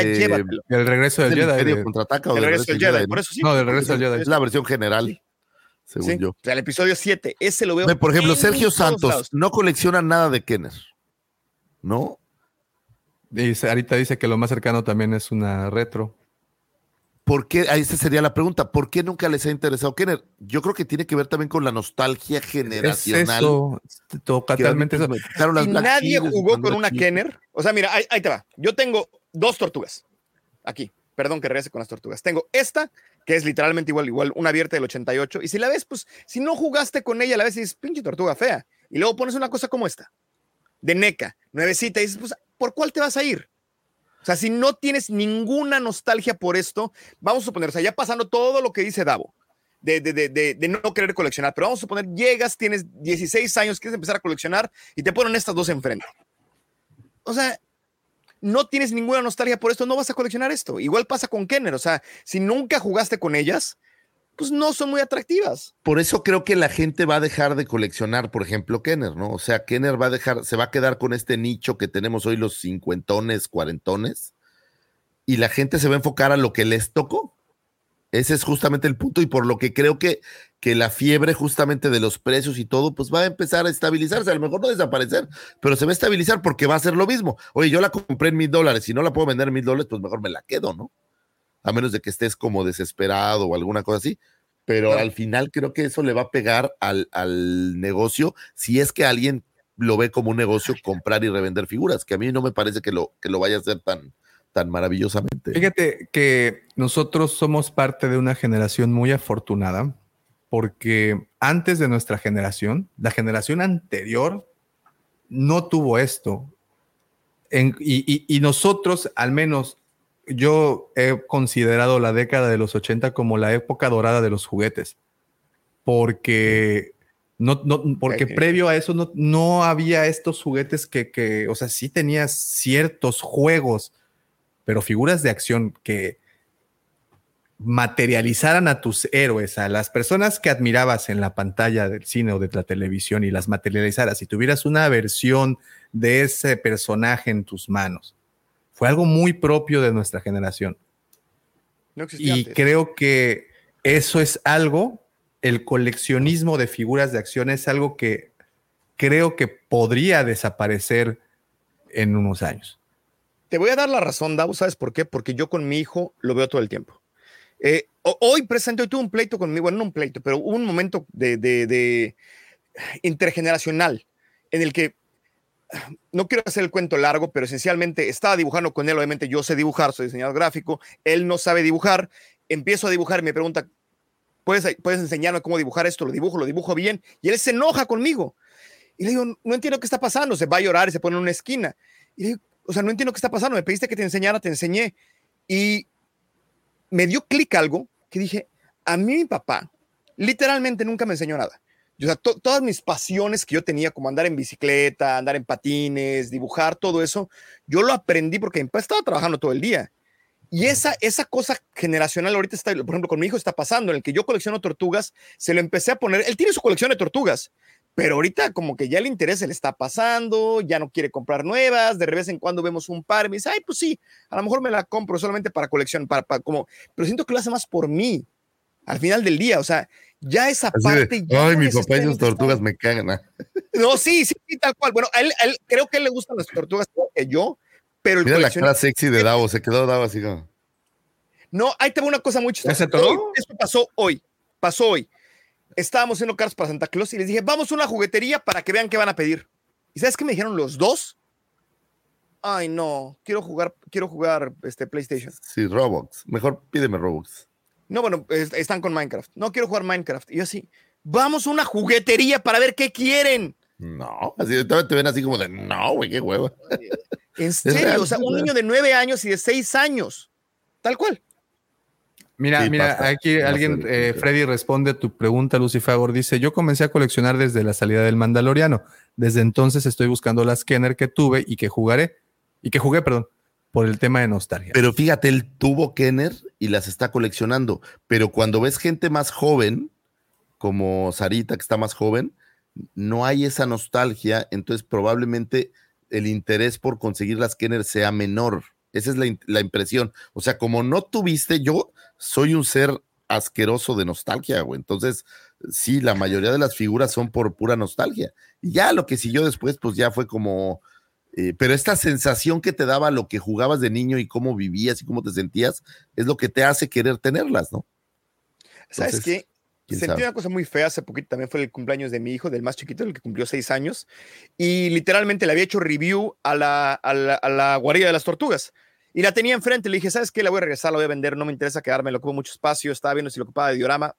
Me dijo, yo la quiero, dámela a mí, es mi regalo de cumpleaños. Le dije, ok, tu regalo de cumpleaños, ahí lo tienes. Ya, ella dos veces. tocayo, no te me diste. Se lo hubieras comprado Literal. No, él me la pidió. ¿Sabes que nunca la volvió a usar? Nunca. O sea, yo hubiera, yo haber tenido, yo creo que tuve mi castillo Grayskull, se me rompió de usarlo, ¿me explico? O sea, era, era, vivía ahí, o sea, contaba mis historias, vivía en mi cabeza dentro del castillo Grayskull. Y, y para ellos es, mm, ¿qué es esto? Es un pedazo de plástico. Sí, sí, sí hay un cambio generacional muy importante y no sé qué vaya a pasar más adelante, definitivamente. En fin. Pues, lo que sí sabe. sabemos, lo que Ahí sí queda. sabemos que va a pasar es de que nosotros vamos a seguir disfrutando de este bellísimo pasatiempo que es el coleccionismo. Lo promovemos tanto porque, bueno, además de que te lleva a otros lugares, sobre todo en estos días que tenemos como una hiperconectividad tremenda, conoces a coleccionistas de otras partes, ves lo que hacen, conoces los sentimientos y eso está muy, muy, muy, muy bonito el poder compartir eso. Antes, siempre lo he dicho, el coleccionismo era un tema muy eh, personal, era algo muy privado. El ser coleccionista, pues nada más lo sabías tú y lo disfrutabas tú. Actualmente tienes la oportunidad de tener esta vitrina para presumir, porque eso es algo también muy propio del coleccionista, le gusta presumir sus figuras y pues evidentemente las redes sociales hacen el trabajo por, por eso. Entonces, hoy en día el ser coleccionista está muy bonito, llevas, conoces una comunidad tremenda, hay coleccionables muy caros, esa es la otra cosa, que afortunadamente, también esa es otra, ¿eh? afortunadamente hoy con la comunidad tan grande que hay de coleccionismo, como ya se conocen, se conocen y hoy tenemos la oportunidad de conocer, por ejemplo, a LGP que está hasta Texas, o tenemos la oportunidad de conocer a Vic que estás en Australia, que sabemos que coleccionas, LGP colecciona, Vic que está en Cancún. Vaya, compartimos esto y sabemos, estamos enterados y ya no es tan fácil entonces, porque gracias a esta comunidad ya no es tan fácil que te quieran vender algo y que te digan, güey, es que esto es la última, esto es solo para conocedores y por eso te cuesta tanto. Creo que esa es otro, otro, otra razón por la cual muchas cosas están descendiendo su valor, porque pues no tenías previamente a esto esa manera de consultar los precios o de que alguien te dijera, no, güey, yo en el rock show lo encontré a tres pesos. Pues sí, o sea, actualmente El existe esa conocimiento tenía valor. ¿Te, te acuerdas de eso? Es, es saber quién cantaba una canción era, era El- algo sí, importante. claro. porque, El porque que hayas tenido de la- negarlo. El que hayas tenido el cual. detenimiento de leer el, el booklet de un CD. No, no, no, no, lo el escuchabas en el radio, si no comprarte- cómo se llamaba, cómo se llama el grupo. de o sea, adiós, no o, sabías, o- no había o manera. que te interesara si te ibas a, una- a un puesto de revistas y compraras una revista en donde te venía cierta información. Vaya, o sea, era muy, como bien dices, era, era muy exclusiva, la información estaba muy limitada. Actualmente, pues bueno, tenemos esta gran, eh, gran flujo de ella, entonces eh, también esa es otra forma, otra manera y otra razón. Creo que los precios, pues bueno, se han medio controlado porque ya hay otros que están vigilando que eso no ocurra. Pues, Pides la opinión de una comunidad y te va a decir, no, este güey te lo está vendiendo muy caro o está muy bien, vas, ¿no? Entonces, eso también ha sido otra de las razones por las cuales eh, coleccionar, coleccionables caros, pues bueno, lo han dejado de ser tantos. Aún existen esos santos gales, sobre todo aquí en Star Wars. Y, Uf. a ver, Lucifer, Ahora, también tres creo que- griales de acá, güey. Tres, ¿Tres imperdibles. Ajá, tres imperdibles de Star Wars. con dinero o sin dinero. No, no, pues, con dinero. Haces de cuenta Digo, que si tienes. tuvieras, ok, si no tuvieras un límite de dinero, Sí, exacto. obviamente Blix lo tienes ahí en primer nivel. Obviamente el Boba Fett eh, Obvio, Rocket el Launcher, uno, su el- el Boba Fett. Guachu. Guachuguara, El que no prototipo, puede- ¿no? el prototipo que no prototipo, puede faltar.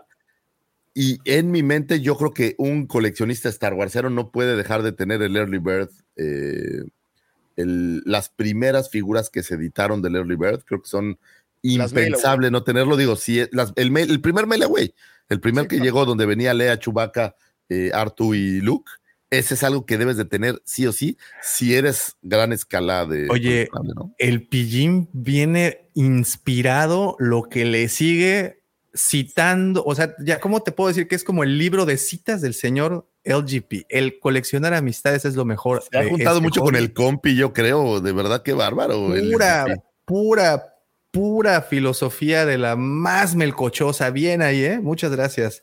Dice, "Us- las USAI también son Ah, griales. son las versiones turcas, los, los clones Sí, turcos, digamos. Muy difícil. No, hay, hay muchos impensables ahora. Eso iba a decir yo, eh. para mí ese es, ni, ni siquiera que sea grial, ni que sea caro, que sea barato, pero para mí ese era el que todo mundo decía que tenía, o que tenía su primo, o que tenía su amigo, que tenías el tío que trabajaba para, ya sabes, era el halcón milenario. Esa era la cosa, el halcón milenario.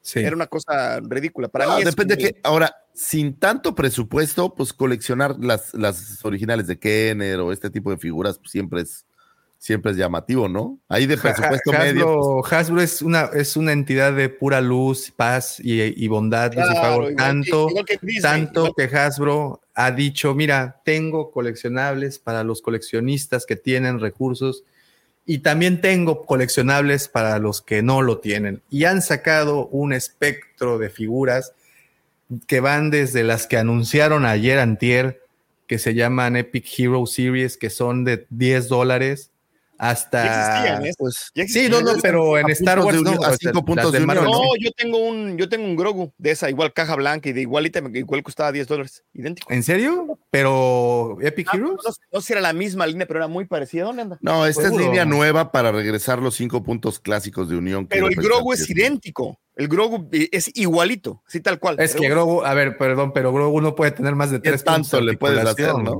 Claro. Sí, que mueva sus muñequitas. ese Ay. tamaño, pobres- con, y los pies con- también con la hay uno. misma Sí. andaderita, igualito. ¿Dónde está? Ahorita te Sí, enseño. sí, sí, sí, sí, sí, sí, la digo, hay, hay versiones. Entonces, híjole, es un tema el coleccionismo, los artículos caros coleccionables siempre son un deleite y el tener la oportunidad también de verlos en, en persona, pues siempre es muy bonito. Así es que si están en la Ciudad de México, pues les recomendamos ir a, a visitar a nuestro buen amigo este, César al Museo del al Museo Coleccionista. Galáctico, que, que, que, que, que- al Museo Estelar, perdón, no al Museo Galáctico.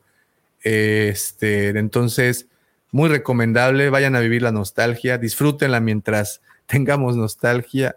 Ah, ok, ok, pero no es Epic Heroes, ¿no? No, ese es. Ese es igualito, este, exacta, es idéntico. Es igualito, viene con sí, la sí, misma sí, sí. y al mismo precio, inclusive. Sí, sí, es correcto. The circle is now complete.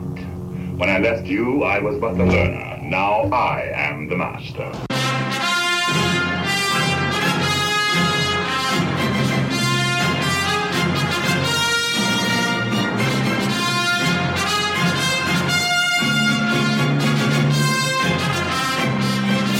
Pues bueno, muchísimas gracias. Siempre es un placer, queridos Wampa amigos. Es un placer tener la oportunidad de estar aquí sábado tras sábado para poder platicar de lo que más nos gusta y tener la oportunidad de empezar el fin de semana haciendo lo que más nos gusta, que es hablando de Star Wars. Así es que muchísimas, muchísimas gracias a todos los que estuvieron desde temprano, gracias a todos los que han comentado, gracias también a los que nos ven pero no comentan, un saludote. Recuerden que este episodio, si lo quieres repetir, lo tendremos disponible en audio en Spotify. Hablando de Star Wars, búscanos por favor. Si tienes la oportunidad también califícanos, danos cinco estrellas para que nos eh, conozcan más personas. También les dejé por ahí la liga del podcast Crónicas de Dragones, Zombies y Marcianos. Les dejo de nueva cuenta aquí en los comentarios de nueva, de nueva por si quieren ir a reírse un rato de las incapacidades técnicas que teníamos en ese entonces. Este, pues éramos como niños especiales. Estabas este aprendiendo, estabas aprendiendo. Sí, éramos los. Oye, los el viejitos. GP, consígueme el contacto, ¿no? ¿O qué? ¿Dónde, dónde, dónde le entró el GP? Cuéntame. En la Ciudad de México, el señor Roberto Aguilera es uno de los mejores y mayores customizadores que, que existe. ¿No lo conoces, Vic? ¿No lo has entrevistado? ¿A, Roberto Aguilera? No, no, no te lo manejo, ¿eh? ¿Quién es? Uy, no, no, no, tienen que buscar el nombre No, del señor tú- Roberto Aguilera. Los griales, no a él. No, pero échale, busca en YouTube Roberto Aguilera colección y vas a ver qué, qué, bon- qué bonita, qué bonita eh, colección de cosas de Star Wars. Pues bueno, muchísimas gracias, pero obviamente esto no hubiera sido posible sin los aportes, los comentarios tan candentes, picosos, irreverentes y sobre todo subversivos de mis queridos amigos, por supuesto, también los suyos. Vic desde Diseñoños, muchísimas gracias por desvelarte con nosotros. Y al que denominaron el segundo sol de Tatooine, el lujo de... Mira que ahora son las 2 de la mañana. Joder. Eh, es modelista también, no, no customizador. Disculpe usted, señor, lo digo todo Ay, bien. Davomático, siempre, siempre. Ah, te lo va a mandar, ya te va a mandar su contacto para que te pongas. Súper famoso. oh, qué barbaridad, es dentista. Es, es el mejor dentista. Híjole. Chicharrón se les va a hacer la boca cuando se metan a YouTube y vean. Yo no dije nada, güey. ¿Por qué me tiras Bueno, a mí, chicharrón se te va a hacer la boca. Yo no le estoy diciendo nada que él sea malo. Chicharrón se- Nada más estoy diciendo que lo andas presumiendo y no Bueno, sabes ok, qué hace. está bien, señores, les agradecemos muchísimo, muchísimas gracias a todos, pero nos podemos despedir sin antes desearles. Que la fuerza los acompañe, señores. Gracias y hasta pronto. Bye, bye, bye.